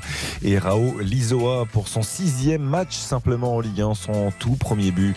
Un but magnifique dans les ultimes secondes. Le classement au terme de cette 37e journée, c'est figé pour les trois premières places, mais il y a de l'enjeu pour la Coupe d'Europe et pour le maintien. Exactement, Paris champion lance en Ligue des Champions et Marseille qui disputera le tour préliminaire de, de la Coupe aux grandes oreilles. Lille, pour l'instant, est quatrième et qualifié pour la Ligue Europa. Le Stade Rennais, cinquième, qualifié pour la Ligue Europa Conférence. On rappelle que 65 points pour le Stade Rennais, 66 pour le Lille Olympique Sporting Club, 65 aussi pour l'AS Monaco qui est sixième à l'issue de cette 37e journée, donc exclu du top 5 de toute compétition européenne. Et au niveau du bas du classement, c'est le FC Nantes qui est toujours relégable avec 33 points, le FC Nantes 17e et la Auxerre qui est 16e pour l'instant sauvé et maintenu en Ligue 1 avec 35 points, 2 points d'avance sur les Nantais. Avant de retourner à Lens pour la fête à Bollard pour cette qualification en Ligue des Champions, la première action de Renato Sanchez, le milieu de terrain parisien, chez le confrère de Prime Video, le Paris Saint-Germain tout de même qui fête son 11e titre de champion de France. C'est un record dans l'histoire de la Ligue 1 au terme d'une saison certes mouvementée et pas très réussie, mais c'est un 11e titre de champion de France quand même, Renato Sanchez. On a fait un bon match aujourd'hui, c'est important de gagner le championnat aussi parce que c'est toujours un titre. Et gagner un titre c'est toujours difficile. Et même pour nous, pour le Paris Saint-Germain, pour le joueur individuel, c'est un titre, c'est toujours un titre. Oui, c'est toujours un titre pour Renato Sanchez et pour le Paris Saint-Germain, mais voilà, on a l'impression que même eux, ça leur passe un peu. euh, voilà, il faut pas banaliser, Karine, quand même. 11 titres de champion de France, c'est pareil. hein. Non, non, il faut pas banaliser, mais bon, il est gentil, Renato Sanchez. Effectivement, il nous dit c'est encore un titre. Oui, oui. Ben, Qu'est-ce qu'on se souviendra de cette saison? Pas grand-chose, malheureusement. En plus, à titre personnel, c'est une saison qui a été marquée par énormément de blessures. C'est un joueur qui n'a pas du tout pesé sur la saison du PSG, et c'est un PSG, on l'a dit, qui est peut-être le plus faible depuis que hum, les Qataris ont racheté le club. Honnêtement, cette saison a été une déception. Et qu'on arrête de dire que c'était bon jusqu'à la Coupe du Monde, c'est pas vrai. Ça a été bon deux mois. Et je vous rappelle que même en Coupe d'Europe, quand il y avait de l'intensité, quand c'était dur, eh ben les Parisiens, ils ont calé, ils ont fini deuxième de leur groupe. Donc c'est pas la moitié de la saison qui a été bonne. Et c'est trop facile de dire que cette saison a été marquée par la Coupe du Monde et que ça explique beaucoup de choses. Non, les problèmes étaient déjà présents avant. Pas grand chose à rajouter à ce que dit Karine, elle a complètement raison. Moi, il y a une chose qui me marque ce soir, c'est le, traitement, le traitement médiatique, le traitement que nous, on en fait et on a de ce titre euh, de champion de France, le 11e, le Paris Saint-Germain entre à jamais peut-être dans l'histoire de, de notre championnat de France. Et malgré tout, on insiste où? On insiste sur quoi? On insiste sur le nouveau succès lensois à domicile qui permet à Lens d'assurer la Ligue des Champions. Nos confrères de Prime Video en font de même. Je veux dire, aujourd'hui, ça veut dire beaucoup de choses. Bah, ce que titre, il va ce- passer presque ce- inaperçu. Ce, titre, il passe quasiment inaperçu et on insiste beaucoup sur Lens, sur l'équipe qui, bah, qui nous a procuré le plus d'émotions et qui nous a donné encore plus envie d'aimer le foot, de continuer à adorer ce sport. Et la qualité, elle n'était pas à Paris cette année. Collectivement, bien évidemment, parce que le nombre de fois où on a vu des buts avec des actions de joueurs hors normes comme Kylian Mbappé, parfois comme Neymar avant sa blessure ou comme Messi, mais c'est pas ça le foot, c'est pas juste des individualités qui te font gagner des matchs, c'est aussi un collectif plaisant et le monsieur plus qui est présent parfois. Et le PSG, ben, c'est tout à l'envers, c'est un collectif qui est quasiment inexistant et les monsieur plus qui te sauvent les trois quarts du temps. Eh bien, Lance, justement, puisqu'on a tous envie d'en parler, on a tous envie de se réjouir, on a tous envie de fêter ça avec Bollard, Samuel. Les tables, alors, elles ont été mises pour faire quoi? Alors elles ont été mises pour euh, recevoir, pour accueillir des lampes de mineurs. Et en fait la, cérémonie qui n'a pas encore euh, commencé, c'est simplement la remise euh, pour euh, chacun des, acteurs de cette, de cette seconde place, de cette qualification pour la Ligue des Champions, bien d'une lampe de mineurs, une vraie lampe de mineurs en fait, puisque ces, lampes ont été récupérées par une association, elles ont été remises en état et elles vont être bah, transmises, données à chacun des, joueurs. Et puis on, on imagine aux membres du staff également qui vont être appelés les uns après les autres. Ce que je peux vous dire, c'est qu'il n'y a pas un seul spectateur, un seul supporter du Racing Club de Lens qui a euh, quitté euh, l'enceinte. On est pratiquement 25 minutes après euh, le coup de sifflet final et tout le monde est là pour participer à cette euh, fête. Et, On et a- tous les joueurs sont là au bord de la pelouse alors, ils sont ils sont, ils sont dans le tunnel pour l'instant. Ils attendent d'être euh, appelés. Et effectivement, ils vont, ils vont recevoir cette lampe de mineurs dans une poignée de, une poignée de minutes maintenant. C'est un sacré symbole hein, aussi, Xavier. Euh, une lampe de mineur, évidemment, avec toute l'histoire euh, à Lens et dans la région. C'est symbolique, mais ça veut dire quelque chose. Mais c'est génial parce que c'est un club qui est euh, construit avec des bases solides et qui évidemment euh, parle de son histoire et les mineurs, les corons, l'histoire du RC Lens, elle n'est jamais en fait mise de côté, elle est toujours célébrée et c'est ça la force d'un club aussi. Fidèle à ses valeurs, fidèle à ses vertus, fidèle à son histoire et et voilà, moi, j'aime beaucoup ça parce qu'on a, on a coutume de dire qu'il ne faut jamais oublier d'où on vient. Et, et Lens n'oubliera jamais ça. Et quand on va à Bollard, on ne peut pas rester indemne face à ce qu'on vit, face aux, valeurs euh, incarnées par tout le peuple que l'on a la chance de croiser là-bas.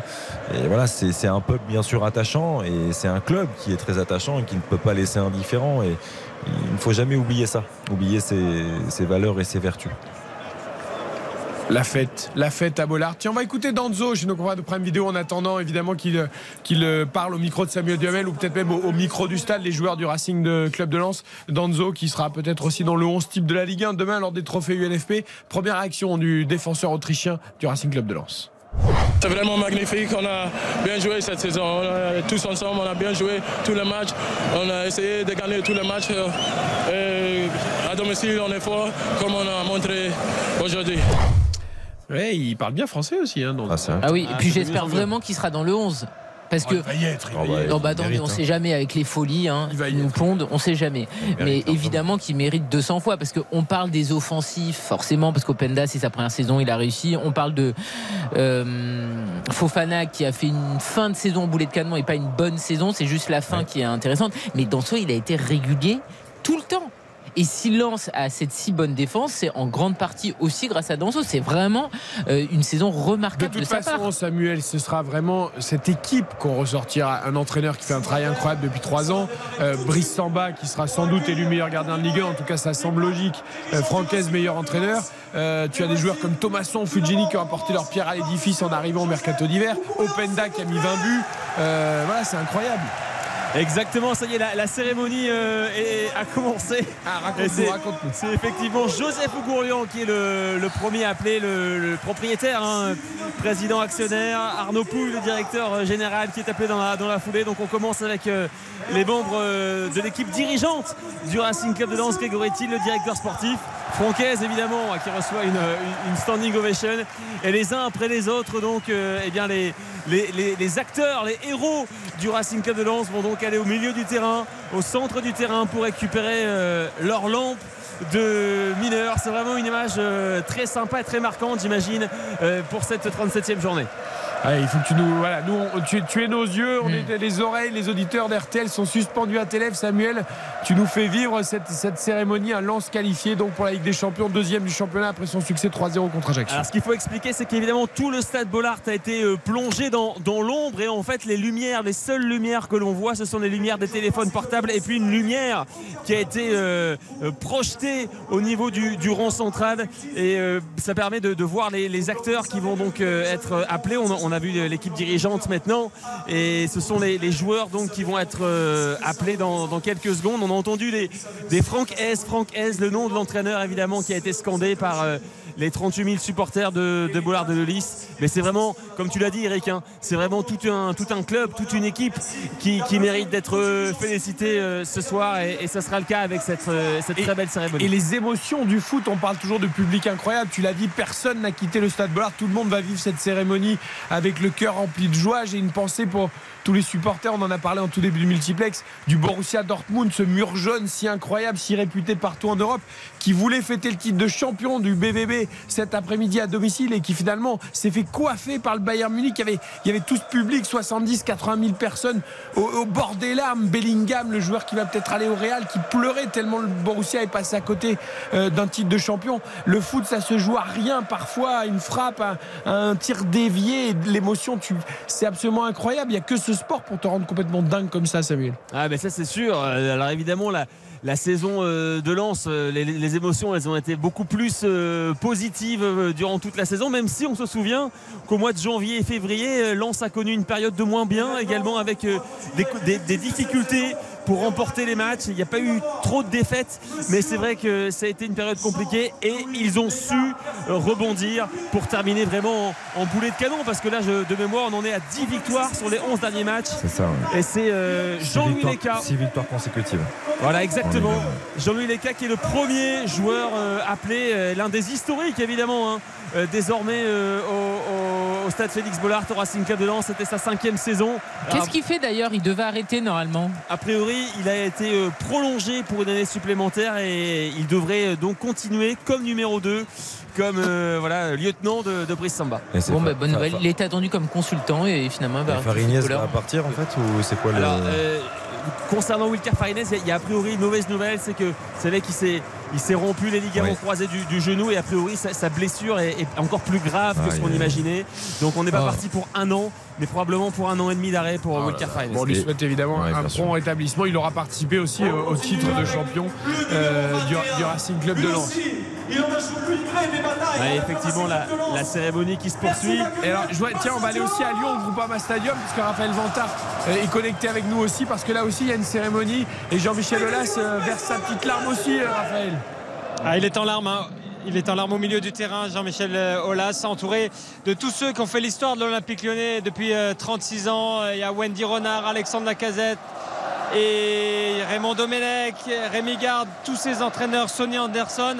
Et vous entendez l'ovation du stade. Il va faire un tour d'honneur, Jean-Michel Aulas, mais il est vraiment très, très ému là au moment de quitter euh, ce qu'il a construit, ce stade, ce club depuis plus de 36 ans.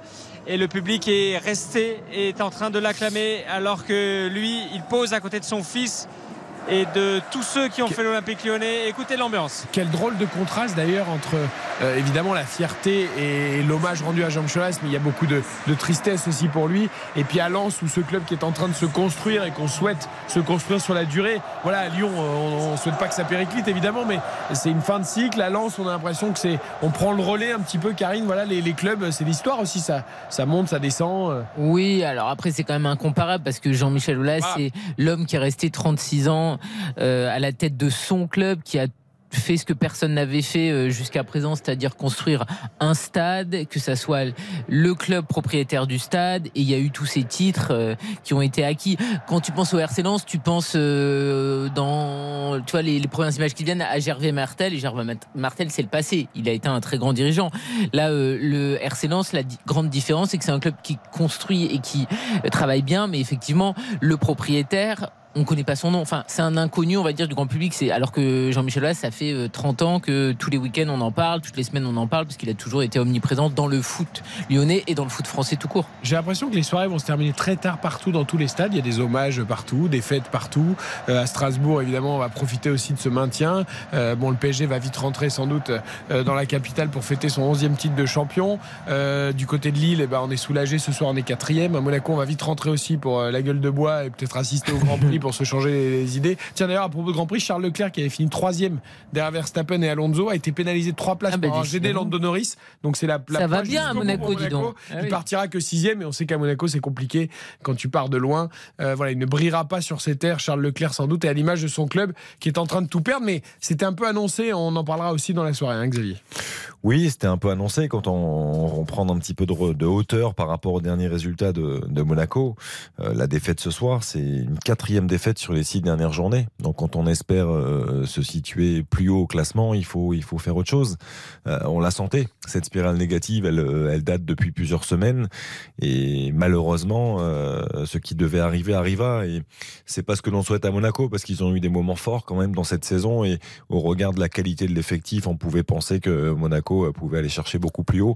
À l'arrivée, il y a une équipe comme Rennes qui a eu un énorme trou, mais qui arrive à, revenir au meilleur des moments. Il y a une équipe de Lille qui a été très inconstante, qui a beaucoup de talent, qui nous, qui dans le jeu nous a proposé beaucoup plus de choses hein, que, que l'AS Monaco euh, globalement cette saison euh, nous a beaucoup plus enchanté. Mais à l'arrivée, on reste déçu pour Monaco qui peut tout perdre. Et c'est pas ce que l'on souhaite au club de la Principauté. On parlera de cette course à la Ligue Europe et à la Ligue Europa Conférence un peu plus tard dans la soirée, en attendant les premières réactions évidemment de, de tous les stades. Je voudrais qu'on évoque quand même aussi rapidement euh, la lutte pour le maintien. C'est statu quo un petit peu. C'est même Auxerre qui a qui a pris encore un peu plus l'avantage, même si ça change pas grand-chose. Auxerre qui a hein. obtenu le nul à Toulouse, un but partout. Et Nantes qui a été battu euh, sans démériter. Là, pour le coup, c'est peut-être un des meilleurs matchs des Nantais depuis longtemps à Lille de Buzyn. Donc Nantes, avant la dernière journée, la semaine prochaine, samedi à 21h, et la réception d'Angers, Nantes est relégable et toujours donc menacée de Ligue 2. hein. Non, mais c'est surtout en plus le scénario, parce que c'est horrible ce qui leur arrive.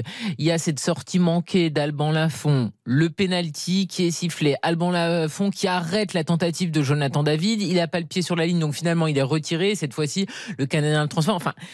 Ça pue la loose, Nantes. C'est c'est le scénario qu'ils ont vécu là en toute fin de match, puisqu'en plus le euh, penalty et donc le penalty de la victoire arrive en fin de match. C'est absolument terrible pour les Nantes. C'est-à-dire qu'il n'y a rien qui tourne dans leur faveur.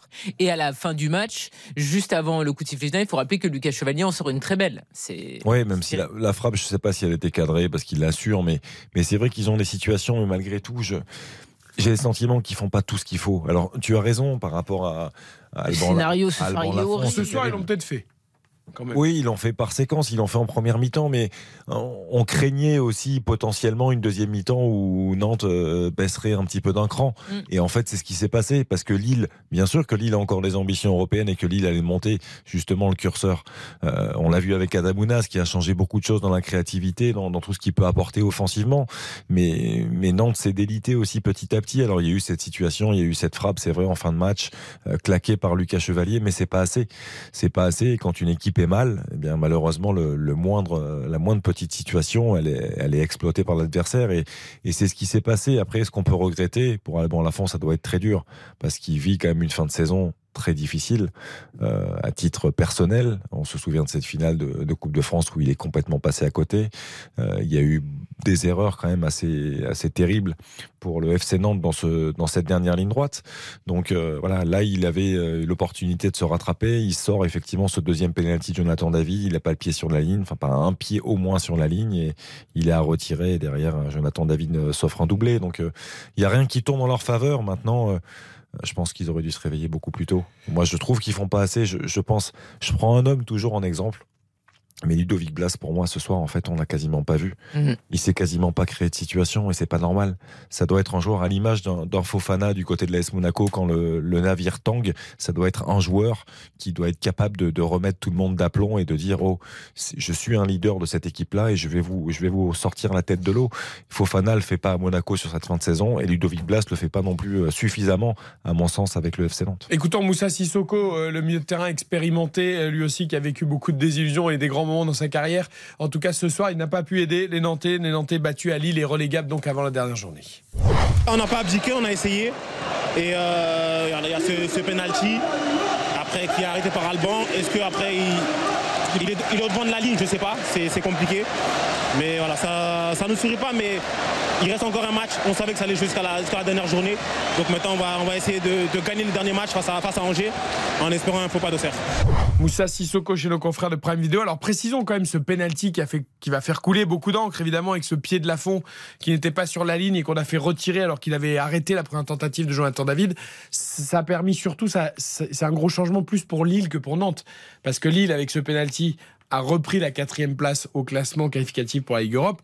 Nantes, au pire, ça aurait fait, au mieux, on va dire, ça aurait fait match nul, Karine, et Nantes serait resté un point derrière Auxerre. Ça, ça change pas énormément le scénario. Oui, mais faire quand même match nul à Pierre Mauroy, c'est quand même mieux dans les têtes que d'être battu. En plus, sur ce scénario-là, je le rappelle, ils mènent un zéro et après, c'est un penalty à retirer qui leur remet une fois de plus la tête euh, dans le fond du seau. Ça n'existe pas, cette expression. Ça, ça existe? Ok. Ouais. Mais bon, ils, ils étaient déjà en grande difficulté. C'est pas pour ça qu'ils se battent euh, depuis si longtemps pour le maintien. Mais honnêtement, je trouve que le scénario de la soirée pour Nantes, c'est terrible. C'est pas 3-0, défaite nette et sans bavure. C'est encore pire, moi, je trouve, ce c'est 2 encore pire, oui. Ah bah. C'est comme quand tu finis quatrième aux Jeux Olympiques, quoi. Ah bah oui. Il vaut mieux finir huitième. Bah, t'attends qu'il y ait quelqu'un qui soit euh, disqualifié pour dopage. Quoi. Ah oui, ça me arrive. Tu peux avoir encore un espoir, t'as raison, quand t'es- quatrième. Je vous rappelle tous les résultats de la soirée. Lens a dominé Ajaccio 3-0. Lens sera donc deuxième du championnat euh, 2022-2023. Marseille a été battu sur sa pelouse malgré l'anniversaire au héros de 93, la victoire en Ligue des Champions par Brest de buts à 1. Un partout entre Strasbourg et le PSG. 2-1 pour Lille face à Nantes. 2-0 pour Rennes contre Monaco. 2 1 partout pardon, entre Toulouse et Auxerre. 3-0 pour Lyon euh, face à Reims. 3-2 pour Nice à Montpellier. 2-0 pour Clermont contre Lorient et victoire d'Angers. 2-1 face à 3. On va marquer une très courte pause et on va revenir. Nous sommes ensemble jusqu'à minuit. Les premières réactions vont arriver en direct de tous les stades. Et on va euh, aller faire la fête à Lens aussi avec Samuel Duhamel. RTL Foot. RTL Foot. Présenté par Eric Silvestro. Jusqu'à minuit ce soir sur RTL Foot pour le multiplex de la 37e journée de euh, Ligue 1 qui a vu Lens se qualifier directement pour la Ligue des Champions en battant Ajaccio 3 à 0, qui a vu Marseille perdre à domicile contre Brest de 1. Euh, le PSG surtout champion de France pour la 11e fois, c'est un record dans l'histoire de la Ligue 1 après son match nul un partout à Strasbourg. Strasbourg qui est officiellement euh, maintenu en Ligue 1. Lille a pris la quatrième place qualificative pour la Ligue Europe en battant Nantes de 1 et l'Est Nantes relégable 17e puisque dans le même temps Auxerre a fait match nul à Toulouse un but partout. Il y a donc deux points d'écart entre Auxerre et Nantes et tout se jouera lors de la dernière journée. C'est le cas également pour la course aux places européennes puisque Rennes a dominé Monaco 2 à 0 et Rennes est désormais cinquième qualifié virtuellement pour la Ligue Europa Conférence et Monaco est en train de tout perdre. Les Monégasques sixième, Lyon n'est plus dans la course mais Lyon a gagné contre Reims 3 à 0, victoire de Nice à Montpellier 3-2, de Clermont 2-0 contre Lorient et de Angers face à 3 de à 1. Où en est la fête lançoise mon cher Samuel Duhamel? Ah ben elle se poursuit, elle se poursuit avec tous les joueurs qui sont donc euh, euh, sur, euh, sur la pelouse au niveau du, du rond central. Là c'est Brice Samba, vous l'entendez probablement euh, qui est appelé, mais euh, c'est vraiment tous les joueurs. hein. C'est-à-dire que même ceux qui ont très peu joué, on a vu Jimmy Cabot euh, blessé de longue date qui est venu, on a vu Wilker Farinez, on en parlait il y a quelques instants. C'est vraiment le groupe dans son intégralité euh, qui, euh, les- tous les joueurs qui sont appelés avec en plus leur famille donc ça fait des photos sympas avec les, les enfants et les, et les compagnes et puis donc euh, au, au niveau du rond central eh bien on, a Joseph Ougourlian qui est là pour euh, transmettre à chaque fois une lampe de mineur à chaque joueur pour fêter cette qualification historique en Ligue des Champions Est-ce qu'il y aura une grosse délégation lançoise demain pour les trophées UNFP Je crois que oui. Je pense que bon, Francaise, on en a déjà parlé, il n'y a pas trop de surprises. Kevin Danso est, est nommé euh, donc pour le, pour le 11. Il y a également justement Luis Openda, Choupi, euh, qui devrait euh, y être. Et puis c'est Fofana qui a été également euh, nommé. Euh, 20 ans, hein, c'est vrai, 20 ans que Lens n'avait pas disputé. 21 la Ligue ans, ouais, exactement. Enfin, 21 ans l'année prochaine.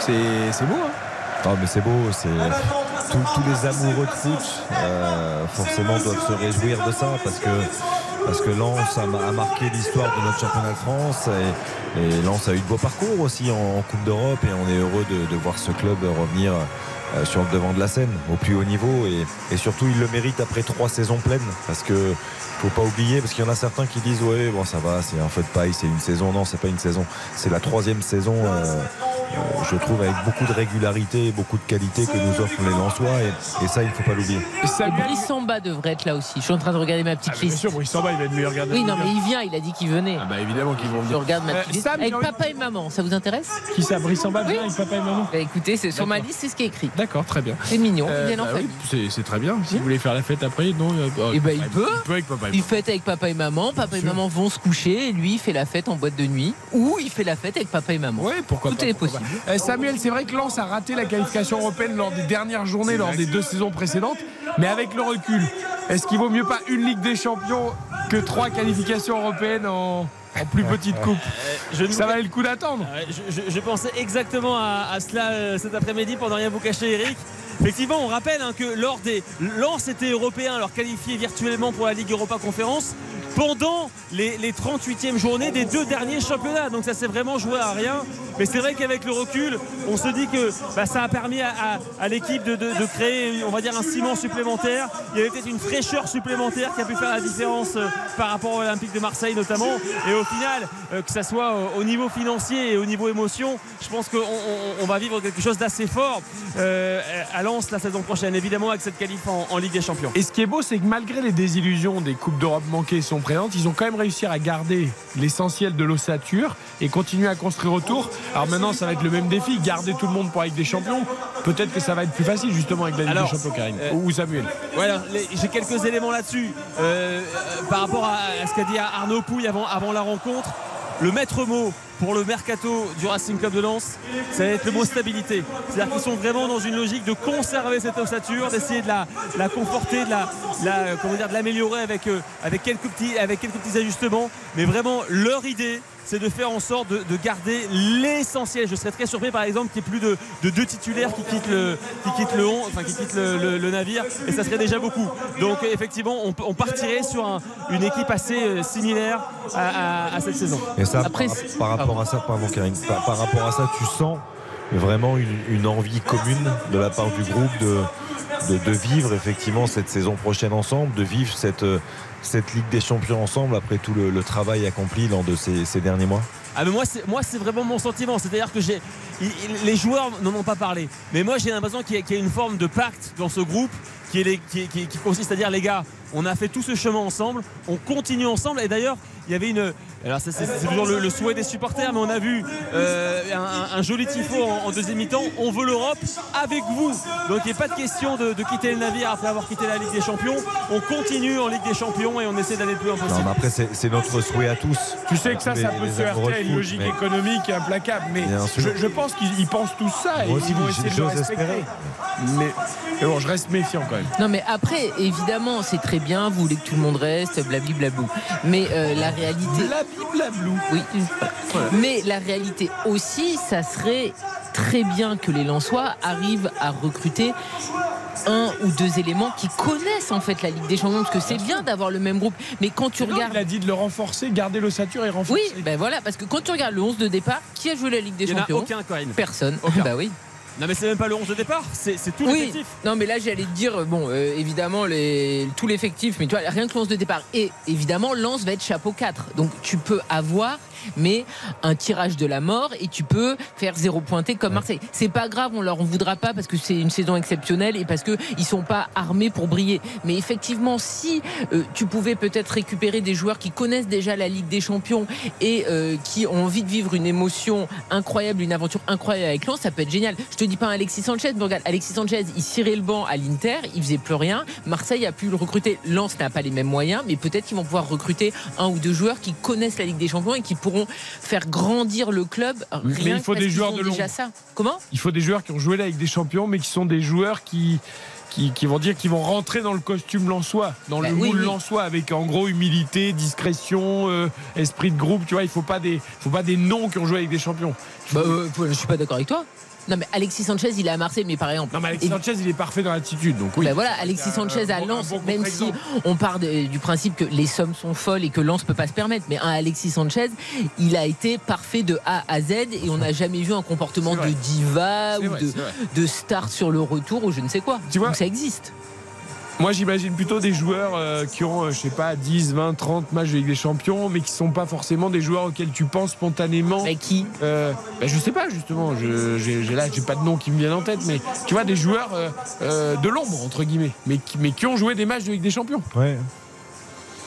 Euh, Là je comprends pas, tu veux que des arrières droits et des arrières gauches C'est qui tes joueurs pourquoi tu peux avoir des, des numéros 8, des 6, des 10, des- tu vois, mais, mais pas des, des- pas des stars entre guillemets quoi. Ça, ça va pas aller à Lens. Puis de toute façon, ils vont pas tirer de stars. Enfin, je pense pas. Il y aura, il y aura pas de star à Lens, hein. Voilà, c'est ça. Enfin, je, je suis pas, je suis Bah, pas après, directeur euh, sportif du club, hein, mais. Euh, on serait ravis s'il y en a une. Mais... Mais en tout cas, effectivement, Karine a raison. Ils seront dans le chapeau 4 aussi, là, c'est c'est- c'est officiel. Donc, euh, Ah bah voilà. c'est de toute façon le, club de Lens a, le- entre guillemets le pire coefficient UEFA Voilà. de tous les clubs qualifiés donc euh, effectivement c'est chapeau 4 obligatoire. J'aimerais bien trouver un joueur qui pourrait aller là. Parce que je suis d'accord avec toi, ils vont pas récupérer une star, mais euh, quelqu'un qui a euh, joué un peu la Ligue des Champions. Et t'as pas une idée là, Samuel Ah bah dû non mais potasser je, le, je- je le vous dire non mais le, le- le- entre Granit guillemets.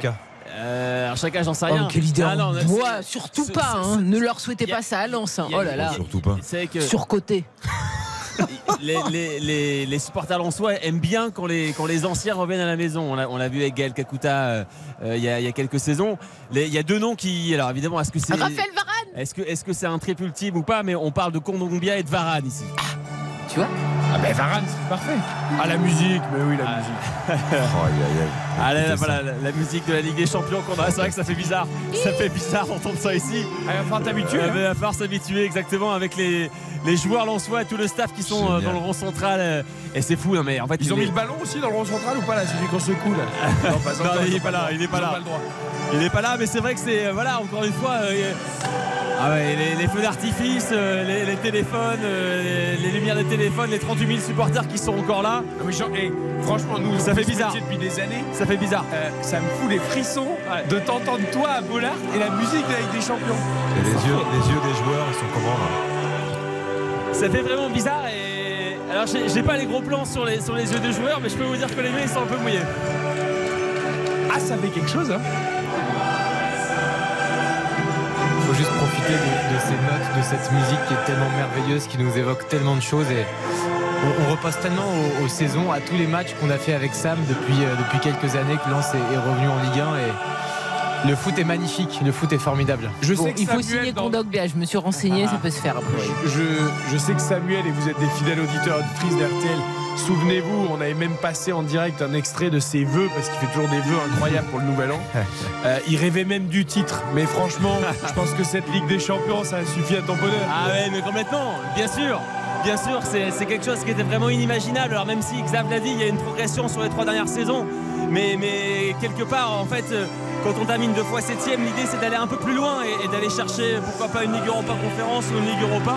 Et c'était vraiment inattendu d'avoir euh, cette équipe, euh, vraiment ce groupe magique qui, réussit des performances euh, contre, les, gros du championnat durant toute la saison.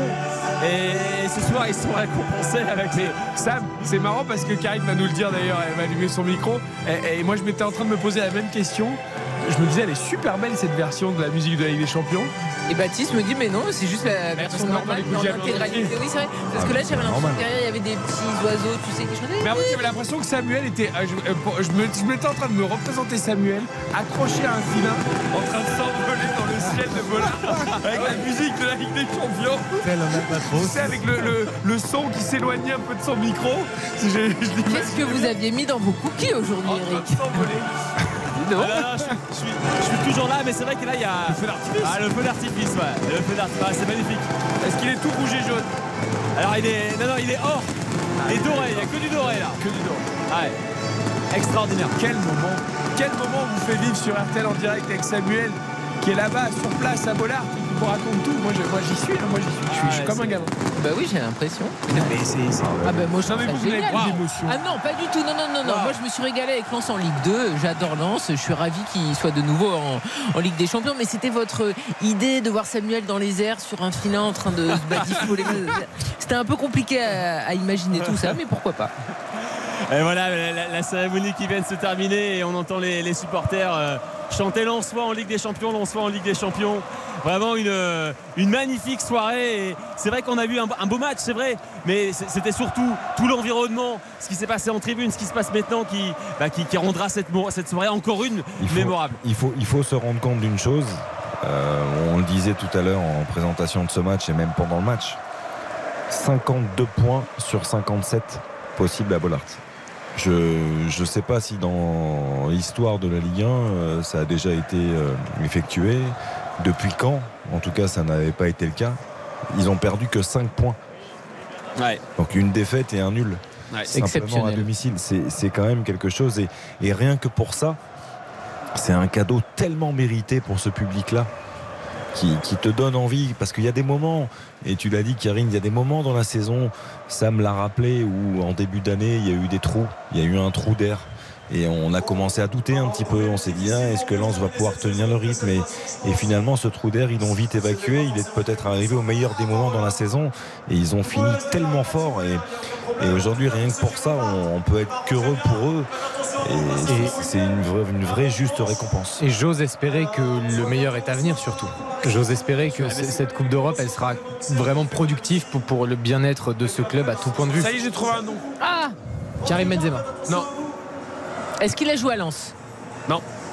Est-ce qu'il a joué en France Oui. Il est français Non. Il joue quel poste aussi Attaquant. Un- Donc un attaquant qui a joué à la Ligue des Champions plutôt régulièrement, c'est ça International, qui Oui. a joué la Ligue des Champions, Qui a qui a joué- en France, qui a un tarif abordable International de, de, de Et qui ne va pas rester dans le club où il est. Ouais, Wissam Ben Yedder. Non. International récent là Ah oui, bien sûr. Mais Marcus Thuram, que de moyen Non. C'est trop cher ça. Ils n'ont pas du tout joué la Ligue des Et Champions. pas français, j'ai dit étranger. Ah, étranger aussi, Attaquant. pardon.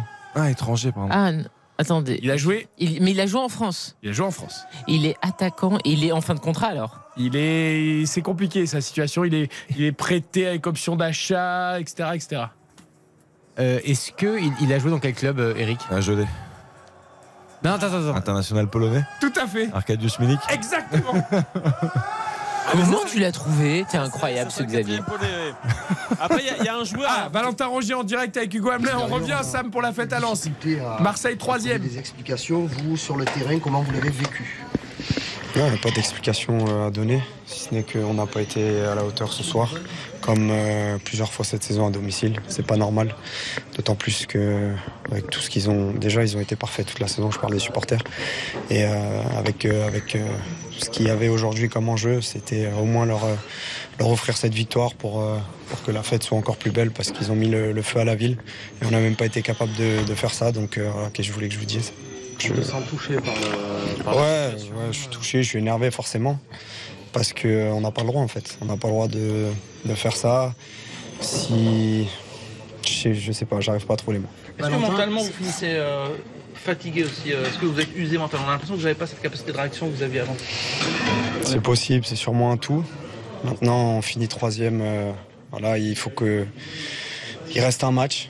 Euh, on se doit de, de bien terminer la saison. On aurait aimé ce soir, bien évidemment, faire, euh, faire autrement. Mais euh, il y aura des barrages à, à jouer avec le cœur, avec euh, encore plus, vous voyez ce que je veux dire.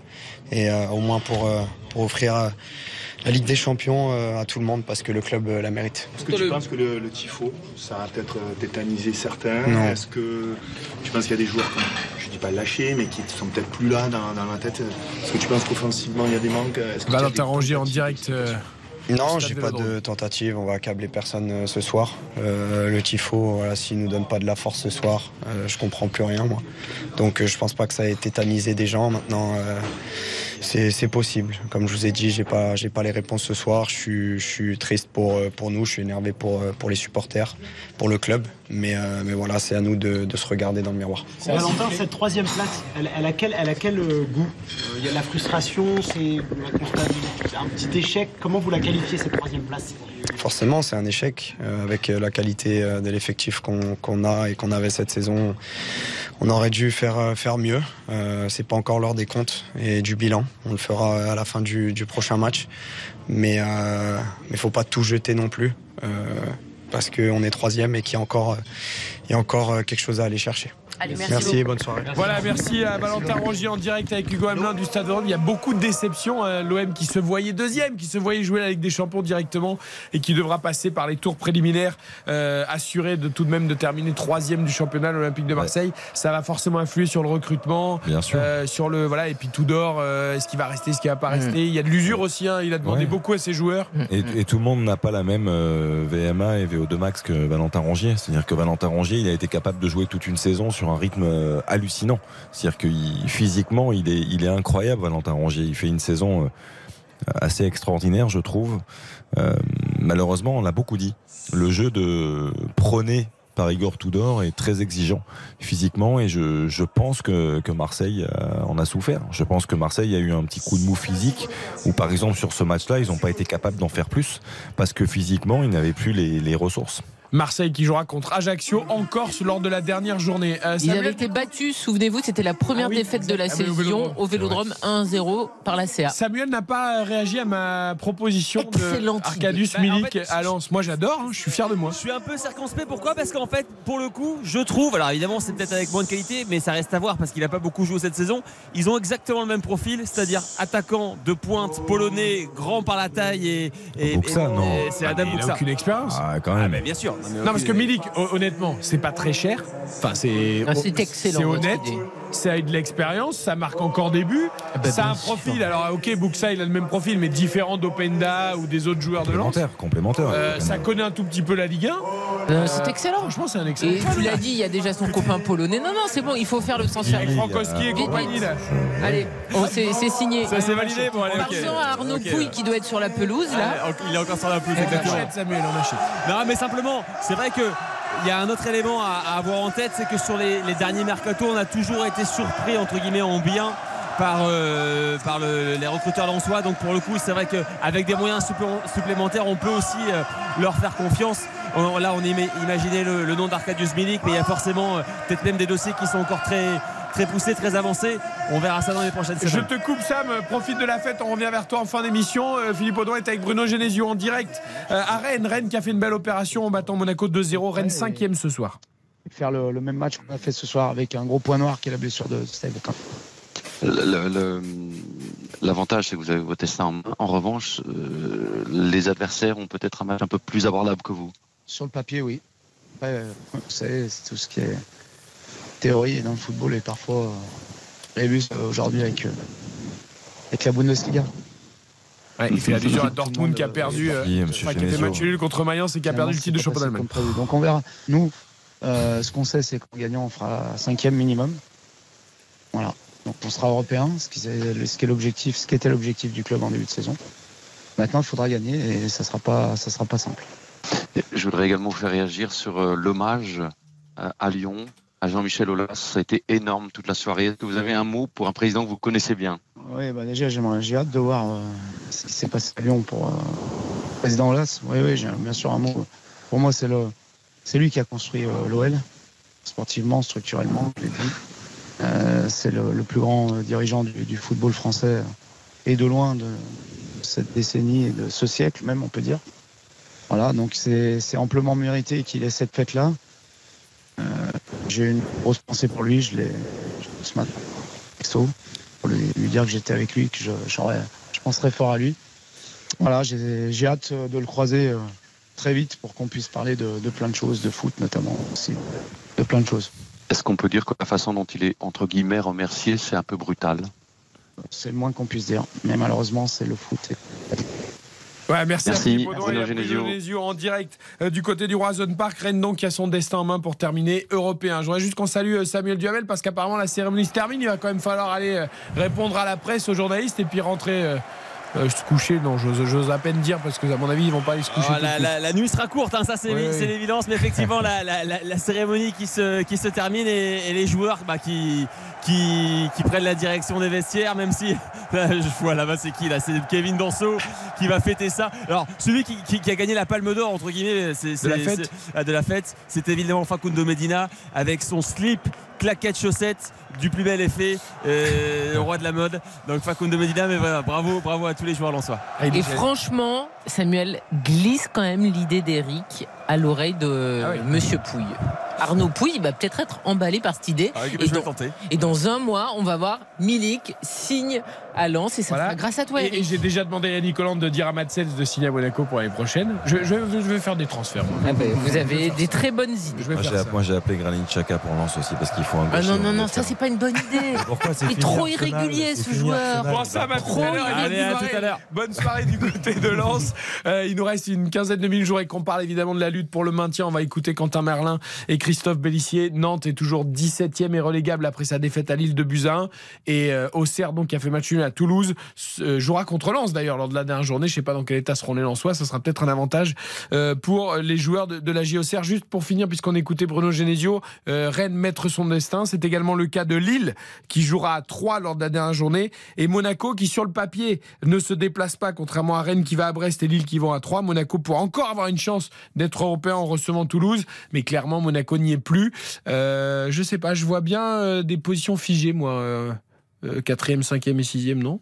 On verra, on aura toute la semaine pour en parler, mais. Ouais, je, je sais pas, moi j'ai, j'ai un petit doute. Je... T'avais fait nos petits paris hier. Ouais, je, je persiste à croire que, que Rennes. Après peut- Brest, Brest va jouer le jeu contre Rennes. Ouais, mais Rennes peut prendre la quatrième place, je pense. Parce que Rennes est sur une. Tu vois pas Lille aller gagner à trois? euh, bah, Je sais pas. Moi, j'ai dit que c'était comme ça. Je l'ai dit hier.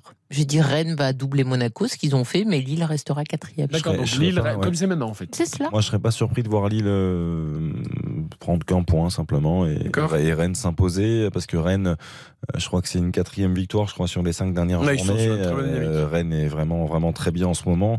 Lille perd peu, hein, donc euh, c'est bien. Lille a encore souffert aujourd'hui. Ils ont su inverser la tendance, mais je crois que c'est une seule défaite sur les sept derniers matchs pour les, les Lillois. Donc les, les deux dynamiques sont nettement meilleures que les, la dynamique monégasque, ça on le sait.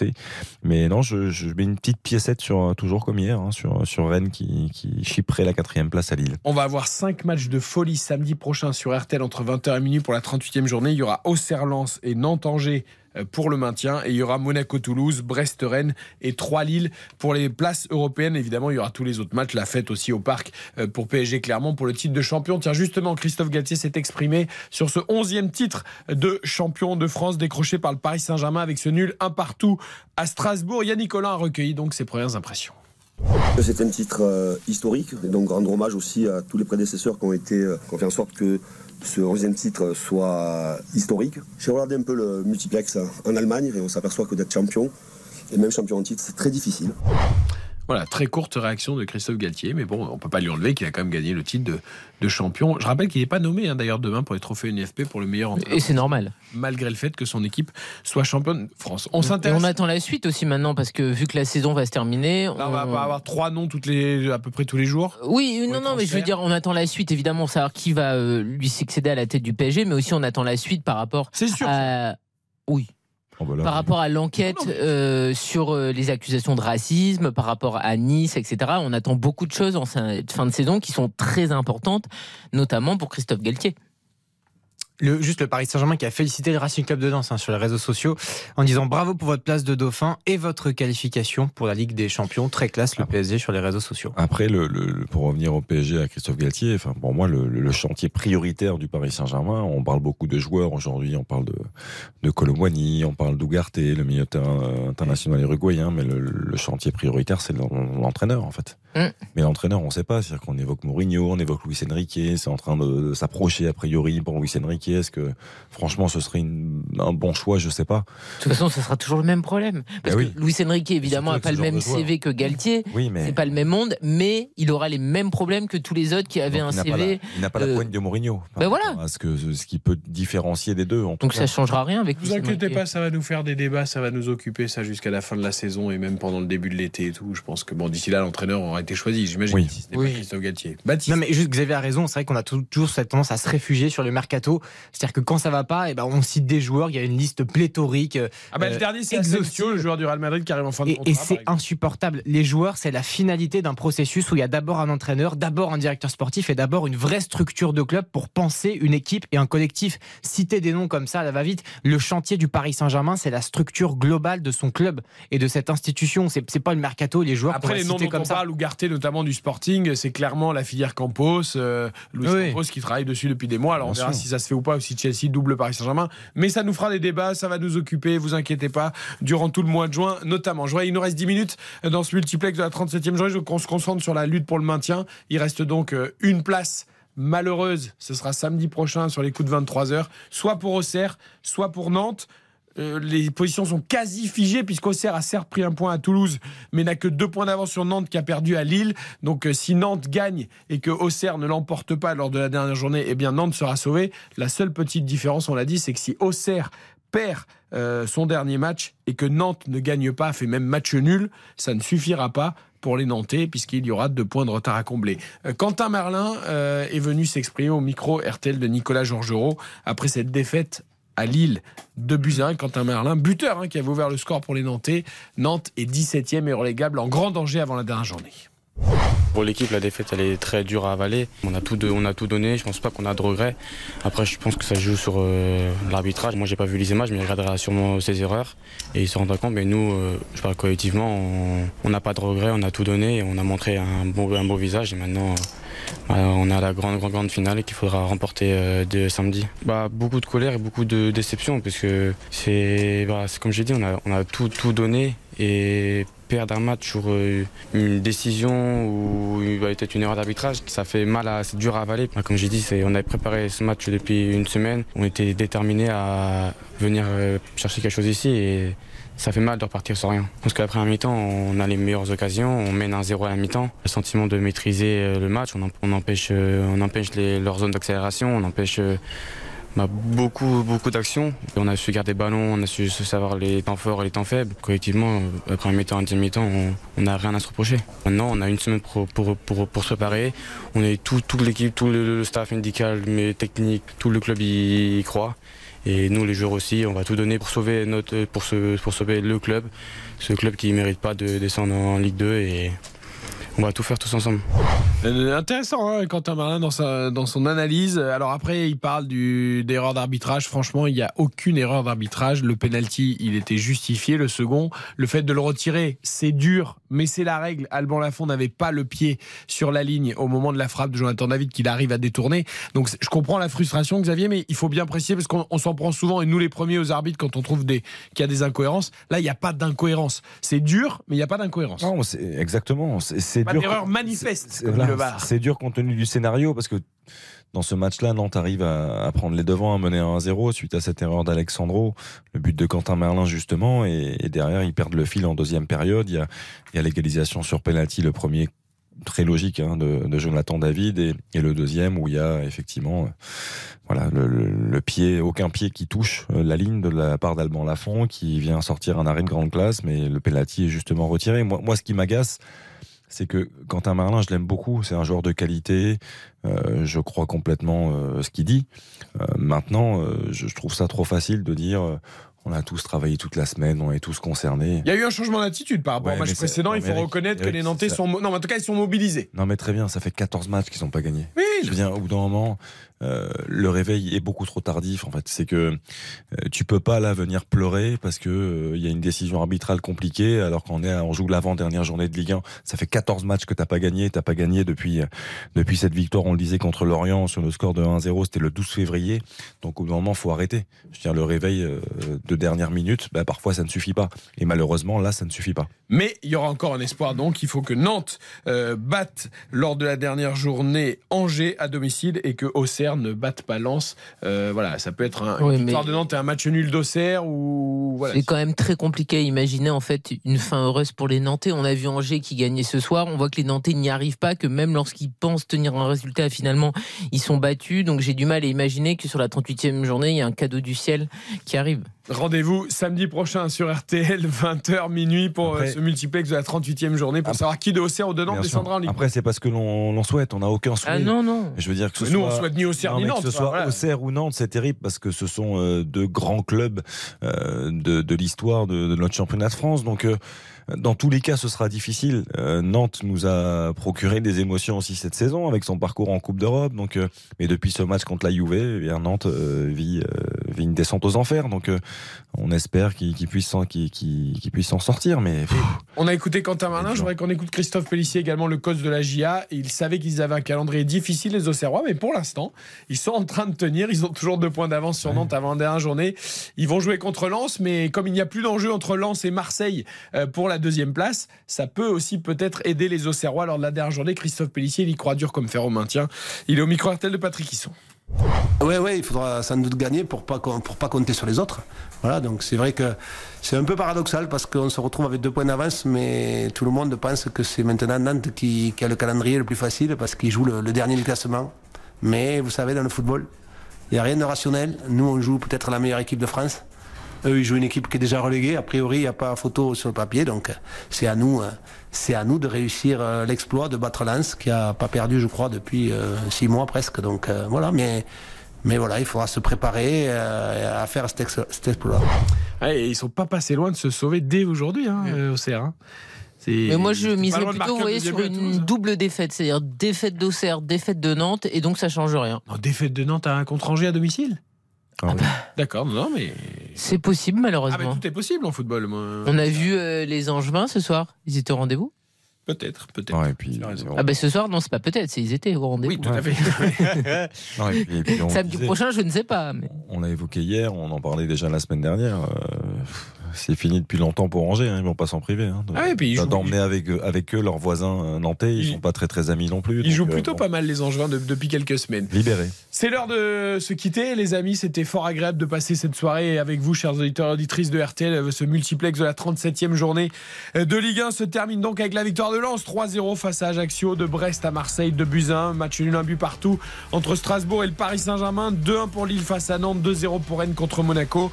Un partout entre Toulouse et Auxerre, 2-0, 3-0 même pour Lyon euh, face à Reims, 3-2 pour Nice à Montpellier, victoire de Clermont 2-0 contre Lorient et de Angers euh, face à 3 2 buts à 1. Les enseignements du soir, Paris est champion pour la 11e fois. C'est un record dans l'histoire de la Ligue 1. Lens est assuré de terminer deuxième et de disputer la Ligue des Champions 20 ans après du côté de Bollard.